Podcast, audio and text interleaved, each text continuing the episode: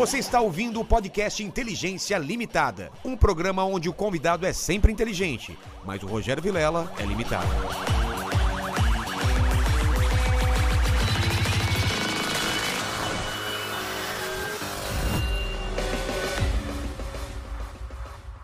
Olá, terráqueos, como é que vocês estão? Eu sou o Rogério Vilela e está começando mais um Inteligência Limitado, o programa onde a limitação da inteligência acontece somente por parte do apresentador que vos fala, porque sempre trago pessoas mais inteligentes, mais interessantes e mais socialistas do que a gente, É, digamos. Eu acho que esse aí é. hein? Esse Bem é, mais. Esse é né? bem mais. Pelo que a gente tá conversando antes aqui, É, o cara. vão é dizer que ele é socialista, que ele vai falar a diferença entre socialismo, comunismo e capitalismo. capitalismo. Finalmente vamos entender essa diferença. Ou né? não também, né? Ou Porque- não. Ou jogar Ou mais lenha na fogueira. Exato, deixa mais confuso. do que Aqui esse programa às vezes não é só pra, pra ensinar, é pra confundir também. Também, A nossa também. função é fazer você se questionar. Exato. Então, antes de falar com o historiador, eu queria que você falasse com essa live maravilhosa.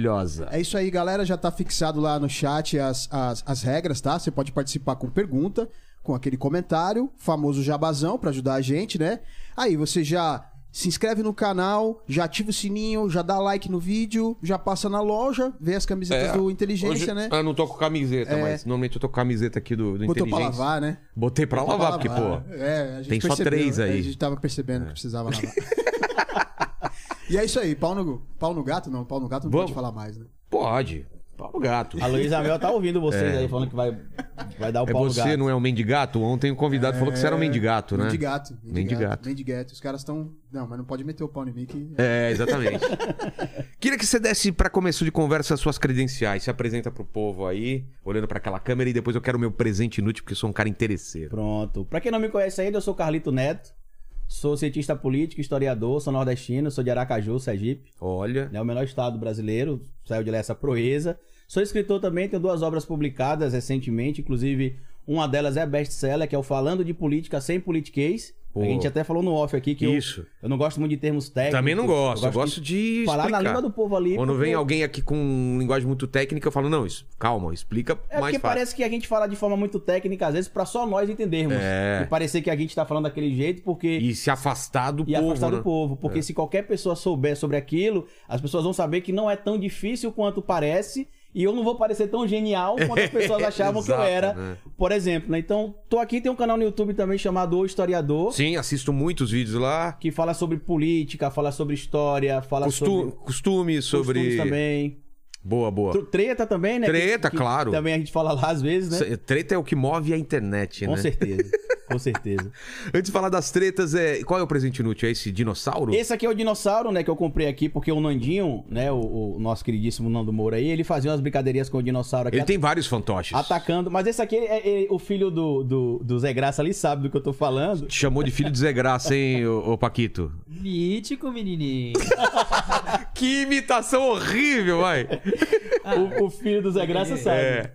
É que ele usa o, o fantoche. O fantoche. Ele usou Tem- várias tem pessoas. do PC que- o do PC é um Siqueira. gatinho. É o quê? É um gatinho. É um gatinho? É um gatinho Qual outro? descabelado. Cara, agora eu não lembro dos outros. Tem mais, hein? Deve ter mais. dinossauro do Mas tem o gatinho. dinossauro também. É, o e que voz que ele faz? Pra atacar lá o, o pessoal que ele era contra, né, também. Cara, Que- a voz do dinossauro é, puta, é uma voz muito bizarra, né? Mas ele fazia pra quem? Ele fazia especial pra criticar o Henry Bugalho, né, Ah, que é meu é. amigo. Ele fazia até um que é sotaque Henry hispano. Bagulho, né? Pra poder Espanho? falar. Hispano pra falar do, do, do dinossaurozinho, né? Atacando o, o Henry Bugalho. E aí eu não usei isso lá, deixei como easter egg Cara, no canal durante um tempo. Ninguém Olha que percebeu legal. esse easter egg lá, então ficou inútil. Faz a voz aí, faz aí, ó. Colosto. Terráqueos, eu sou ela. Nossa, cara. Ele, ele é seguidor do Nando Moura Mano, mesmo. é, viu? Eu- eu- agora eu não entendi nada, viu? Eu também não entendi nem o que ele falou aqui. Mas olha aqui, ó. Cara, eu- meu filho não vai poder ver isso, Lene, porque ele vem aqui e rouba os presentes às vezes, né? Você tem que botar no alto. Porque, É, porque eu cara. botei lá no meu cenário no alto, nem os, os, os espectadores viam. Ele, se- ele vai ficar louco com isso aqui, ó. Aí eu usava Oi, eu sou, às vezes é. também, que ela ficava comigo. Nossa, que legal! Fazer a voz do maloqueiro Popeye. É. Nossa, bolo de maconha, bolonha. Eu gosto de maconha. Acabou de desmonetizar a live ele agora. Eu falei, é, roconha, roconha, lá- lá- roconha, roconha, roconha. E aí, então, Carlito, é... O historiador, você escolheu esse nome porque no começo você ia falar só sobre história ou não? Você tinha essa ideia no, no canal? Eu já sabia que eu não ia conseguir falar só sobre história, porque quando a gente estuda história, a gente tem de falar de tudo que contexto, envolve é. o contexto histórico, mas aí você fala de coisas de história, de hábitos populares, do dia a dia, hábitos sociais. Só que eu criei o canal no dia 8 de setembro de 2015. Tá. Um mês depois, começou aquele fuzuê todo do Eduardo Cunha, Aécio Neves contra a Dilma. E aí eu ia dar Porra. aula e os alunos, professor, o que é impeachment? Aí você atravessou já esse assunto no meio Um e mês. nunca mais saiu. Com um mês eu já entrei ali e tive de falar, pô, já? Eu queria que esperar pelo menos chegar 2016, o ano eleitoral. Você pra- dá, você dá aula pra quem? Eu dava aula para alunos do ensino fundamental menor, Ah. do sexto ao nono ano, Tá. ensino médio e curso também de preparação pro vestibular e pro Enem, né? Porque tem pouco tempo que em alguns lugares do Brasil o Enem passou a ser a única avaliação de ingresso na universidade. Entendi. Até alguns anos atrás você tinha de fazer o vestibular seriado. Entendi. Que o pessoal que tá aí vendo acho não deve nem saber mais o que é isso, né? E Carlito, pra gente entender esse, esse momento, acho que a gente tava. Não sei se todo mundo que vive uma época histórica acha que sua época histórica é muito importante.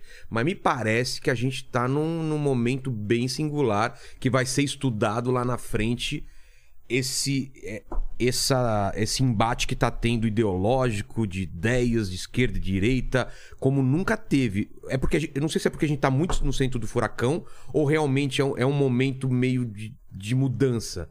de Uma quebra. A gente tem essa democracia nova né, aqui no Brasil, vem de ditadura e hoje a gente tá num momento um pouco diferente. Como você entende? Se você pudesse traçar ditadura até hoje, o que, que a gente passou e o que, que você espera daqui pra frente?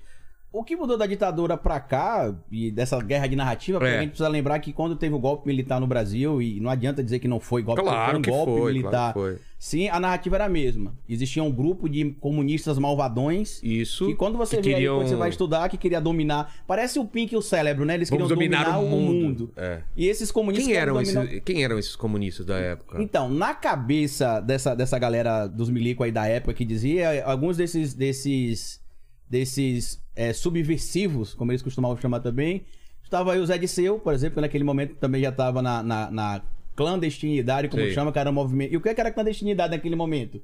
O movimento estudantil. Você ser contra o Estado, ser contra o sistema, defender ideias comunistas, que era basicamente você defender o Estado mais popular, o povo como detentor de tudo, do povo para o, para o povo e pelo povo, e isso era muito ameaçador.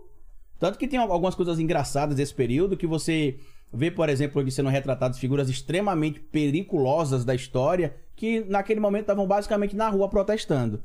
O que aconteceu em 64 é mais ou menos o que aconteceu em 37 e o que o Bolsonaro quer fazer agora. O quê? É inventar um plano Cohen, uma ameaça Plano? um plano Cohen.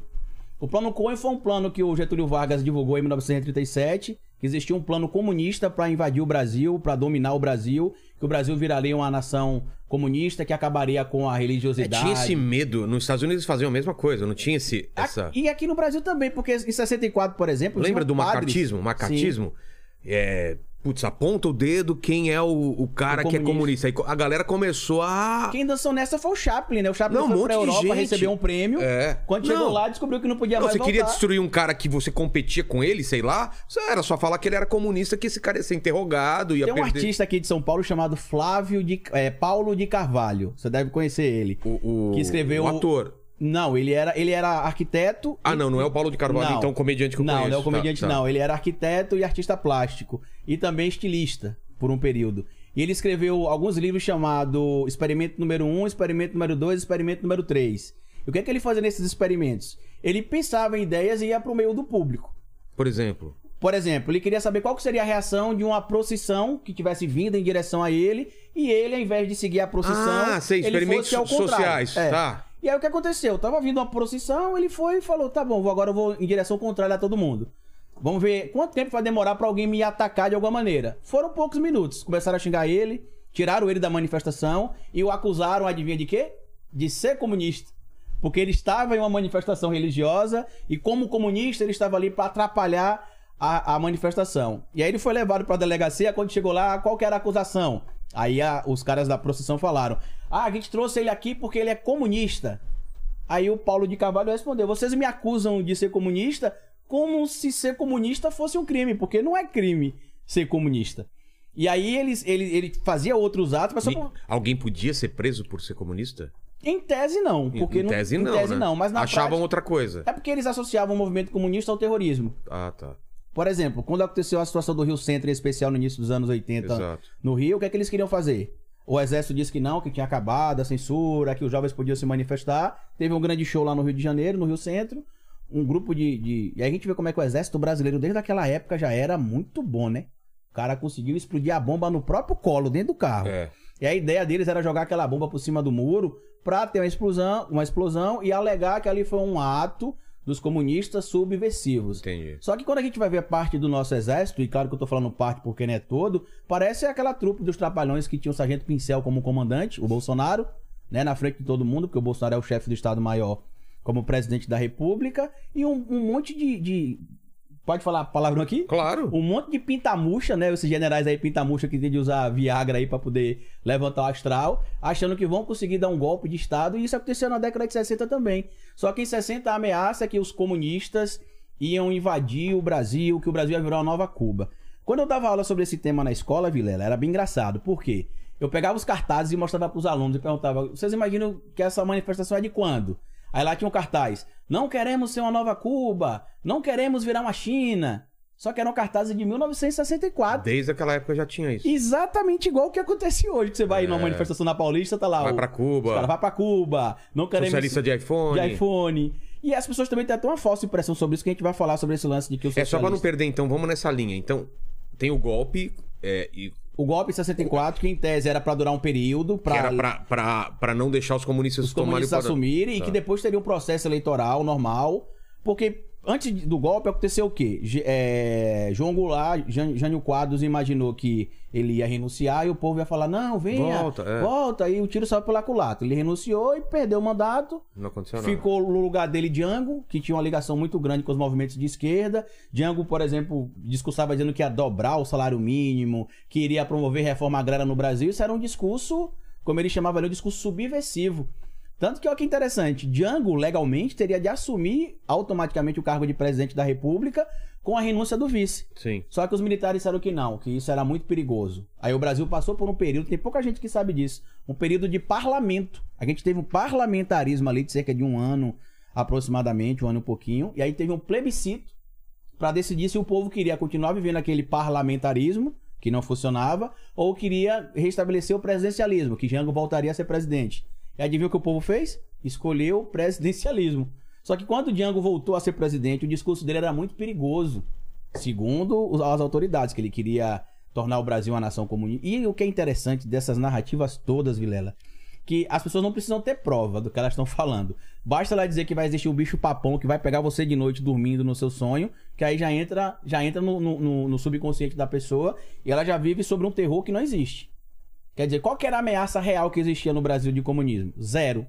Tanto que você vê que os grupos que, que eram. Mas esses grupos queriam o quê? Esses grupos, grupos- ditos comunistas. Eles que, que eles queriam mais queriam? representatividade, porque o Brasil sempre. Não era tomar o poder. Na verdade, é, mas não por vias, como eles falam, através de uma revolução armada, que ia dar um golpe de Estado. Não Ah, era tinha isso. eles queriam. sequestro, tinha. O sequestro era uma maneira que eles tinham de chamar a atenção do Estado.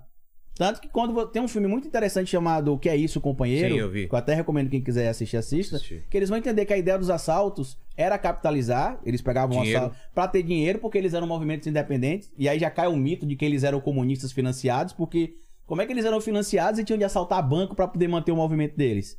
E ali a gente via, assim, alguns movimentos ali, a guerra de narrativa de um lado pro outro, algumas figuras diplomáticas relevantes, em especial ligadas ao governo dos Estados Unidos da América e de outros estados ligados ali ao apoio ao golpe, acabavam sendo sequestradas, mas sempre estavam sendo, na maioria dos casos ali, eram, eram mantidos sob cuidado para justamente ter a moeda de troca. Uma das pessoas, inclusive, que entrou nesse esquema da moeda de troca foi, foi o próprio José Disseu, que tinha sido O o José Disseu. Zé de Seu. É, que muita gente critica o Disseu, ele tem uma Hoje ele ficou muito famoso pelo lance da, do esquema de, de, de mensalão, É. né, durante a gestão do governo do PT. Mas ele é muito famoso na militância de esquerda há muito tempo, porque ele sempre foi muito engajado. E aí o que acontecia? A pessoa criava o espantalho perfeito. Imagina que hoje eu tô aqui, a gente tá aqui. Imagina eu chegar pra você aqui agora e falar assim, Vilela, se você deixar o Carlito Neto falando aí agora, daqui a 10 minutos, vai chegar aí um grupo de pessoas que vai destruir todo o seu cenário, vai destruir o seu canal, você não vai poder mais trabalhar, você não vai ter mais o seu ganha-pão. Você vai querer pagar pra ver? Você vai começar a falar, rapaz, será mesmo que E era isso que acontecia. Era isso que acontecia, que se os Por parte comunistas... de quem? Quem que ameaçava? Quem ameaçava, A polícia em mesmo? especial, os políticos da época. os políticos. É, dizia que... Então, só pra você ter noção, uma coisa que a gente defende muito hoje, quem é de esquerda, é a questão da reforma agrária. Sim. Que era uma pauta, inclusive, também defendida pelo João Goulart.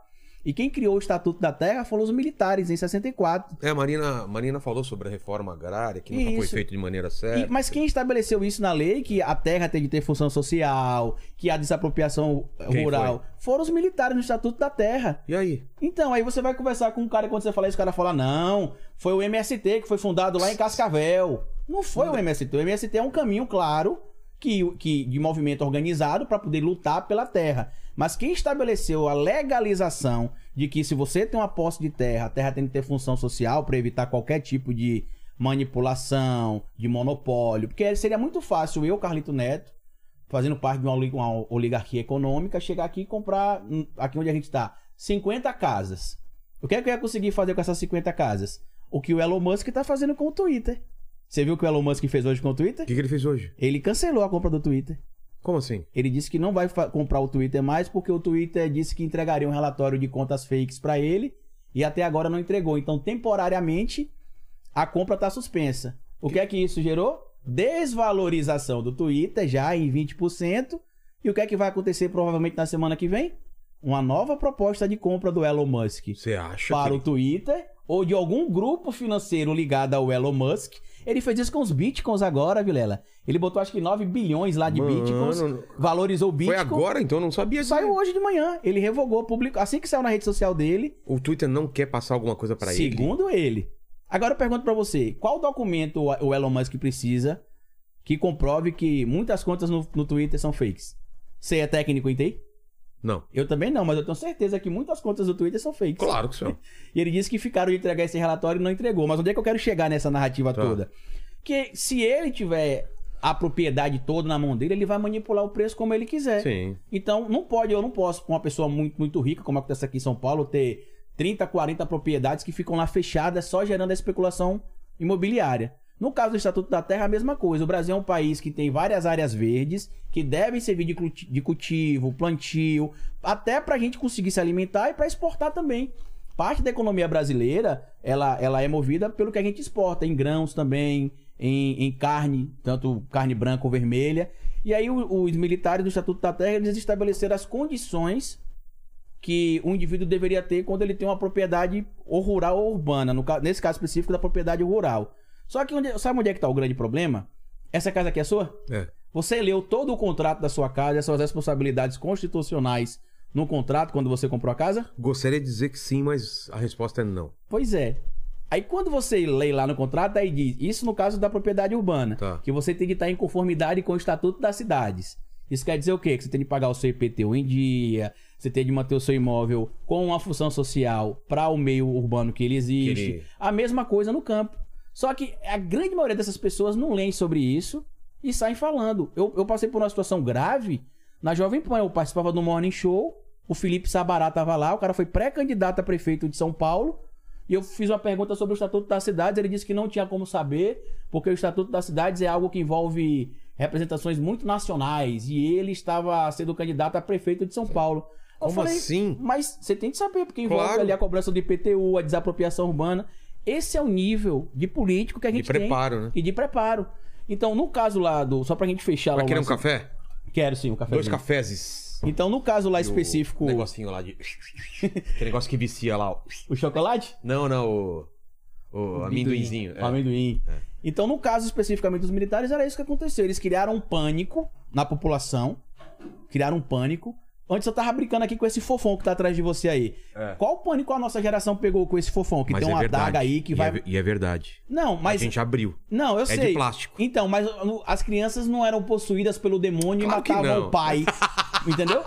Falavam isso? Você lembra daquele quadro, não? Que tinha um quadro. Um de um garoto chorando? do garoto chorando. Cara, eu comprei esse quadro e joguei fora de medo. Minha mãe também jogou de fora. medo, Então. velho. De medo. A gente vive, Vilela, sobre Eu uma narrativa eu- de terror. À noite eu olhava pra aquele quadro e falei, não vou conseguir dormir, cara. E assim, enquanto você não sabia que isso, na minha casa era assim. É, quando a gente não sabia, tava de boa. O quadro tava aqui na frente. Quando eu descobri que aquele quadro era do demônio, Pesquisem aí. Coloca Menino chorando, é, pacto demoníaco. Pacto demoníaco, vai aparecer. Vai aparecer. Mano, todo, toda casa antigamente tinha, Tinha esse quadro. E sempre nessa narrativa. Porque o ser humano, Vilela, ele.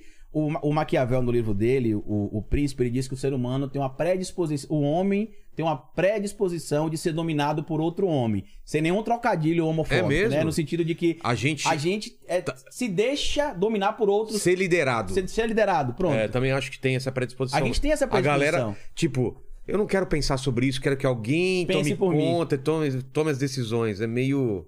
É meio em tese natural, né? Faz É. parte de parte dos homens Faz isso. parte até do nosso organismo, já vieram várias pessoas falarem isso. O nosso organismo procura, o corpo procura gastar o mínimo de energia possível. Sim. Então, assim, entre escolher uma coisa que vai gastar energia e outra que não gasta, ele prefere ficar na boa. Por isso que a gente naturalmente faz as mesmas coisas. Por que, que a gente acorda e faz as mesmas coisas quase é muito todo mais dia? fácil pra Do gente que imaginar, não, eu vou pegar um outro caminho hoje. É muito hoje eu vou comer em outro lugar. Você acaba indo no. no- Na repetição que é, É, mais fácil. é. E aí a, a- a- Mentalmente a deve gente ser tem isso essa mesmo. predisposição de ser dominado por outras pessoas. Então quando chega um militar lá dizendo que tinha um bando de maluco discussando, aí ele pegava a história de um assalto a banco, de uma manifestação aleatória e dizia, vou- a gente vê isso aqui na internet só que de outra proporção. O nazismo foi assim também, não foi? Em que sentido? No sentido de um cara falando um monte de coisa. Ah, Ah, sim, sim. os caras humilharam a, A gente, a gente, gente é não sei o que. tudo- revanchismo. É, revanchismo. É, a gente tem que se unir. E começou desse jeito. E aí escalou por um jeito que os caras não tinham ideia, eu acho, né? Que- Inicial... Então, isso é uma discussão interessante. Ah, depois a gente fala disso, então. Vocês... Porque inicialmente não se imaginava que chegaria no, no que chegou. Não é? Tanto que Mas é, é diretamente relacionado ao, ao, revanchismo resultado da Primeira, da Guerra, Primeira Mundial, não é? O Hitler pegou pesado esse discurso do. Olha o que fizeram com Olha a o que fizeram gente. com a é. gente, perdemos um sétimo do nosso território, saímos Isso. quebrados da guerra. O, o Hitler era tão genial que, inclusive, alô Nandinho, se estiver vendo a gente aí, eu espero que você tenha lido já o, mani- o, o, manual do Hitler, né? O Kampf, que lá é o manual de como o nazismo deveria funcionar. Ah, é? Que ele disse que já leu, e lá ele diz que, que Hitler confessa que o nazismo era de esquerda. E quem leu já vê que o contrário. Lá ele deixa bem claro que a escolha da cor vermelha e o ingresso no Partido Social é, é, Alemão, né, do Partido Nacional Socialista dos Trabalhadores Alemães, foi estratégico. Porque já tinha uma massa ali dentro de pessoas Aproveitar mobilizadas. já- E aí essa galera acha que a nomenclatura é tudo, né? É. Obrigado. Coincidência, Que- o copo vermelho, viu? Que é. É, e o meu azul, o que, que é? E- Coincidência. É o, pa- o partido lá nos Estados Unidos é o, o azul. É, É o quê? contrário aqui. Eu sou republicano e você é democrata, né? Aí. Aqui eu seria trampista e você Exato. seria Biden. Obrigado. Você quer uma. Chocolatinho? Não, eu quero um adoçantezinho aqui pra jogar aqui dentro que a gente vai Adoçante, conversando. Vamos lá. E aí, Vilela, no lance da ditadura, só pra gente fechar esse tema da ditadura, né? Tá, depois a gente volta no nazismo então. O que aconteceu em relação à ditadura é, foi essa narrativa. Existia uma, uma- é, A guerra de narrativa, ela sempre existiu. A diferença é que antigamente a guerra de narrativa, ela era espalhada pelos meios de comunicação, pelos apoiadores de golpes, Tipo TV e TV rádio? e rádio, e pelas mídias alternativas, pela esquerda em especial, como acontecia com o Pasquim, na Ah, década de pode 60 e crer. 70, Foi né? importantíssimo, né? Que, pra quem não sabe o que era um Pasquim, era um jornaleco, né? Feito ali por, por militantes de esquerda, que, de- que desconstruíam as mentiras passadas na época na rádio, na TV, e saía de madrugada jogando ali debaixo das portas das portas de alguns lugares o- a, a informação correta. O meu pai, inclusive, foi um desses subversivos aí que distribuía o. É o- mesmo? Quer dizer, subversivo na cabeça dos milicos. né? Claro. Um desses subversivos aí que distribuía o pasquim debaixo das portas. As reuniões tinham de ser super secretas, porque se ele soubesse onde estava a reunião, baixava lá e prendia sobre o risco de ameaça contra o Estado brasileiro. Aí você perguntava qual que é a ameaça? Ah, a ameaça contra a soberania do país. Aí o povo, no geral, não sabia o que era soberania, só sabia que Ó. estava sobre ameaça. Quem assiste aqui direto, já vieram umas 10, 15 pessoas que viveram a época de ditadura, artistas, atores e não sei o quê, e contavam como que era o lance da censura. Então, galera que pede pra voltar isso não faz a menor Ideia ideia. do que era. É. O meu pai, por exemplo, meu pai sempre foi líder sindical, né? Nesse período aí da ditadura. Meu pai serviu ao exército no período da ditadura, imagina aí. E logo depois que ele saiu do exército, Caramba. ele, ele virou líder sindical. E aí na cidade, na minha cidade natal é Itabuna, lá no extremo sul da Bahia, cidade do Jorge Amado também. Hoje eu moro em Aracaju, mas eu sou natural de Itabuna. E aí quando tinha reuniões, os, os milicos ficavam procurando saber, porque normalmente era tudo escuro. Aí um cara que era admirador do movimento de esquerda cedia às vezes o espaço de um bar.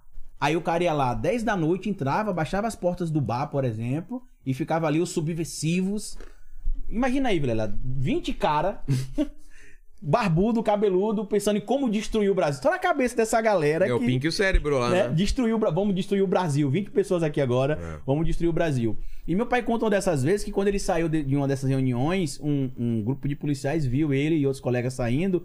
E ele teve de pular o muro do cemitério pra poder se esconder dentro do cemitério, porque os caras queriam matar ele, né? Pegar ele, bater, porque ele era subversivo, né? O cara contra o Estado brasileiro, quer destruir o país e tudo mais. E essa foi uma guerra de narrativa. Depois a gente viu tudo que aconteceu durante a ditadura militar, o, o que eles, os bolsonaristas defendem muito a ideia do AI-5, É. voto da ditadura. Eu recomendo só que leiam. Não precisa ler o que eu tô falando, não. Pega o ato institucional número 5 e leia o que tem escrito lá, o que é que o governo pode fazer. Só pra adiantar de cara o que é que fala lá no ato institucional número 5, Vilela, ele podia prender você, o governo poderia mandar prender você a qualquer momento, sem motivo aparente algum. Entrar na sua casa. Entrar na sua casa, lhe prender, impedir você de ter direito ao habeas corpus meramente por uma suspeita. Inclusive, poderia até grampear os seus meios de comunicação. Isso é assustador, cara. Assustador. Aí o pessoal fica preocupado hoje em Alexa está ouvindo o que a gente tá falando dentro de casa. Nossa. Imagina nessa época aí, que o cara chegava na sua casa e falava: Você tá preso, qual é o seu crime? Não, o seu cara- crime é contra o Brasil. É. E, E mas aí? qual? A gente vai investigar. Enquanto isso, se você desse sorte, você só era torturado e saía vivo. Outros viravam estatística, Sumia. né? Como o Bolsonaro fez aquele dia, virar osso de cachorro.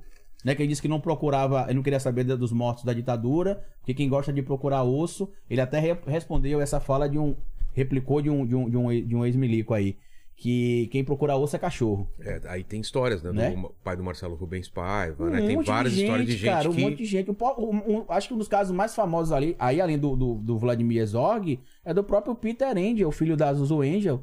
O cara foi levado lá, ele foi levado, o grupo de... E ela era muito influente. Porque na ditadura tinha, às vezes dava umas merda. Como eram as merda?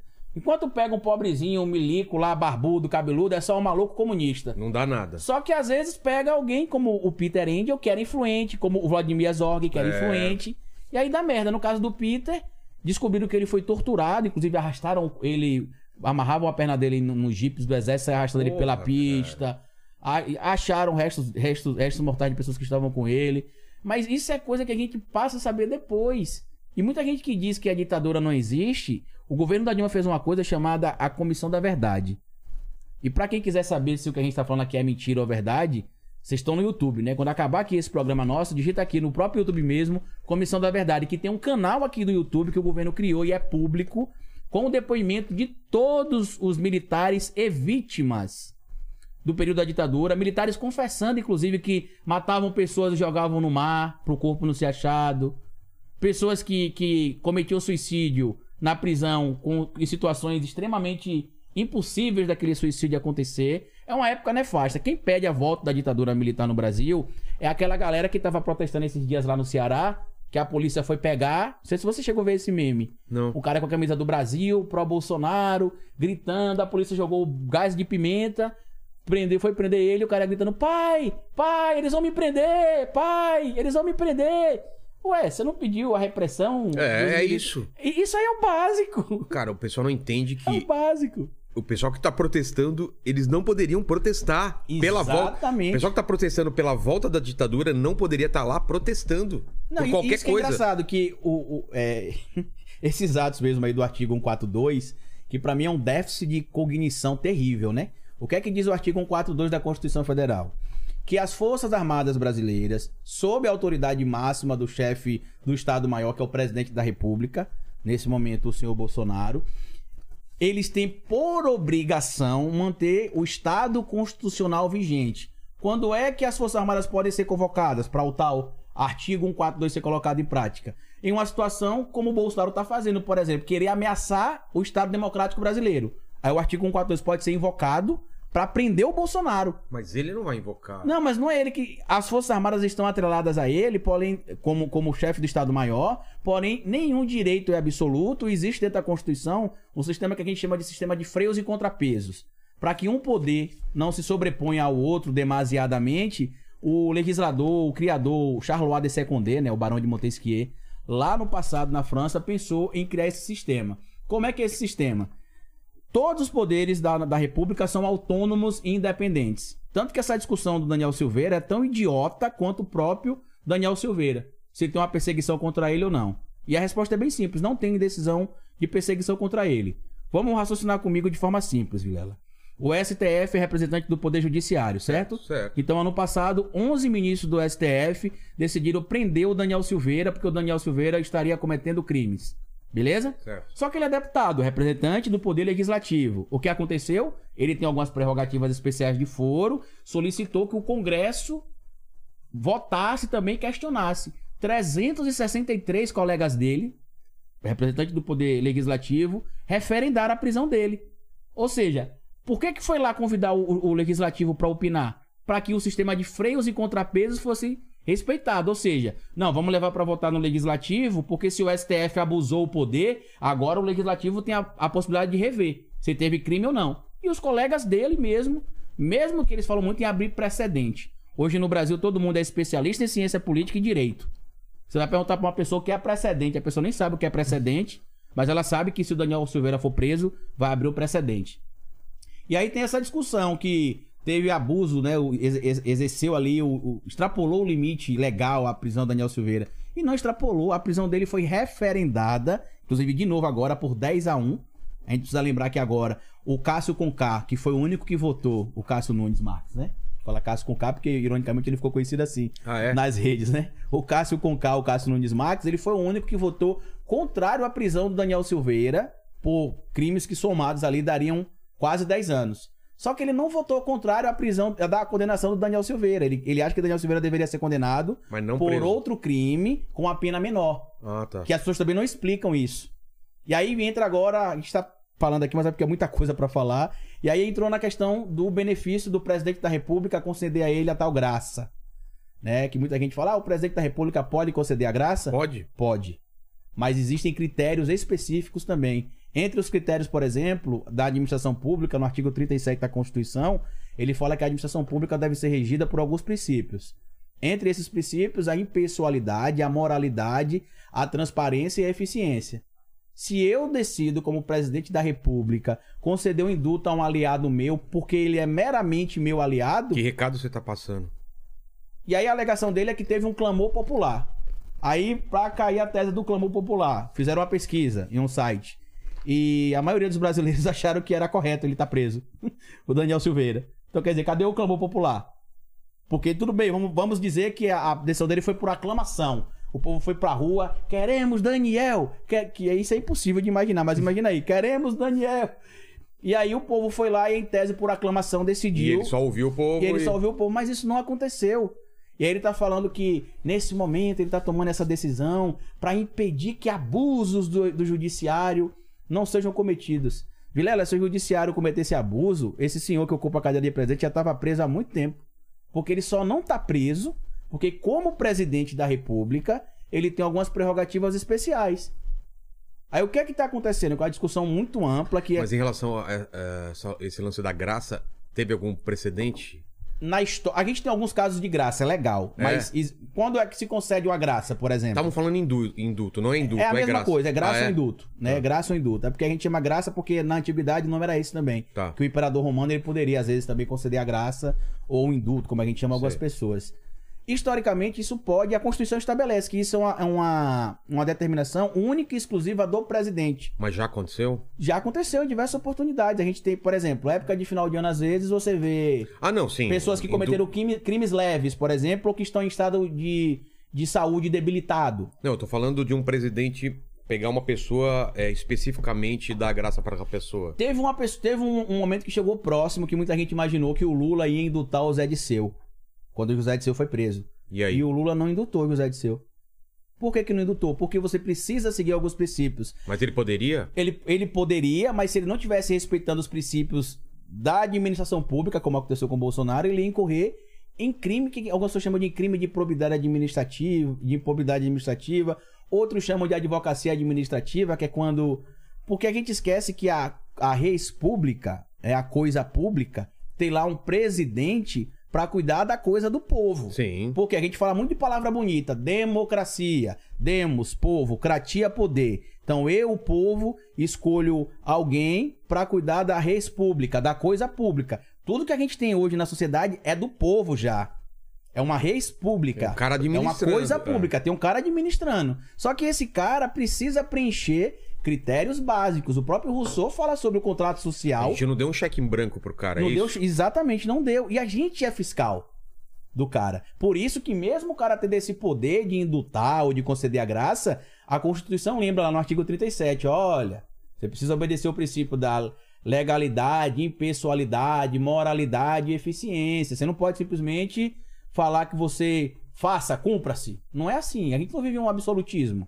A gente vive uma república. E aí essa decisão foi tomada, gerou polêmica. O Lula, então, não, não chegou Ele a não, indultar ele não indultou o, o Disseu. Ele Nenhuma indul- outra pessoa. Indultar não, ele Porque deu. o pessoal ele tava deu... falando aí do Lula e algum caso, né? É o que Cesare compa- Battisti, É, o que só que que, o Cesare? Battisti não foi um indulto. O que, que que aconteceu? O Cesare Battisti é um, ele era envolvido em movimentos na Itália, que algumas pessoas chamam de movimentos terroristas. E ele tinha sido envolvido lá com alguns atentados contra autoridades na, na Itália. E aí ele fugiu pro Brasil e aqui no Brasil o Lula deu ele, ele- aceitou ele como refugiado. Pediram a extradição dele? Pediram, o Lula não aceitou. Ah, entendi. Só que o Lula já veio a público recentemente dizer que se ele tivesse pensado melhor, talvez ele não tivesse Feito é, isso? feito isso. Ele disse que hoje tal- talvez ele pensaria melhor. Também não, também não disse que se arrependeria, pra que Sim. fique bem claro, né? Mas ele disse que talvez hoje ele pensaria melhor. Entendi. Mas a, a, a graça, né? O indulto. Mas aí foi outro esquema, então não é uma coisa não, é, parecida. não é uma coisa parecida. Não era um aliado dele. Não tem esse precedente anterior. É, não era um aliado, alguém que. que, que Alguém ajuda- próximo que não se era. beneficiaria Entendi, diretamente. Entendi. E, e sabe como é que você consegue compreender o Brasil? O pai do Chico Buarque de Holanda, o Sérgio Buarque de Holanda, escreveu um livro chamado Raízes do Brasil. Pra mim, esse livro é o manual do Brasil. Que ele explica. A gente tem um termo que a gente usa hoje que é muito comum, que é o jeitinho brasileiro. É. A primeira vez que alguém ouviu falar em algo similar a isso foi nesse livro. Porque lá ele, ele cria a figura de um cara chamado Homem Cordial. Quem é o Homem Cordial? O Homem Cordial é um cara da sociedade que é bem relacionado, que às vezes acaba ascendendo politicamente e que entra na coisa pública e leva pra coisa pública as relações pessoais, tornando a coisa pública privada. O que a gente chama de patrimonialismo, que é o problema da política brasileira. Enquanto nós, o povo, não tivermos a noção que a coisa pública, por isso que eu faço questão de explicar sempre, não é só ficar república, república, não, é a coisa pública, a coisa do povo. Enquanto a gente não tiver a consciência de que tudo que tá lá é nosso, É. a gente vai ficar sempre nessa discussão e buscando um super-herói, que é um outro problema que o brasileiro tem também, né? Que imagina que, que, que vai ter um super-herói, Que vai resolver Que vai tudo resolver de uma hora pra tudo. outra. e aí vem com aquela falsa E que, não vem, e que não tem nenhum esforço dele relacionado a isso dar certo. É sempre os outros. Não, né? e, e o que é mais engraçado? Ah, eu votei em Bolsonaro porque eu achava que o Bolsonaro ia, ia mudar o Brasil. Aí eu sério?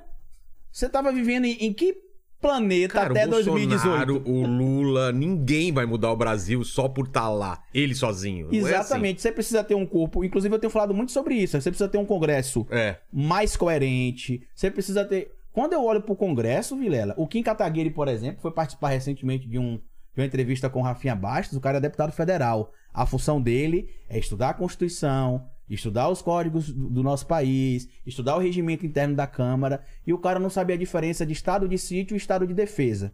E aí foi lá no, no- no mais que oito minutos e disse que ele não imaginava que o Bolsonaro daria um golpe. Mas depois ele ficou preocupado porque o Bolsonaro poderia a qualquer momento decretar o estado de sítio. Aí eu dentro de casa na hora eu fiz, oi? Como assim ele Não é- pode é decretar? assim, porque a né? lei, a lei diz que o estado de defesa ele pode decretar por 30 dias, mas que o Congresso vai avaliar por 30 dias e vai ver se precisa ter a manutenção ou não do quadro, do quadro do estado de defesa, mas o estado de sítio, que é esse estado que ele disse que o Bolsonaro ia tomar acesso das comunicações e tudo mais, para que ele decretasse, ele precisa comunicar ao Congresso e o Congresso precisa deliberar. Aí eu pergunto a você, o cara que lidera um movimento como o MBL, porque o Kim Kataguiri ele é a cara do MBL, não é o Renan, não é o Ale. A cara do MBL é o Kim Kataguiri, era o Holiday. Eles que eram a cara do MBL. E aí é essa galera que se comunica com o jovem. É o cara que vai lá, que chega lá e fala, ó, estado de sítio, estado de defesa é a mesma coisa. E- então, mas explica a diferença dos dois pra gente. No estado de defesa, o presidente da república, ele, se a autoridade policial ou alguma crise social que tiver acontecendo ali naquele lugar... Numa ele- guerra. Como aconteceu no Rio de Janeiro, que foi onde a gente teve recentemente a Tá. situação do estado de defesa. Tá. O estado do- o estado do Rio de Janeiro entrou numa situação colapsada, assim, estado complicado, então o governo, na época do Michel Temer ainda, decretou estado de defesa.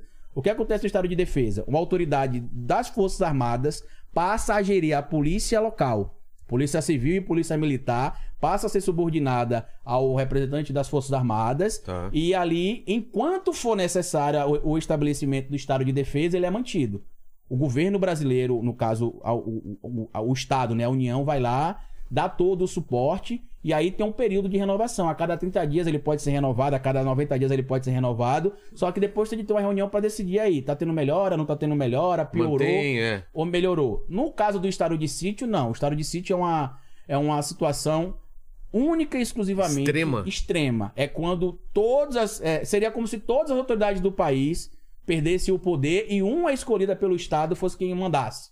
Seria, seria mais ou menos como o Bolsonaro, por exemplo, decretar o estado de sítio hoje. Seria como se todas as polícias do Brasil hoje tivessem que ser subordinadas ao que as Forças Armadas determinassem. E aí você teria de perder, perder o direito de sigilo de comunicação, perder o direito de sigilo de correspondência, porque é um estado Pode colocar toque de recolher. Pode colocar toque de recolher, porque é um estado de tão calamidade pública que o, o, o Estado tem que tomar essa decisão. É um furacão. Na verdade, não chega nem a ser guerra. um furacão, seria algo mais próximo de uma guerra, por exemplo. Guerra, tá. De uma. A gente usa muito o termo de convulsão social, né? Uma convulsão social onde tivesse muita bagunça, a sociedade não conseguisse se organizar. Entendi. E aí, pra poder, em tese, ajudar de alguma maneira. Só que tudo isso precisaria. Não é assim. Não é só instalar o dedo, como o Kim falou. Tá. O estado de defesa é até mais fácil. Você pode decretar o estado de defesa e aí o Congresso depois avalia se é legal ou não. Entendi. Mas você pode decretar. O Bolsonaro pode falar, ó, quero hoje decretar o estado de defesa em São Paulo. A gente vai achar um absurdo, sem sentido talvez, mas ele vai conseguir fazer. Aí os parlamentares vão se reunir e falar, não, não tem motivo. Eu não sei se a gente entra defesa. já nesse papo agora, mas eu vi um vídeo seu falando que esse papo do Bolsonaro querer dar o golpe é balela. Que você não Total. acredita nisso. Vamos falar disso? Porque Pode. várias pessoas vêm aqui, inclusive a Marina, não, ele, ele tá planejando um golpe, ele vai dar um golpe, ou ele tentou isso no, no 7 de setembro. Foi 7 de setembro? 7 de setembro. O que, que você acha sobre o 7 de setembro e um resultado negativo nas urnas? Tem a chance dele dar golpe ou ele não tem apoio popular pra isso? Então, para que a gente consiga ter um golpe militar, já que a gente falou de 64, alguns critérios precisam ser preenchidos. É. Vamos lá. Primeiro, apoio popular. Ele não tem. Nem em relação ao número de apoiadores que Apoio massivo, você tá massivo. Segundo, apoio da mídia. Tudo isso que eu vou falar pra você aqui agora tinha em 64. Tá. Tinha apoio da população, tinha apoio da mídia. Na mídia tinha? A mídia. A mídia. Inclusive saía na mídia informações de que um grupo subversivo queria Ah, tomar tá. o poder no Brasil, que os brasileiros de bem deveriam ir pra rua e proteger Entendi. sua família. Tanto que a gente teve a marcha da família com Cristo. Em alguns lugares aí no Brasil, 2 milhões de pessoas na rua. Contra Cuba, né? Nossa, é muito terrível. Para, Lene. Para de rir, Lene. É porque realmente é engraçado que a gente tá vendo um re- é um remake. É um flashback de 64 que a gente tá vendo agora, né? Porque o 7 de setembro foi Seu, esse remake. seu Jorge é uma figura, né? Seu Jorge. É, seu Jorge. Eu achei ele mais parecido com o Della Penha, sabia? Só que indicava um Cara, já falaram de La Penha. Eu não tem nada a ver, O cara. De La De La Penha Penha tá olho- muito magrão. E ele tem um olho verde, cara. É, dela. tem olho verde. É, é, o olho realmente. é. Mas não acho Caramelo. parecido, não. O olho é caramelo, né? É meio esverdeado, viu? Caramelo. É. E aí o que acontece? Vamos pra, pra- vamos desar- desar- desarticular a tese do golpe. Que acho que é o que muita gente tá confundindo. O Bolsonaro vai tumultuar o processo eleitoral? Isso vai de certeza absoluta. Esse é o golpe do Bolsonaro. Não, mas golpe que a gente imagina, ele tomar o poder à força Mas e... é isso que as pessoas não conseguem entender. Porque ele vai tumultuar o processo eleitoral. Como?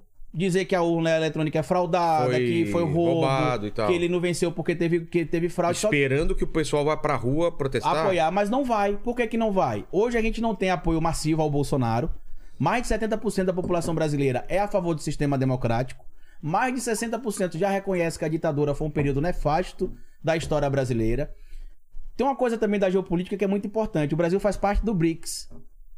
Brasil, China, Índia, Rússia e África do Sul. Soma aí, Vilela, a população da África do Sul, da China, da Índia, da Rússia e do Brasil. É praticamente metade da população global. Exato. Vocês acham realmente que vai vir um, um- um maluquinho como o Bolsonaro dizer que vai dar um golpe de Estado e vai ficar lá Rússia, China, Índia e África do Sul de braço cruzado, imaginando que, que, inclusive, existem relações comerciais entre esses países, né? A nossa balança econômica, por exemplo, com a China, que o Bolsonaro vive atacando com frequência, a China é o nosso maior parceiro econômico. Além dessa situação econômica e do bloco do BRICS, que viraria um bloco econômico em 2019, pelo menos esse era o plano, não virou por causa do que aconteceu com a Dilma em 2016, a eleição de Bolsonaro e essa des- desestabilização, tanto que a gente nem escuta mais falar muito do BRICS. É, então mas o BRICS é metade da população global, tá no BRICS. São cinco países, praticamente, que tem metade da população do mundo. Você soma ali a população da China e da Índia, já dá quase metade da população Total. global. E outro fator. A gente viu tentativas de golpes nos moldes que o Bolsonaro quer fazer recentemente na Bolívia, onde a Janine Annes, que ele fez questão de citar a Janine Annes agora, né, no discurso dele, que ela foi presa e tentou se matar. E ela foi presa e tentou se matar porque ela é uma covarde, porque os covardes normalmente fazem assim. Eles tentam tumultuar, criar uma convulsão social, aí quando são pegos com a boca na botija, tentam sair dessa pra outra porque não tem nem coragem de enfrentar as consequências das coisas que eles fizeram. A gente viu acontecer algo com a Venezuela. Guaidó apoiado pelo governo Trump, vamos invadir a Venezuela, vamos destruir. Não aconteceu a invasão por quê? Porque não é interessante pro mundo, Vilela. Nesse momento tá tendo um conflito Porra, na entre Ucrânia, e Rússia, na América Latina, com a maior economia da América Latina, não é interessante. Só que o que acontece? Que eu vou Você acha que o mundo ia intervir? o mundo vai intervir se acontecer. Tanto que já tem uma carta pronta na Embaixada dos Estados Unidos aqui no Brasil, segundo articuladores de relações internacionais, que o Biden já mandou para o embaixador do Brasil, caso o Bolsonaro tente É mesmo? golpe, as sanções que o Brasil vai sofrer. Opa, As isso eu não sanções. sabia, não. já cara. tem uma, um- ele já avisou. Inclusive, ele mandou um recado, um recado indireto, né, para deixar a democracia do Brasil funcionar. Entendi. Né? Ele usou outra palavra, ele usou deixa a porra da política no, O quê? a, a articulação diz que ele falou algo É tipo mesmo? assim, né? Deixa a porra da, da política no Brasil funcionar corretamente, não Entendi. atrapalha a porra da eleição. Mas já tem lá um conjunto de sanções Então pra você ser não acredita, então, que vai ter um golpe e vai ser só uma... O falastrão e Guerra de narrativa. Eu tenho feito vídeo sobre isso direto. Por quê? A gente já falou aqui sobre narrativa duas vezes. É. Você teve medo do quadro amaldiçoado depois que soube que o É, quadro era é amaldiçoado. é narrativa. É narrativa. Ah, Se eu ficar pensando, ah, o exército tá com o Bolsonaro. Qual exército que tá com o Bolsonaro? Porque o exército que eu acompanho não tá com o Não Bolsonaro. Eu tenho ali os pintamuxa, né, que eu costumo chamar, que são generais de pijama. É, tá comprando os caras com, com, Com Viagra. Viagra É. e... E prótese Prótese peniana. peniana. E É, calypso, prótese e calypso gel também. É. Os caras transem. Não, e sabe o que é pior? Que o, o uso excessivo de Viagra, eu trabalhei em farmácia durante um tempo, né? Ah. O uso excessivo de Viagra pode causar problemas cardíacos, né? Tem pessoas que podem infartar, quem tem hipertensão arterial. É mesmo? Aí você usa outro, no off eu te digo. Tá, tá. Não, é um não, que eu, não que eu use, mas, eu Não, que- mas se tem um quiser um amigo dia- meu que, que queria muito saber sobre isso aí. Pronto, se um amigo seu quiser, depois eu digo um que, que a gente vendia muito na farmácia. O- o- Mas é legal, viu? Teve uma época que eu tava tomando tanto da Zuzi que se meu filho nascesse naquela época, ele nasceu um avatar. Sério mesmo. Sério mesmo, cara. Agora eu parei. Mas teve uma... Porque é psicológico o negócio, cara. Você fala, se eu não tomar, não... Né? Não Eu- funciona. Não, mas não é de não O outro é funcionar. amarelo, viu? O outro. É o Cialis? Não É. Ah, é, tô ligado. É. Tô É ligado. especialista. Sou ele, né? especialista, fiz até um texto sobre isso. Mas porque é, não é porque medo de broxar, é por, eu não vou É fazer pra garantir. É, É pra porque, garantir. Não, é porque, cara, um negócio, um negócio fica com o coração batendo na cabeça da- no, no morangão, velho. Fica um Mas o lance do Viagra é. é- eu não sei, eu já usei É o Viagra também, né? E assim, já usei pra, porque eu trabalhava em É que aí farmácia. você tem certeza que. Aí eu ganhava algumas amostras grátis, né? Aí eu já usei. Esse, o Cialis, É, o o Viagra, o outro, tá. Vivanza, que nem fabrica mais. E, meu irmão, é a pior sensação que eu tive nas duas cabeças. Na Sério? minha cabeça aqui, porque deu uma dor de cabeça É. desgraçada. que e o na sangue fica cabeça bombando. também, porque fica parecendo que ela tem vida própria. Parece que ele cheirou É. cocaína, ele fica assim, cadê, cadê? Ah, ah. É. Ele fica assim, Fica cara. assim mesmo. Vai ter vida própria. Vai ter vida própria. É, a mulher fala, o que, que aconteceu, cara? Você é a noite inteira lá marretando. Lá no Nordeste a gente disse que é porque foi uma garrafada. Eu tomei uma garrafada boa. A garrafada boa e se viu aí. pra Gente, não usem, tá? Não usem. Sem Só- prescrição médica. Exatamente. A não ser que você seja do exército. Que aí deve estar no pacote aí. Mas por que a gente começou a falar disso? Do, dos milicos que Ah, queria dar o golpe, isso. né? Então, não tão com ele. golpe. Agora sim, que é isso que a gente precisa deixar claro. Quando eu falo que não vai ter golpe, isso não quer dizer que o Bolsonaro não vai querer tumultuar. Cara, eu não tenho essa certeza. Ele vai tumultuar. não. Eu tenho 100% de certeza. É mesmo? Tenho. Sabe por quê? Porque quando o Bolsonaro assumiu, diziam que ele ia dar um golpe quando ele assumiu. E eu falava, se ele não der golpe até abril, ele não vai dar mais golpe. Ah, aí, quando ele, quando ele cá, assumiu era a época é, mais propícia. Vai ter golpe, porque nos 100 primeiros dias ali, tudo que o presidente fala é boca de forno, forno. Entendi. Então passou os 100 dias, que é quando normalmente o presidente tem um congresso na mão, Tem uma força a popularidade tá maior. Só que o que acontece? O Steve Bannon, o, o, o chefe do gabinete do ódio, Carlos Bolsonaro, eles entendem muito essa questão da narrativa. Eles entendem a narrativa. Quem assistiu, por exemplo, o privacidade hackeada, quem lê o engenheiro do caos, entende que o que ele tá fazendo agora é É isso. criar caos. Por quê? Por que, que no Brasil a eleição é fraudada? Porque é eletrônica. E por que, que nos Estados Unidos, que é com cédula, também é, é fraudada? Por que, que no Peru, que é com cédula, é fraudada? Mas nos Estados Unidos é fraudada? Segundo o Trump é, que ele ganhou Ah, a tá. eleição. Não é assim que eles falam? Ah, Ou tá. seja, a desculpa da fraude sempre vem do lado que perdeu. No Peru, a Keiko Fujimori perdeu a eleição, foi fraude, porque lá o voto é impresso, como eles costumam dizer. No Brasil, o, Bolso- o Bolsonaro é o único caso na política É, que global ganhou. que ganhou e diz que ganhou roubado. Agora imagina comigo, Vilela. Você contrata, você é da esquerda, você é o Haddad, Tá. contrata uma empresa pra fa- fraudar a eleição. Só que você fala pra empresa o seguinte: eu não quero ganhar. Eu quero, Eu quero perder, de pouco. De pouco. Qual o sentido que tem isso? Cara, isso é a coisa mais absurda que a pessoa. O cara ganhou o jogo de futebol e mete o pau no VAR que deu o pênalti pra ele, É. sabe? Aquela coisa assim. Qual o sentido? Não tem sentido essa Cara, eu não narrativa. entendi nada isso Só também. que ele vai tumultuar, isso é um fato. Ele vai tumultuar, ele vai tentar fazer o que ele fez no 7 de setembro. E aí agora fica aqui o recado pra você que é bolsonarista. Você não vai acha que vai ter rua. morte na rua, cara? Eu acho que ele, algumas pessoas vão acabar, infelizmente, tendo de pagar com a vida pela treta, loucura é. dele. Pela loucura dele. Você, meu amigo, que é caque aí, que tá achando que vai pegar suas armas e ir pra rua pra poder fazer uma revolução contra Bolsonaro, o máximo que você vai conseguir é perder sua licença de caque.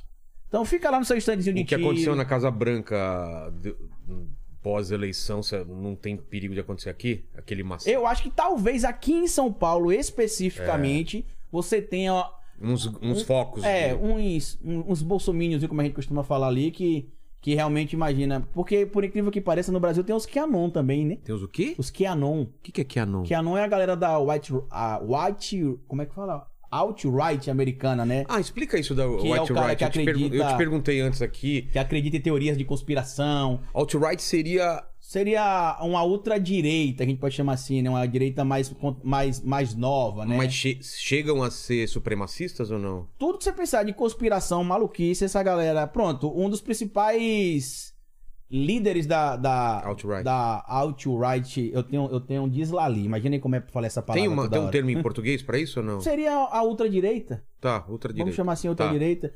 Um, dos, um, dos mai, um dos maiores expoentes dele lá é o Alex Jones. Ah, o cara da conspiração Da lá, conspiração, tô ligado. Tem o Hook. lá. É que disse lá que. E sabe o que é pior de tudo? Às vezes eu fico pensando que a gente tá vivendo um, um- um multiverso.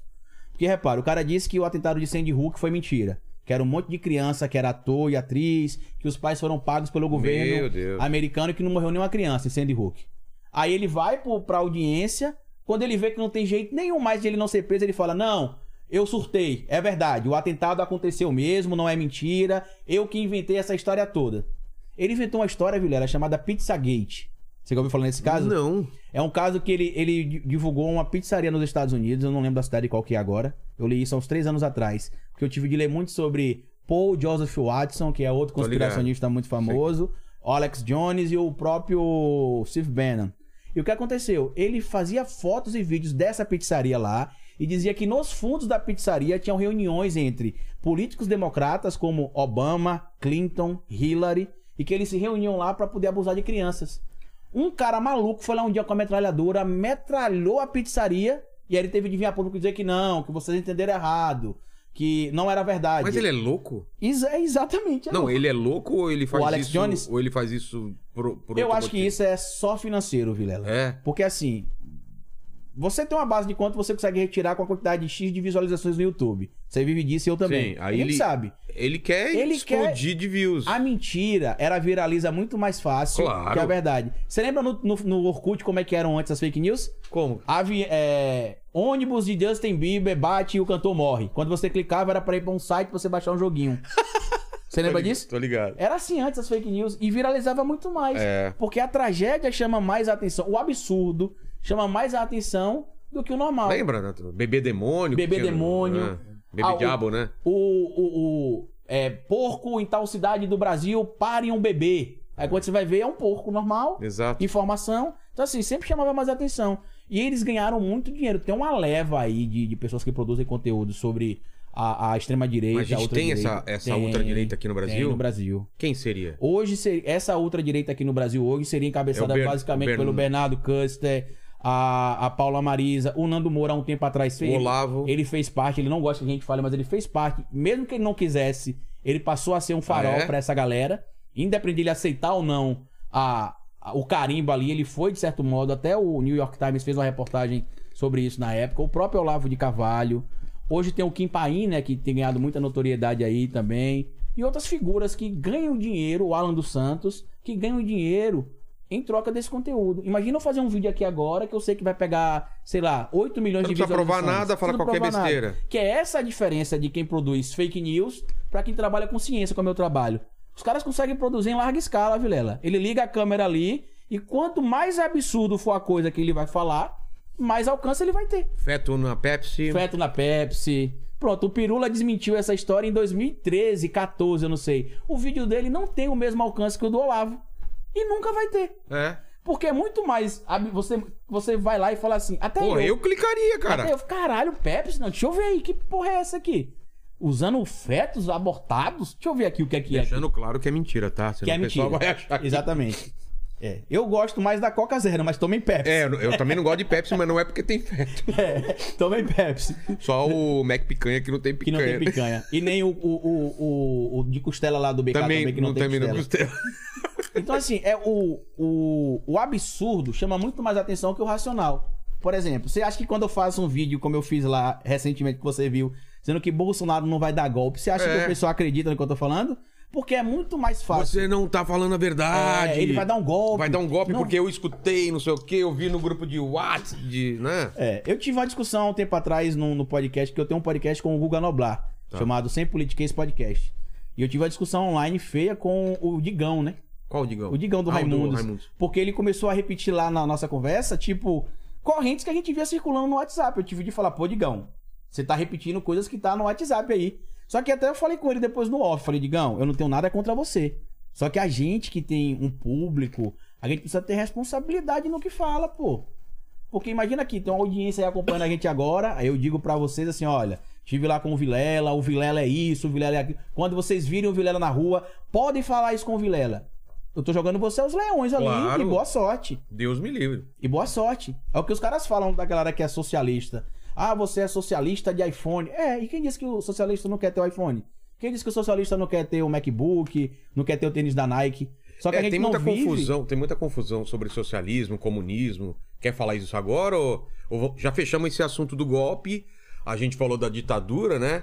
O que, que acontece com o golpe, com essa caça às bruxas dos, dos ditos comunistas, né? Aí a gente tem aquela, aquela, aquele movimento da- do enfraquecimento, dos militares saindo direta já. Sim. Começamos a de- E democracia. como- a primeira manifestação do Direta já foi lá no Nordeste, inclusive, viu? Não foi Ah, aqui na Praça da não. Sé? A primeira manifestação, porque começou com uma manifestação pequena lá Não no sabia, Nordeste. não. Se eu não me engano, foi Quem na cidade organizou? do interior da Paraíba. Foram os militantes locais lá Ah, mesmo. é? Aí depois ganhou essa projeção. A gente que é nordestino sempre sendo pioneiro, tá vendo? Não sabia, As não. coisas. né? Então, é mesmo? começou lá e depois ganhou esse movimento todo que ganhou aqui no Brasil, em- aqui em São Paulo, perdão, no Rio de Janeiro e em outras cidades do Brasil. E outra coisa que me deixa bem puto da vida é essa discussão do direta já e que como é que o Brasil é uma democracia e eu sou obrigado a votar. Né? Primeiro que ninguém é obrigado a votar, você só precisa justificar porque existe um critério legal pra se contabilizar os votos e Mas, mas- mas poderia ser, né? Voto não obrigatório. Você não acha que já poderia? é não obrigatório. Não, não. Trago essa notícia pra você agora. Com o lançamento do aplicativo do TSE, você pode justificar o seu voto pelo celular. Você não, Não, precisa nem mais ir na urna eletrônica. Mas tá na Constituição que é obrigatório. O- o- obri- na verdade, ele fala que é o- obrigatório você comparecer, mas ninguém obriga você a ir lá e digitar o número de alguém. Você pode chegar lá e falar, não quero votar. Ou votar branco ou nulo, ou se abster. Você conhece alguém que foi preso porque se absteve do voto? Não, eu me abstive nas últimas eleições. Então, ó, isentão, tá vendo? Não pode, tem de votar, viu? Tava viajando. Esse- é- normalmente esse, esse é o período que eu consigo viajar. Se tivesse fora do Brasil, você podia ter votado na embaixada. Ah, podia, mas eu tô visitando a Torre Eiffel, vou- Você tem teu compromisso com a sua pátria, Vilela. Não tem. Tá vendo? A culpa é do Não Vilela. tem. A culpa é minha. Pode é colocar nas Vilela aí, minhas costas. Quem foi eleito nessa eleição, a minha culpa, porque provavelmente eu vou estar viajando também. Mas nos dois turnos, Eu acho que só. Quando que vai acontecer o segundo turno? Se acontecer, vai ser no final de outubro, né? O pra... Não é na, na Copa do Mundo. Durante Na a Copa, do, Mundo. é em, no... em dezembro. novembro, Em novembro, em novembro. dezembro. Isso. Se fosse Copa do Mundo, eu ia estar falando, vou estar viajando. Eu acho que não vou estar. Assim, Na, na Copa do Mundo, provavelmente a gente já vai ter um país normal de novo. Provavelmente, acredito. Tá, depois a gente fala a disso gente também. vai ter um país normal de novo. Mas o que, que a gente tava falando antes disso? A gente tava falando Ah, direta já. da direta já. E aí, o que, que acontece esse movimento e o começo da eleição direta aqui que a gente tem? A gente teve um movimento primeiro de eleição indireta, né? Que, Sim. que em alguns estados Tancredo, brasileiros que o Tancredo é, não assumiu porque não assumiu porque ele faleceu, infelizmente, antes de, de, de, de tomar posse. numa coisa estranhíssima, né? Seguraram a notícia, não sei É. Mas eu entendo hoje como historiador também, viu? É? Como cientista político, sabe por quê? Por quê? Existia uma instabilidade se os militares dariam ou não dariam a posse a um vice-presidente. Porque isso era, era, era tudo novo. Verdade. Era novo um presidente eleito democraticamente, mesmo de forma indireta. Era novo os militares aceitar o processo. Tanto que no, tem um documentário chamado Travessia, que fala sobre esse período aí da, que, que culminou com a morte do Tancredo também. Eu até recomendo que alguém quiser assistir, assista. A trilha do filme é de Milton Nascimento, é Onde muito tá? bacana. Você pode encontrar na, na mídia alternativa, né? No mercado paralelo. É, o pessoal que faz torrent, eu não, não, não baixo torrent, mas. Também não tô ligado. Tem um amigo meu que baixa pra mim. Eu É. assisto na casa dele. Na, ca- na casa daquele pessoal que tem aquelas caixinhas também, né? Aquelas caixinhas, né? Box de- Naquelas caixinhas box, às vezes É, aparece ali também, aparece. sem querer. Tá. O cara vai zapear e aparece ali. O nome é Travessia. Você pode procurar, mas acho que aqui no YouTube tem também. Tá. E, e lá mostra que o principal medo do Tancredo era se os militares dariam posse ao, José Sarney. Tanto que teve algumas reuniões de bastidores, os militares se comprometeram, o Ulisses Guimarães teve papel fundamental nesse processo. Tanto que muita gente imaginava que quem tomaria posse era o Ulisses, né, como presidente, só que não fazia sentido, É, é porque um o vice, vice era. Mas é porque era tudo muito novo, a gente não tinha a Constituição de 88 ainda, que estabelece qual que seria o critério. Porque hoje a gente sabe que o critério natural da, da, da sucessão é o presidente morreu, quem assume é o vice. Ah, e se não tomou posse ainda? Não tem problema, quem assume é o vice e fica sem vice. Que tem gente que pergunta, ah, quando o presidente morre antes de tomar posse, o vice assume? Assume. E quem vai ser o vice? Fica sem vice. Aí se ele morrer, quem assume? Aí se for um governador, quem assume é o presidente da Câmara Estadual, se for o presidente da República, quem assume é o presidente da, do Congresso, e aí dependendo do período, se tem uma convocação de uma nova eleição. A gente tá passando por algo similar a isso agora em Alagoas. Ah, é? Porque o governador de Alagoas renunciou para ser candidato e o vice-governador também renunciou para ser prefeito. e aí, esse momento, Alagoas está sem governador, oficialmente, né? Meu Deus. E aí ia ter uma eleição indireta para poder escolher o novo governador de Alagoas e um mandato tampão. Só que aí o STF tá articulando porque isso é inédito na história, né? Então tem de ter a interpretação do que a lei vai dizer ali, se tem uma nova eleição direta para um tampão, se é o próprio, o próprio a própria assembleia local que decide quem vai substituir, só para você ter noção. E aí a gente tem um processo da tomada do poder ali legalmente por por, por José Sarney, né? ele toma posse. A gente já começa muito mal a nossa nova república, porque a primeira eleição já é fraudada, que é a eleição do Lula com o Colo. E quando eu falo fraudada, porque a mídia que deveria ser utilizada naquele momento É, não fraudada informar, na votação, mas Não teve uma campanha votação, de mas difamação manipulação. absurda, né? Inclusive, foi muita inocência do comentamos aqui com quem o que, que aconteceu. Acho que foi com, com o André ontem ou não? É, Das mentiras lá Foi. que. Ou com o Regis, não lembro. Acho que foi com o Regis, né? É, não acho que lembro. foi com O Regis Tadeu? Foi essa, É. essa semana, mas acho que foi com o Regis. Foi, cara, que pra quem não lembra, eu vi, essa época, eu lembro, cara, que levaram a, mu- a ex-mulher do Lula. Pra dizer que ele não, não Tinha abortar, pedido pra pediu abortar. que não queria que ela tivesse o É. filho, que ele não dava atenção à filha. E aquilo foi, tipo, véspera da eleição, aquilo afetou pra caramba o O negócio resultado. do som, Vilela, que o Collor foi dizer que na casa dele não tinha som, mas no casa do Lula tinha um som. Um som de uma marca específica lá, né? Um, Som, um- um- Que antes tinha aqueles sons de um deck, dois deck, meu Deus. Ah, tá, tá, tá. Você lembra disso? Tipo isso. Que tinha uma. É tipo isso, né? Aqui é um deck, aqui é outro deck, né? E que, que é o- onde colocava as fitas. Não, que. que... E aí que o Lula tinha, o Lula dizia que era comunista, mas Não, ele tinha o som. recebia, recebia panfleto da- que uma família do MST, sei lá, ia morar na sua casa. Ia invadir sua casa. ia invadir sua... Tinha, teve tudo isso. Não, e a narrativa de o Colo que ele era o caçador de marajás. Detalhe, o Colo era marajá. Então ele era o caçador de marajá que ia caçar marajá. A pessoa colocava aquela música aí, o caçador de mim, lembra? Aham. Eu, caçador de o mim. Colo. É. E aí a gente errou ali já nesse processo. Teve Mas tam- até compreensível, né? Primeira eleição tal. E o Lula também apareceu como uma figura, entre aspas, muito radical naquele Exato. momento, né? Porque era aquele estereótipo do comunista malvadão, barbudo, descabelado, Falando grosso. falando grosso. Tanto que o Lula, ele, ele só ganhou a eleição em 2002 porque ele entendeu como é que o jogo O político Lu- Lulinha funciona. Paz Amor, o pessoal chamou, né? Que falou, eu preciso me comunicar com a massa direito, senão a galera não vai E com o entender. empresariado também, porque Exato. com a massa ele já se comunica. Eu já sabia que o vice do Lula seria alguém moderado. Eu não imaginava que seria o Alckmin. Vou ser Cara, bem sincero isso, com você. isso é assustador. Quem acordou agora de um. Quem tava em coma e acordou agora, tipo, que 20 anos o cara ficou em coma, 10 anos o cara falou, quê? O Alckmin? Como é que é o que Alckmin? Aquele? É aquele? mesmo. Aquele mesmo. Aquele cara chamado de fascista É, lá? aquele mesmo. E assim, é- isso é estratégico. Por quê? Porque existe uma narrativa desde sempre de que o Lula é radical. O Alckmin é pra trazer essa tranquilidade, Pra-? Ele dialoga bem com o mercado financeiro, dialoga bem com os meios de comunicação também. Mas não vai trazer voto, né? Na verdade, a ideia não é o voto. Ah, tá. Porque eu a não ideia achei do Alckmin. que. Vou, ele- Desculpa aí, viu, PT, mas eu vou revelar a estratégia do Alckmin aqui.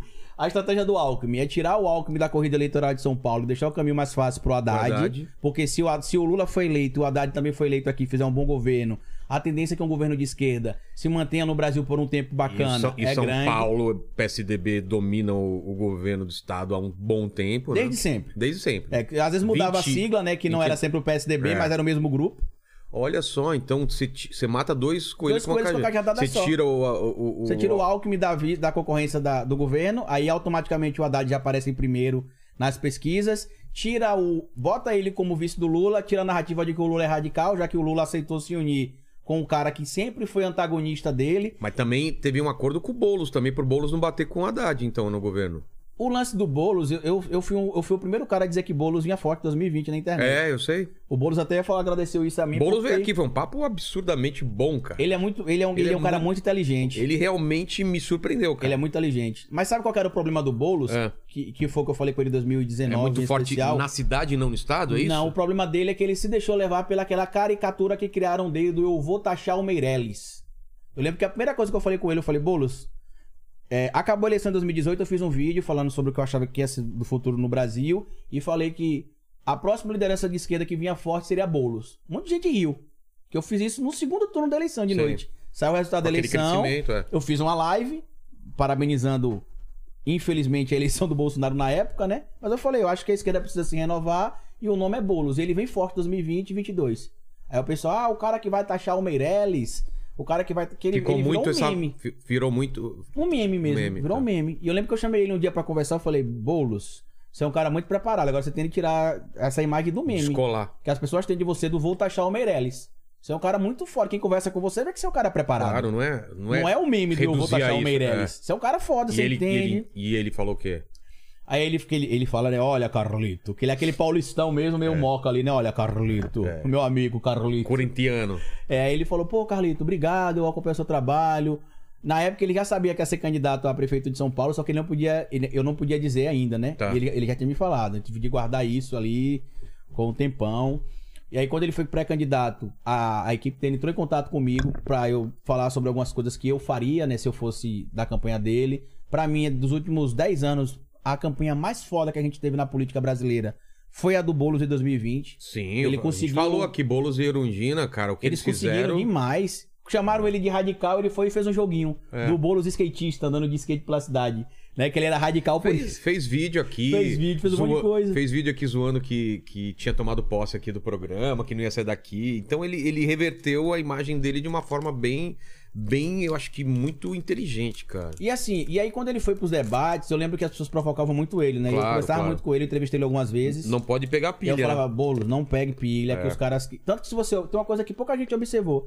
A principal diferença do Boulos de 2018 pra 2020, além do discurso, você começou a ver mais o Boulos com camisa de botão. Sorrindo. Aí, em vez de ver ele com camisa polo, É. porque associavam muito o Boulos ao Lula da década de 80. Eu falei, Boulos, você tem de se desconectar disso aí e tal. Claro que eu não fui estrategista do Boulos, não é isso que eu tô falando, mas quando eu tinha a oportunidade de conversar, eu sempre falava sobre isso. E eu lembro que em 2000 e... a gente conversou algumas vezes de 2020 pra cá, e eu sempre fui entusiasta da candidatura do Boulos para deputado federal. Ah, é? Sempre falei pra ele que ele tinha de ser candidato a deputado federal, porque pela quantidade de votos que ele tem tido, E senador não? não. Porque existe uma questão estratégica nisso, Vilela. Pra ele ser. Qual que é o principal problema do Boulos hoje com a direita? Boulos não tem experiência, é um absurdo o cara que nunca foi nada ser prefeito de São Paulo, o cara nunca teve uma vivência política. Aí eu falei, Boulos, você consegue acabar com tudo isso de uma vez só. Você vai ser candidato a deputado federal, Ganha. possivelmente você ganha, você vai passar a ter experiência no legislativo, vai calar a Não, boca ganha desses críticos aí que vai dizer que você não tem experiência pra nada e vai começar a barganhar. O Boulos demorou de divulgar a candidatura dele. Ele sabe que ele, ele, ele sempre soube que ele seria candidato. Eu sempre soube que ele seria candidato a deputado federal. Mas quando o Boulos lançou, eu até mandei uma mensagem pra ele e pro professor Silvio Almeida, na época que ele lançou a candidatura de governo, né? Porque ele se lançou pré-candidato ainda no ano passado. Caramba. Né? Ainda, acho que em setembro, outubro. Ah, é? Né? Já disseram que ele era pré ia ser o pré-candidato, né? A, a, a governador em 2022. E isso ferrou o PT. Porque o PT não queria lançar o Haddad de cara. O, o PT queria ainda se articular ali e tal. Aí eu lembro que eu mandei uma mensagem pra ele. Eu falei, poxa, Boulos, você foi genial. Porque agora você jogou ali o PT no cu da cobra, como a gente costuma falar no Nordeste, né? Você obrigou eles ali agora a ter de falar alguma coisa. Não vai poder mais ficar calado. E aí o Boulos começou a aparecer empatado com o Haddad em pesquisa. O Ah. Boulos começou a mostrar força pra barganhar na política. Isso acontece, é normal. É mesmo? Acontece, é normal. O que é que Mostrar, mostrar força mostrar pra. força? Que tipo assim, ó, eu posso abrir mão da minha candidatura, mas e aí, o que, é que vocês vão fazer em troca? É. Porque ok, eu tô empatado com vocês. E o acordo que tá sendo costurado, isso já é público entre PT e PSOL, é que o, o, o Boulos tirou a candidatura agora pra defender um projeto, um projeto nacional. E em 2024 o PT não lança chapa aqui em São Paulo e apoia uma possível chapa do Guilherme Boulos. Detalhe, na pior das hipóteses, o Boulos não perde nada. Na pior.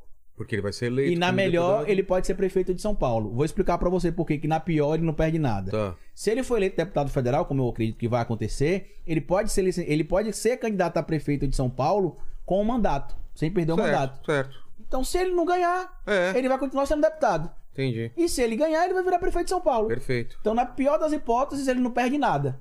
E na melhor das hipóteses, ele se torna o prefeito de São Paulo. Agora, tudo isso depende do Haddad. Ou seja, nesse momento, o bolo está na mão do Haddad no seguinte sentido: se o Haddad foi eleito governador de São Paulo e ele fizer um governo ruim, Ferrou. ferrou o Boulos. É. Porque vão associar o Boulos ao Haddad Claro, e certeza. aí ferrou o Boulos. Mas eu acho que o Boulos é o sucessor natural do Lula. Também acho. Eu falo isso há muito tempo, eu acredito que ele é o sucessor natural do Lula. Tem que. Essa mudança de postura tá me, tá me mostrando isso também. E o Boulos sabe conversar, Vilela. Sabe o que é que me deixa. Eu gosto muito do Mas, Haddad. mas sabe, mas antigamente ele não conseguia destruir essa imagem. Agora, Agora ele tá ele entendeu. furando a bolha. É. Ele entendeu porque, assim, é, eu, eu achei que ele meio que, que se deixou levar pelo estereótipo da caricatura lá do Meirelles. Tá. Acho que em 2020, quando ele viu o tamanho que ele tem, É. eu acho que ele falou: opa, Então, aí que tá. Ele tem que ter noção do tamanho, do tamanho que ele tem agora. Exatamente. Que não é aquele cara lá que era antes, cara. O que ia taxar o Meirelles, É. não é.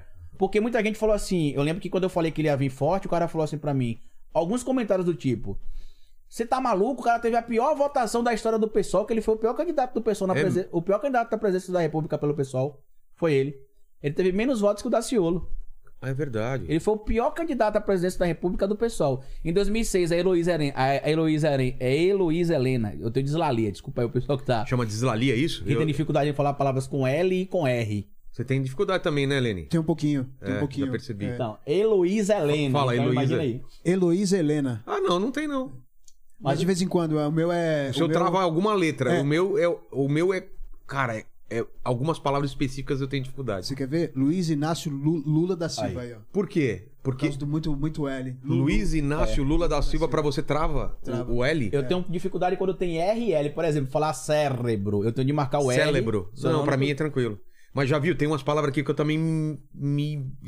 Aí eu troco a palavra. Quando eu consigo falar, eu já falo outra, cara. É dislalia, né? Então, assim, ele, a, a Heloísa Helena foi em terceiro lugar em 2006. Em 2010 a gente teve a Marina, mas em quarto lugar teve o Plínio. Verdade. Em 2014 a gente teve a Marina e, e- e a Janguira Fegali, se eu não me engano. Em 2018 a gente teve. Aí a gente teve o Boulos, acho que lá em quinto lugar, não lembro de cabeça, mas ele ficou atrás do, do Daciolo. E quando eu falei lá em 2018 que o Boulos era o, no- o novo nome da esquerda, Ah, os caras, riram "Cê de tá você, maluco? O cara foi o pior candidato da história do pessoal. Aí eu fiz igual o cara lá da escolha do professor Raimundo, né? Aguarde e confie.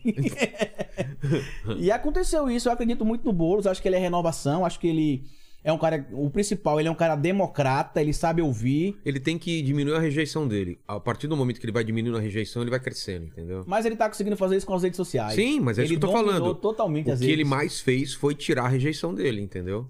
Com as redes sociais, que Com é uma coisa que a sociais. esquerda não entende. Eu tava falando aqui com você em É off. do Lula, ele, cara, ele tem que furar a bolha, porque ele tá pregando pra convertido, cara. Mas eu Esses vou te caras- dizer, o Lula sabe disso, viu? Ele sabe. Não, Ele eu, sabe. eu entendo que ele sabe. Ele sabe. Mas eu acho que tem um monte de gente com medo. Não, Lula, calma, vamos pensar de. Ele se amarrou no pode Você acredita que a gente, teve um, a gente teve um almoço depois da reunião que eu tive com ele? Cara, você acha que um cara com a experiência dele, de papo e de cultura e do que ele viveu, Alguém vai enrolar ele, cara? O meu medo de o Lula vir aqui, meu medo entre aspas, né? Falando Sim, brincando sim. aqui, assim, o, o que vai acontecer se o Lula vir aqui é você é acabar o programa e você tá com a camisa do Lula ali fora fazendo Então, campanha por Lula. O que, que é mais Tenho fácil? certeza Isso absoluta. acontecer ou eu convencer ele de alguma coisa ou Rapaz, eu. é, o Lula é um Então, cara que tem um poder de, co de, de coesão. Ele e o Ciro. O Ciro também é bom de lábia, hein? Mas o, o Ciro ultimamente tá meio incoerente com algumas coisas que ele, o pessoal. ele tem feito. Eu aí. vi quando a gente marcou O pessoal da você. audiência do Ciro não gosta. É, eu então, disso, quando a mas- gente marcou você, muita gente falou esse lance do Ciro aí, que você tá batendo muito no Ciro. E por quê? Você era cirista e mudou? o que, que foi? eu- Qual a eu- história? Eu sou de esquerda. Tá. Inclusive, até pra gente comentar sobre isso, porque muita gente acha que a esquerda. Não necessariamente progressista, porque tem É gente que é, mesmo? de, que é de direita e se considera progressista Entendi. também. É, mas eu sou progressista, mas eu Tá. tô querendo separar, porque hoje ficou muito na moda falar progressista, progressista, progressista. E aqui tem figuras que são mais liberais e que Qual a se diferença consideram... de um esquerdista pra um progressista? Basicamente, a ideia do progressista é um cara que, mesmo que não seja de esquerda, defende algumas pautas que ele considera importantes, como, por exemplo, algumas pautas identitárias. Combate à desigualdade. Isso é progressista. fome. Isso pode ser enxergado como progressista também. Combate à homofobia, ao, ao, ao, ao Todo- racismo. Todo esquer... cara de esquerda é progressista, mas nem todo progressista é de esquerda, é isso ou não? Não. Todo Não? cara de esquerda. É porque dentro da esquerda também existem outras esquerdas. Ah, tá. Né? Que é, que é o- Putz, tem um monte de. Pronto, agora teve a polêmica com a Rita Von Hunt esses dias, que Isso. ela disse que não quer votar no Lula no primeiro turno. E o que é que eu teria de dizer sobre isso? Ela, fa- ela falou que. Pra, que, pra Ela- que ela. Inclusive estão achando que ela vai votar no Ciro, mas É, ela não, não disse é? que vai votar no Ciro. Ela É- só disse que não é. ela é mais, ela é entre a, eu não gosto desse termo radical, mas enfim, ela é mais radical, ela é uma esquerda mais próxima do comunismo Tá. e do marxismo. Só que a gente precisa que é isso um problema que a esquerda também não entende. Não existe uma esquerda. Existe dentro da esquerda diversos Mas movimentos existe de uma esquerda. vontade dentro dessa esquerda de botar todo mundo na mesma caixa ou não? Eu acho que sim, viu? Mano, você é de esquerda, como você tá falando. Pronto, eu não consigo ver pessoas de esquerda não defendendo movimentos identitários, que é, por exemplo, combate à homofobia, ao machismo. E tem? Tem, tem gente que acha que o que atrapalha a esquerda são as pautas identitárias, e eu vejo o contrário. Eu não consigo me ver de esquerda sem defender o combate à fome, o combate à pobreza, o combate ao machismo, à homofobia, à desigualdade social, defendendo pautas LGBT. Eu não consigo me ver de esquerda e não defender isso. Só que tem gente que é de esquerda que diz que, na verdade, o que atrapalha a esquerda e o que afasta a parte da direita da gente são as pautas identitárias. Eu nem gosto de entrar nessa discussão porque ali são. Como cientista político, eu consigo estabilizar, estabelecer isso em uma linha de, de, de- de interpretação com dados. Tá, Como militante, a gente vai discutir o tempo todo. vai, né? Porque a pessoa vai dizer que eu não tô entendendo, que eu não tenho vivência. Esses dias disseram que eu era militante de internet, né? Porque as pessoas me conheceram na internet, mas não sabem que meu pai é líder sindical, não sabem que meu pai foi um dos fundadores do PT Mas na. Bahia. Pejo, pejora... Ó, aí, ó a palavra. Pejorativamente. Ativamente. É isso? Pejorativamente. Porque o que é que seria o militante de internet que eles chamam? O cara que não entende a realidade das ruas, que estuda, Ah, estuda, que tá no seu estuda, sofá, tá no tranquilo, sofá, é. entendi. Eu nasci no dia de greve, Vilela. Meu pai inventou de fazer a porra de Meu uma pa- greve. meu pai é metalúrgico. Na, na semana que minha mãe teve dor de ter neném. E aí quando chegou no dia do parto lá, quem é que tava na greve? meu pai. E agora minha E mãe sua lá... mãe? E Cadê o cara?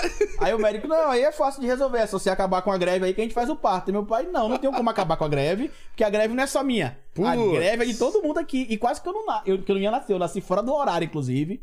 Né? Quase que eu tinha alguns problemas aí de saúde. É. Um amigo médico do meu pai que teve de ir pro hospital, fazer o Nossa. parto. E eu tô envolvido em luta, luta de classe, movimento estudantil desde sempre. Só que as pessoas me conheceram na- a nível nacional na internet depois do governo Bolsonaro. Mas eu já tava lá em 2016 falando de Bolsominion. Eu já tava lá em 2016 falando de coxinha versus mortadela. 2016, quando ninguém queria saber de política. E eu vou ser sincero pra você, eu já tava até acu- a- a- conformado que eu ia gravar os meus vídeos no meu canal. Que ninguém- quase só ninguém ia porque ver. eu queria falar É. daquilo mesmo e acabou. Que ninguém ia ver e dane-se. Eu queria falar daquilo e acabou. E aí em 2018 veio a, a grande virada, né? É. Que foi, foi quando as pessoas passaram a se interessar mais por política. Aí a política foi pra rádio, foi pra, Pra TV, tudo. pra te- internet, tudo. Tudo. E hoje eu acho que o problema, o grande problema da esquerda hoje é se comunicar. Tem alguns pensadores na esquerda que têm um hábito de se comunicar com a academia. Então chega aqui, olha, Vilela, é um hábito salutar Ah, entendi. a gente chegar aqui, discutir princípios da perspectiva cognitiva das pessoas. Porra, por que, que você não fala, poxa, Vilela, é uma coisa saudável a gente discutir interpretações aqui do conhecimento? Não, eu tenho de ter um vocabulário sempre rebuscado, porque se eu sou intelectual, eu não posso ser vulgar. Entendi. Eu não posso falar é, prática, eu tenho de falar praxis. Eu não posso falar saudável, eu tento de falar salutar. entendeu? Então, assim, eu faço. Na academia eu sou acadêmico. Sim. Fora da academia eu sou um divulgador Perfeito. popular. É. E acabou. Assim como os divulgadores de ciência fazem, né? Sim, eu sou um divulgador Ele científico. explica um buraco negro para um público comum como eu entender. E, e graças a pessoas que entendem isso que a gente entende essas coisas. É. Tem gente da esquerda, por exemplo, que eu vejo o vídeo que eu não entendo o vídeo da pessoa. Eu até falei sobre isso recentemente. Uma pessoa, ah, eu sou acadêmico, eu sou doutor, pós-doutor. Vamos falar sobre consciência de classe. Aí pega os livros lá, cita Marx, cita. E eu não entendo nada. Aí eu, eu mesmo vou lá e leio o livro. Falo, ah, rapaz, o que a pessoa quer dizer foi isso aqui. E aí tem o Olavo do outro lado, o Tim Olavo do outro lado, falando, porra! E aí É, vai porra, falando numa linguagem é super... tudo mentira, porra. Tá escrito aí, ó, um monte de golpista, sabe? Pronto. E aí a pessoa Aí entende. entende. E a gente precisa ter essa noção de entender que do outro lado. Mas hoje tem bastante gente, né? tem, mas Você, eu o que existe. Bugalho... Quem mais? Mas o Henry, o Henry tem alguma vantagem. Queria até mandar um abraço pra ele, que o Henry tem uma vantagem que é a Denise, a esposa dele. Porque ela conversava muito comigo que às vezes ele gravava um vídeo e ela não entendia o vídeo. Aí ele refazia? Aí ele. Aí ela me disse que chegou um momento que ele gravava e falava assim: Denise, assista esse vídeo aí. Se você ver." entendeu, eu vou soltar. Porque o Henry é muito acadêmico, o Henry é. mu- ele é filósofo, lê muito, inclusive faz parte da Royal Academia de Artes Britânica, né? Recebeu o prêmio recentemente. E aí ele disse que um. Ela disse pra mim que, Carlito, que eu falei com ela sobre uma pessoa específica que eu assisto o vídeo, Tá. que essa pessoa tem muita relevância dentro da esquerda. Eu não vou citar o nome aqui porque eu Tá. não quero criar. Criar desmobilização em torno do nome dessa pessoa. Mas é uma pessoa que é muito acadêmica. Fala difícil. Fala, eu não, eu não entendo nada. Imagina se eu, que sou cientista político, historiador, não é. entendo. Imagina o povo. E às vezes eu escuto a pessoa falando, não, o meu conhecimento é pra quem é pro catador de lata na rua, até pro pós-doutor na academia. Aí eu falo, e eu tô em que conexão nesse caminho aí? Porque Que eu não tô entendendo, eu né? não tô entendendo nada. E aí ela falou, Carlito, o Henry fazia a mesma coisa. Eles gravavam os vídeos, eu falava, Henry, você falou o que aqui que eu não entendi nada? Aí ele foi, parou a partir dali e falou: Eu tenho de falar realmente de forma mais direta, que é isso que a gente precisa É. fazer. O meu currículo Lattes, Vilela, eu só atualizo ele quando eu vou fazer alguma coisa na academia. Porque eu, não- eu não preciso estar lá, eu não preciso mostrar pra academia que eu Claro, sou bom claro. no que eu sou, porque eu, eu, eu tenho de me considerar bom no que eu sou. O meu livro, por exemplo, falando de política sem politiquês, é best-seller no Brasil. E Você não trouxe pra gente, né? não trouxe porque eu não tenho, acabou, mas a Sério? gente vai fazer um lançamento Manda agora oficial aqui em São Paulo, que eu vou fazer até o convite, ó, dia Claro. 24. Dia 23, se o político que vai participar comigo do Flow não cancelar de novo, eu Tá. vou estar no Flow, dia 24, dia 23 de maio. E dia 24, a gente vai fazer um lançamento oficial dos meus dois livros, o Falando de Política Sem Politiquês e o Bora Votar. Que, inclusive, no Bora Votar, eu vou mandar um- uma. A digital eu consigo mandar pra você, a Tá versão bom. digital. Boa, boa. Eu falo sobre esse pragmatismo que precisava acontecer em 2022, que inclusive poderia originar chapas como essa do Lula com Alckmin. Eu falei disso lá em 2020, no meu livro. E não tinha abertura pra isso Não, eu época? falava que eu esperava que acontecesse porque a gente ia precisar disso em 2022. Ah, entendi. E aconteceu. Ou seja, que, como você falou, quem imaginou que teria uma É. chapa Lula e Alckmin? Você já imaginava, então? Eu já falava isso lá, falava sobre os jovens que precisavam tirar o título. Porque em 2018, Vilela, a gente teve 42 milhões de brasileiros no segundo turno que votaram branco, nulo ou se abstiveram. O que esses brasileiros fizeram? Eles desistiram do Brasil. Porque eles deram a oportunidade de outra pessoa Decidi por ele. escolher por eles. Então, com- como é que a gente chegou nesse nível? Despolitizando o povo. Aí eu começo no, no Bora Votar, eu começo falando sobre o gigante acordou.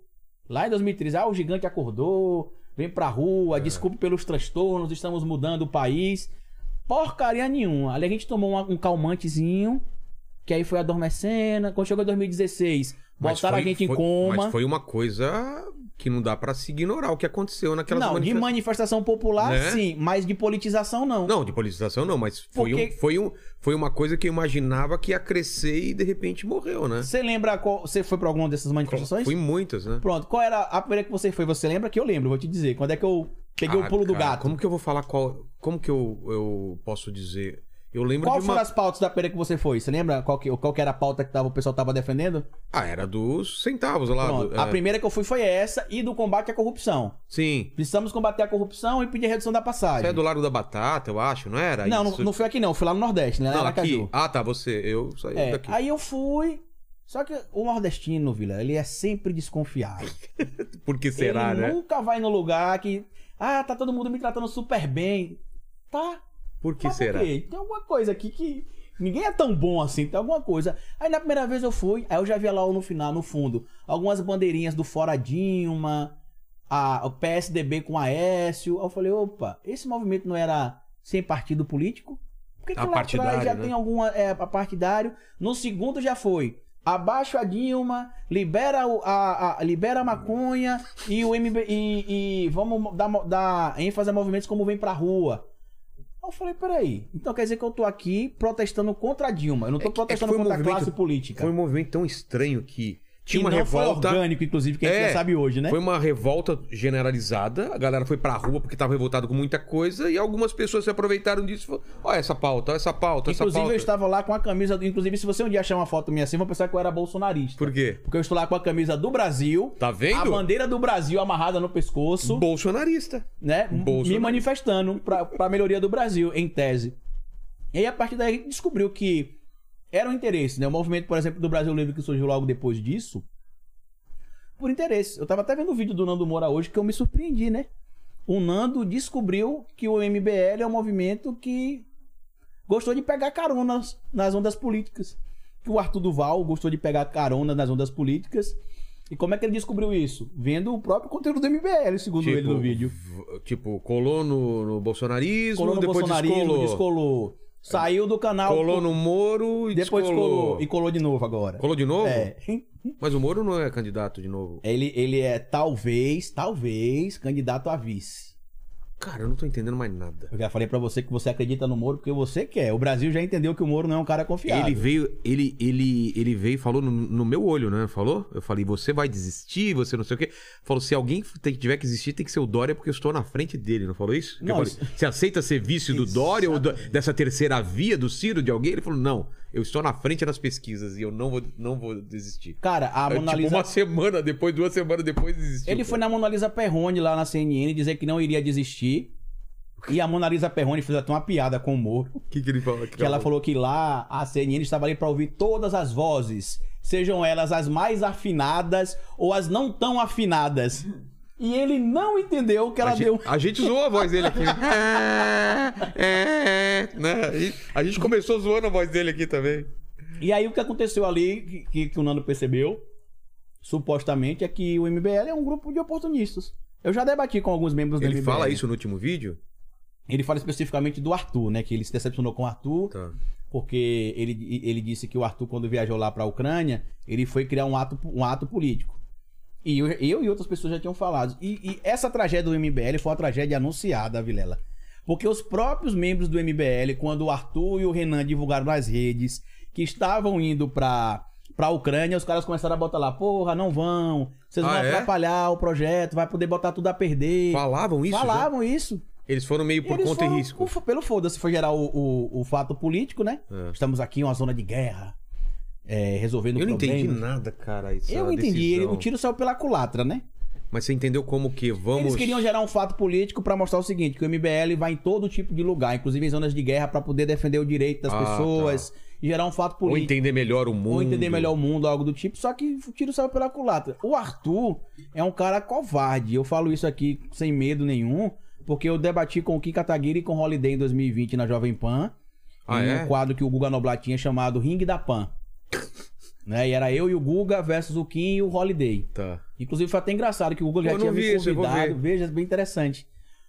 E eu já sabia que Sobre o- alguns assuntos sobre alguns assuntos, como, por exemplo, democracia, Tá. sistema de cotas que eles não entendem, ou entendem fazer de conta que não entendem mesmo, só pra criar um fato é, pra gerar engajamento na internet. E na época a gente falou sobre as pautas do Bernie Sanders versus, versus Trump, o documentário da Petra Costa versus o documentário deles, né? O Democracia em Vestigem não vai ter golpe. Falamos sobre os atos do dia 15 de março de 2020, que você vai lembrar que foi quando teve aquela convocação Sim. do artigo 142.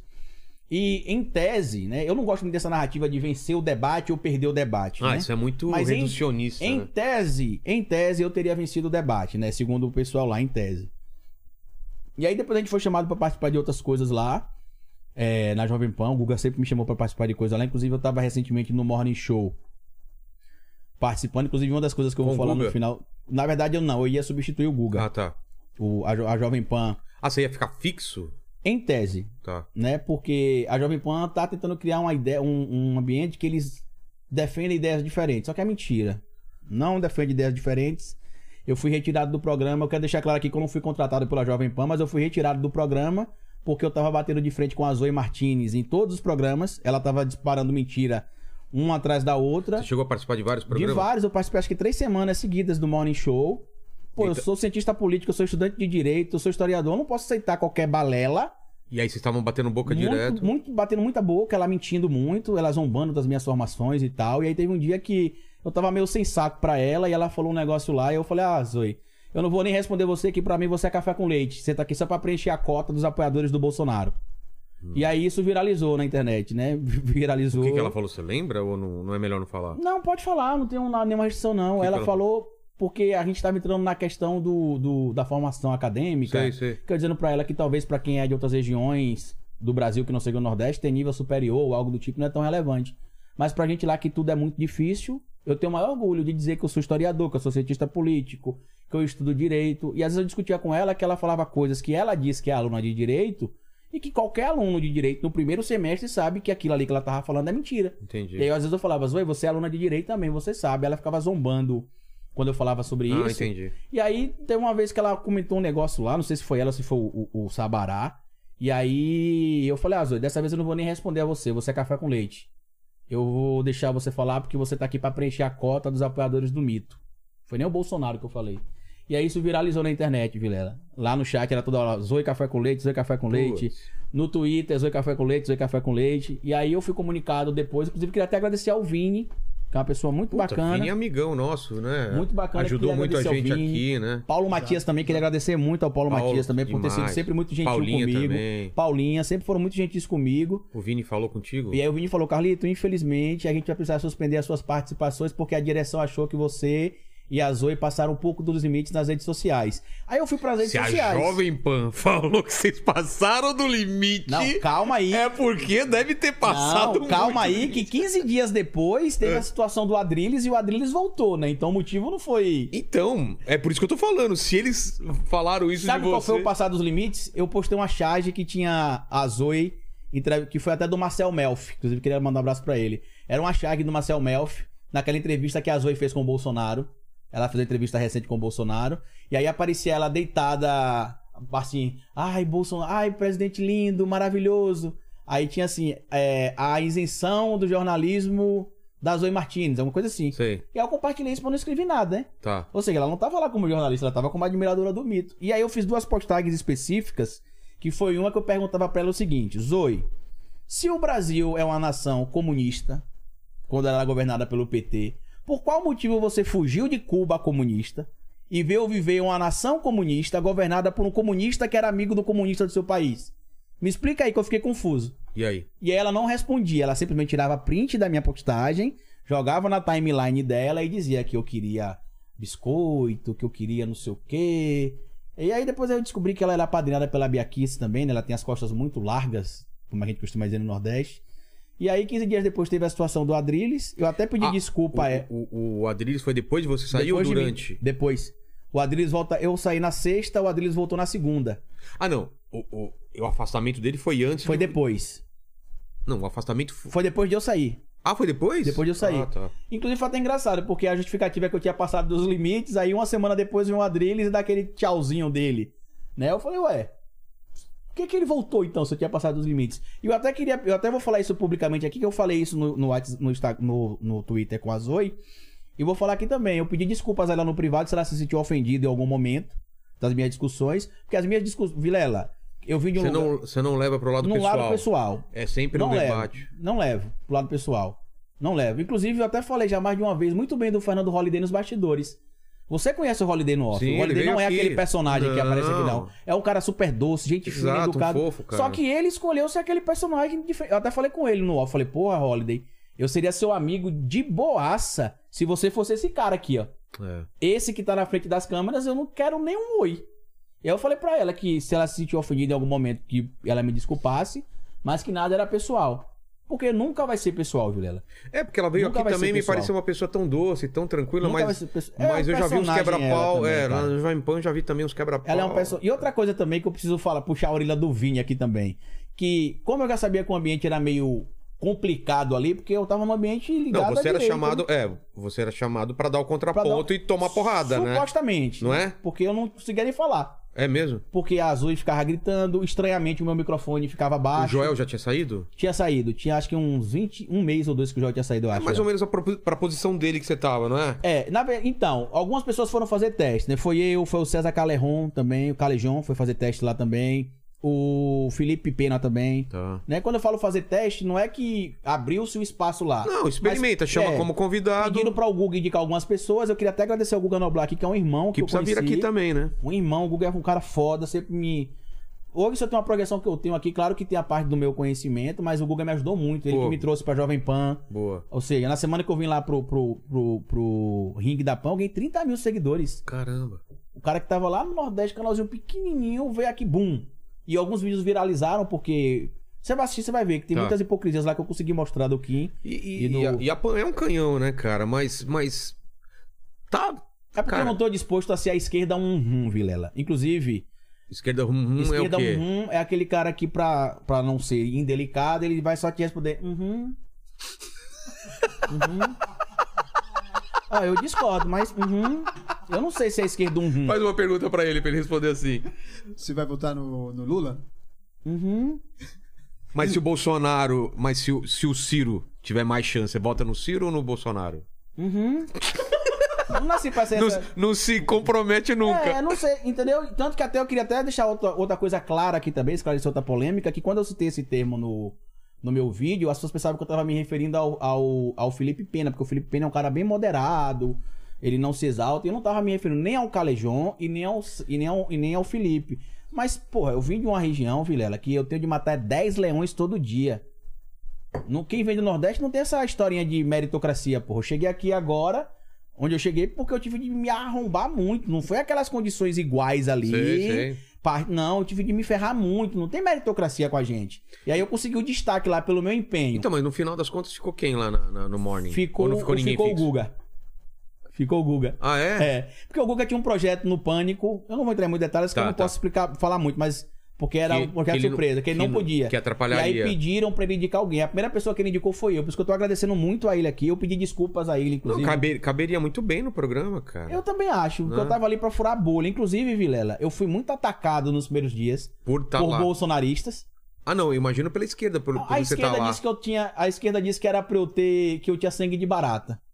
Só que eu sempre fui da tese de que a gente tem de falar pra fora da bolha. Também acho. Porque, porra, falar Falar todo pra- dia pra quem quer ouvir o que eu quero não É rola. fácil. E é fácil. Aí ele né? falava que é contra. E aí chegavam uns guri lá que eu era um vagabundo, que ia me matar, que eu tava mentindo. Como é que eu dizia que Zoe estava mentindo? Quem? Os bolsonaristas? É, onde é, que eu, onde é que eu tinha encontrado aquela informação? Aí eu ia lá e mandava o link aqui. Aí os caras vinham, ah, eu discordo de você, eu continuo sendo de, de direita, mas pelo menos eu vi que você é um cara coerente. Pra mim isso não tem preço. Claro. Tem um monte de gente que tá me seguindo hoje, dessa época aí, que é de direita.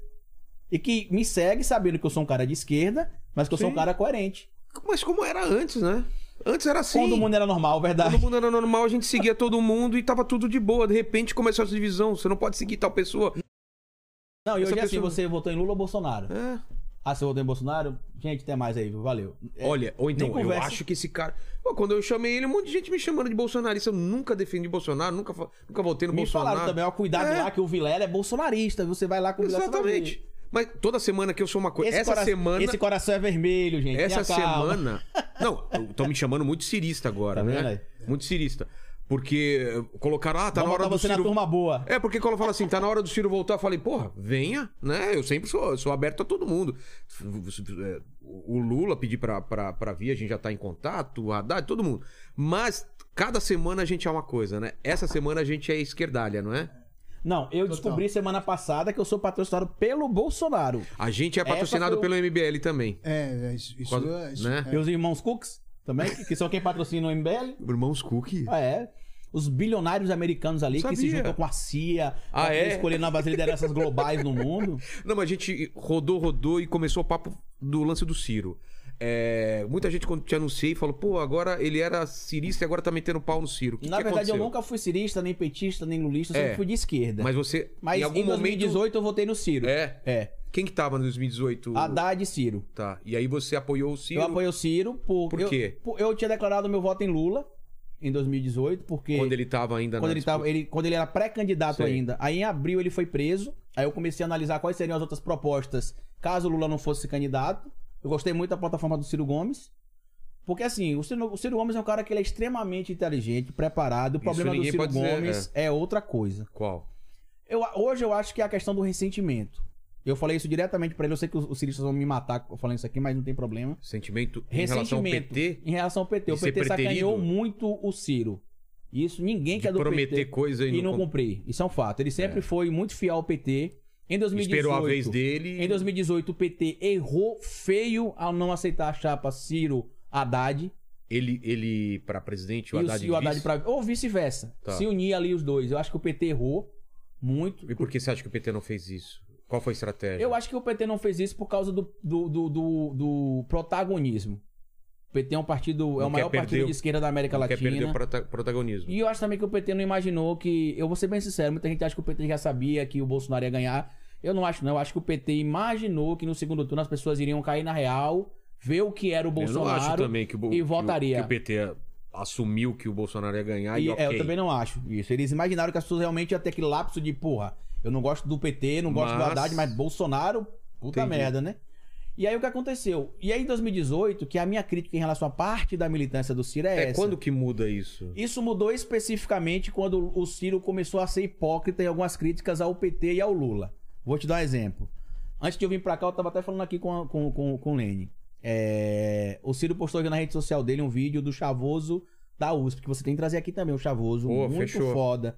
Chavoso da USP. Passa todos os contatos aí pro Lênin. E o Chavoso, no Avesso Podcast, que é o, o, o programa lá do meu amigo Ferrez e da de Holanda, ele disse que não votará no Lula se o vice for Alckmin. Ele tinha dito isso há um tempo atrás. Certo. Por quê? Porque ele viveu em comunidade, ele disse que lembra da violência da polícia na gestão do Alckmin com os amigos dele. Eu, como alguém de esquerda, eu entendo a posição do Chavoso.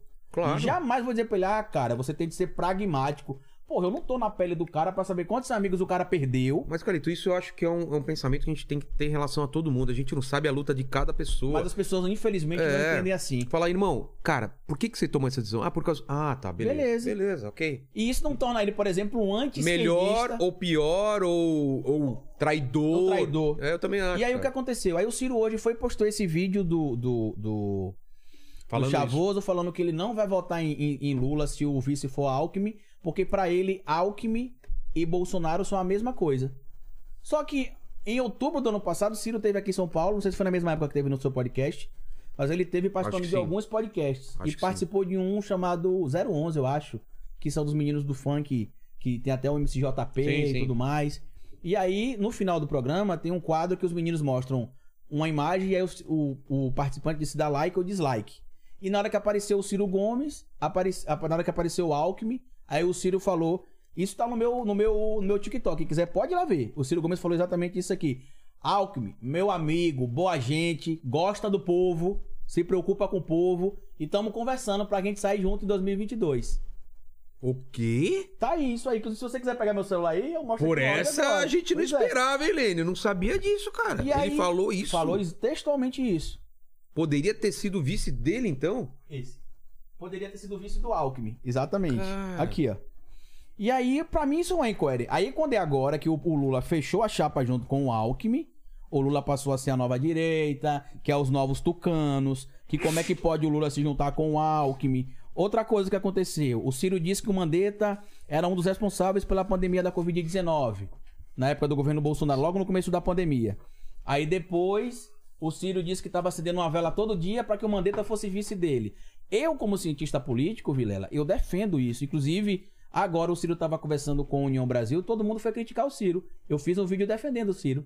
Ah, é? Por quê? Porque na política existem dois tipos de cenários no mundo, Vilela. O real e o ideal. O imaginário. Isso. O, o ideal O é ideal o ideal. e o real. O ideal é o que você gostaria, ou é o mundo E perfeito. o real é o que eu tenho. É. Eu falei, gente, eu também não Mas queria isso o abre, Ciro... isso abre precedente pro Bolsonaro falar que ele tem que se aliar ao Centrão. Que Mas- falam no ideal eu não gostaria, mas, na Mas, real. mas na política brasileira é impossível você governar sem um centrão. Putz, será mesmo? Por isso, que, o- por isso que o Ciro tá falando a verdade desde o começo e o Lula também. Se eles forem presidentes, o, ambos aí forem eleitos, né, um ou outro, eles vão ter que dialogar com o Centrão. Porque o Centrão, a gente, a gente acha, acha que o Centrão é uma entidade, né? É. O Centrão é um grupo de partidos junto. políticos que às vezes está do lado da direita, às vezes está do lado da esquerda. Dependendo, isso acontecia desde a Revolução Francesa. Lá na França a gente tinha o chamado, a chamada planície ou pântano. Existiam os jacobinos e os É. girodinos e, E- no e meio tinha a planície, Que né? dependendo do- centrão deles. É, dependendo pra onde tá soprando o vento, eu vou. Aqui o Ciro falando. Vamos lá. Aqui, ó. Não, tem aqui, ó. Geraldo Alckmin. Meu amigo, bem, é um homem de bem, é um homem de bem, um bem intencionado, gosta do povo, enfim. Continuando o cenário, vem a governo do estado de São Paulo. Ele está conversando para ser candidato a governador, provavelmente fora do PSDB, vai sair e nós estamos conversando. PDT, PSB do Márcio França. Pronto, tem mais coisa, né? Tá. Eu cortei Kassab do PSD Sabe? Do PDT com o Lupe. e o PDT com o Lupe. Entendi. Ou seja, inclusive, a- quem tá fazendo esse react aqui é o Luigi. Eu também Já recomendo que veio vocês tragam o Luigi aqui. Não, já veio. Já teve o Luigi, Meu Luigi amigo, Matos? é, O Luigi é amigo. já Nunca vi veio. não o Luigi aqui não, mas eu vou Veio. procurar assistir. Procura, foi um E a- o, o. Luigi até fez um, um corte engraçado. Ele falou que ele não iria votar no Lula. Por causa do Alckmin. Mas só porque o Ciro tava defendendo o Alckmin, aí agora ele ia votar no, no Lula.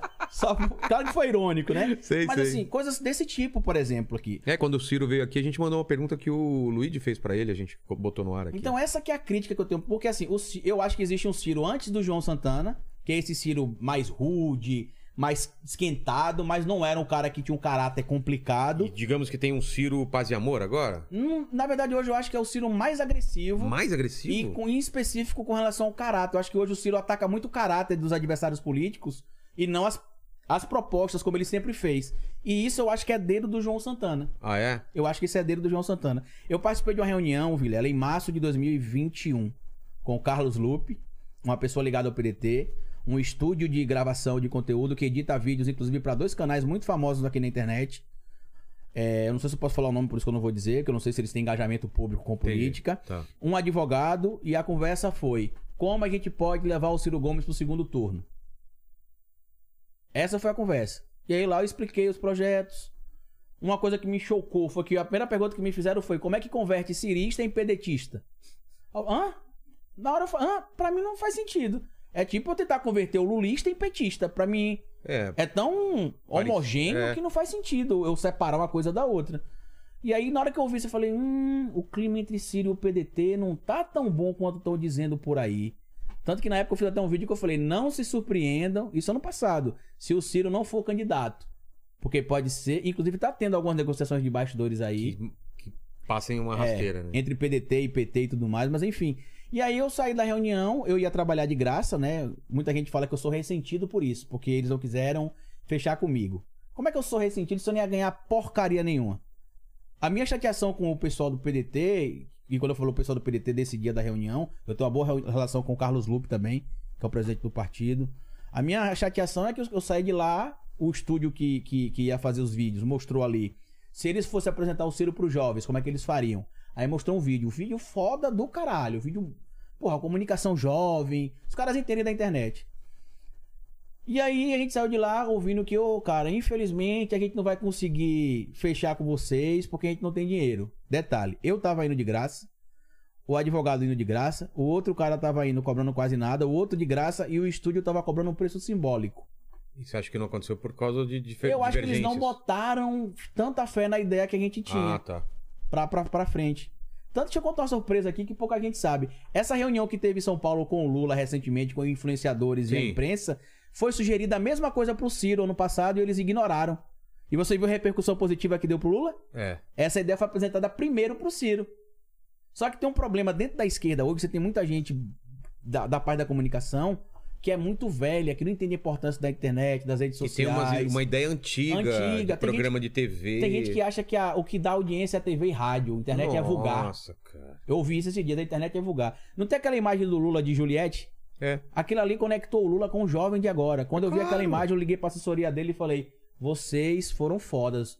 Eu falei pra vocês o quê? Soltem o cara no meio do povo, que ele vai dar o jeito dele. E ele já se conectou com o povo. Sabe o que teve de crítica dentro do, do, do partido? Ah, que aquilo ali não era necessário. Pra que o Lula botar aquele óculos? Putz. Porque, pô, a, a galera não entende. É o Eles lance dos acadêmicos que eu entendem, falei. cara. Não entende, não. A gente tem de falar de plataforma, de saber apresentar as propostas, isso é muito. vu- Não entende. E aí o Ciro começou a criticar. Aí não, não deu certo esse negócio lá da, da gente entrar, né? Da, da, da, da, da, da consultoria. 20 dias depois, mais ou menos, um mês, sei lá, estranhamente, o partido que não tinha dinheiro contratou João Santana. Que não deve ser barato. Oficialmente, ele recebe 250 mil, segundo informações internas. Extraoficialmente, tem gente que diz que o João Santana não sai de casa por menos de 2 milhões. Então, ele é um cara caro. Ele é um cara caro. Né? E ele tem um currículo foda. Só que o João Santana nunca foi bom de internet. Isso eu tô falando porque pessoas que trabalharam com ele em 2012 na campanha do Alckmin aqui, do, do Haddad aqui em São Paulo, perdão, e outras campanhas falaram Foi uma "Carlito, falha. De... O uma- João Santana não gosta. Ele acha que internet é um ambiente vulgar. A palavra que a pessoa usou pra mim. Ele não entende da internet. Cara, as, as.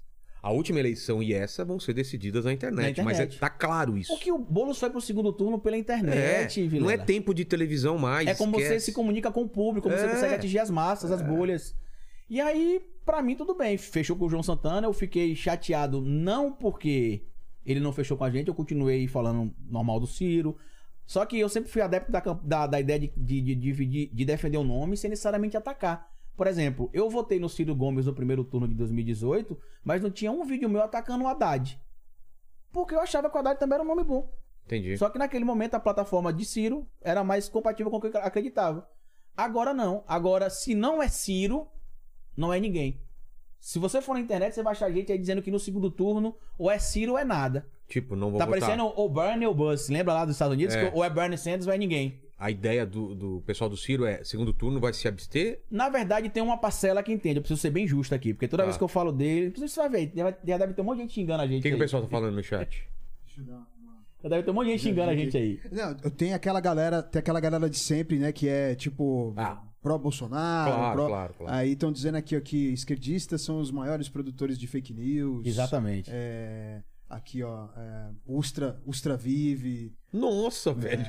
o caminho. É, mas o chat é assim. Depois o chat Não, eu some. posso, eu posso levar eles, eu posso, se eles quiserem, eu posso pedir pra fazer um experimento social. O pessoal que quer aí falar Ustra. de Ustra, a gente faz exatamente o que aconteceu na ditadura com eles. Se eles aprovarem, aí eu espero depois eles saem gritando: Ustra vive ou não vive?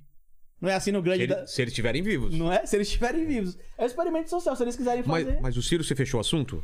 Fechei. Então, vou aproveitar que fazer um xixi. Manda a pergunta, comentários pra ele e já volto. Tá bom, eu vou aproveitar para ler um superchat aqui, que ó, o, o Drive Social, Segurança é, Colaborativa.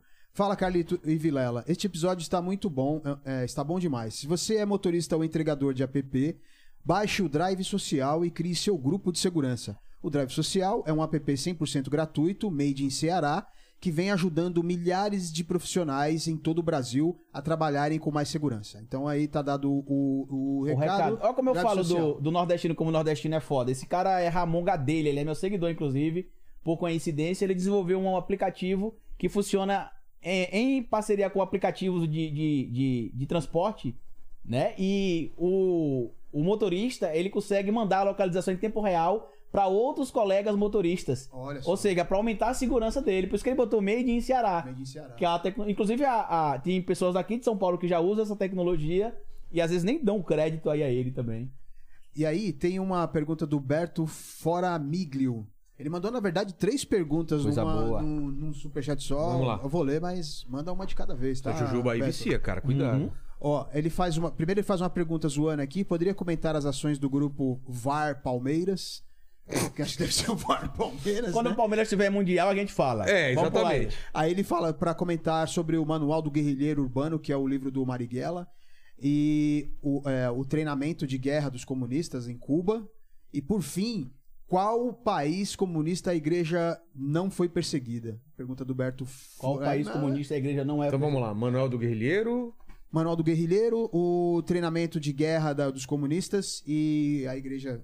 Qual país que Bom, o Manual do? Guerrilheiro Urbano do Maringuela é um manual que explica como é que a gente pode, se tiver uma guerrilha urbana, por exemplo, se defender ou atacar, né? Vale lembrar que o Maringuela, que foi assassinado, baiano, conterrâneo meu, foi político também, brasileiro, ele viveu numa época conturbada, que ele era o alvo de tudo. Inclusive o filme, eu até recomendo quem quiser assistir o filme do Wagner Moura, é um filme meio paradão, um filme meio histórico, né? Diferente de outros filmes, Não tem como... Medida provisória agora do, do, do Lázaro Ramos, que é muito bacana, mais movimentado. Tem mais ação. Com o seu Jorge também, o Maringuela é um pouco mais parado. Mas mostra mais ou menos o lance ali que a gente falou da, dos assaltos, de como é que se reuniam ali, como é que funcionavam os bastidores das manifestações. O manual é basicamente isso. Era um, um- um livro que ensinava táticas de como você utilizar o que a cidade tem a oferecer.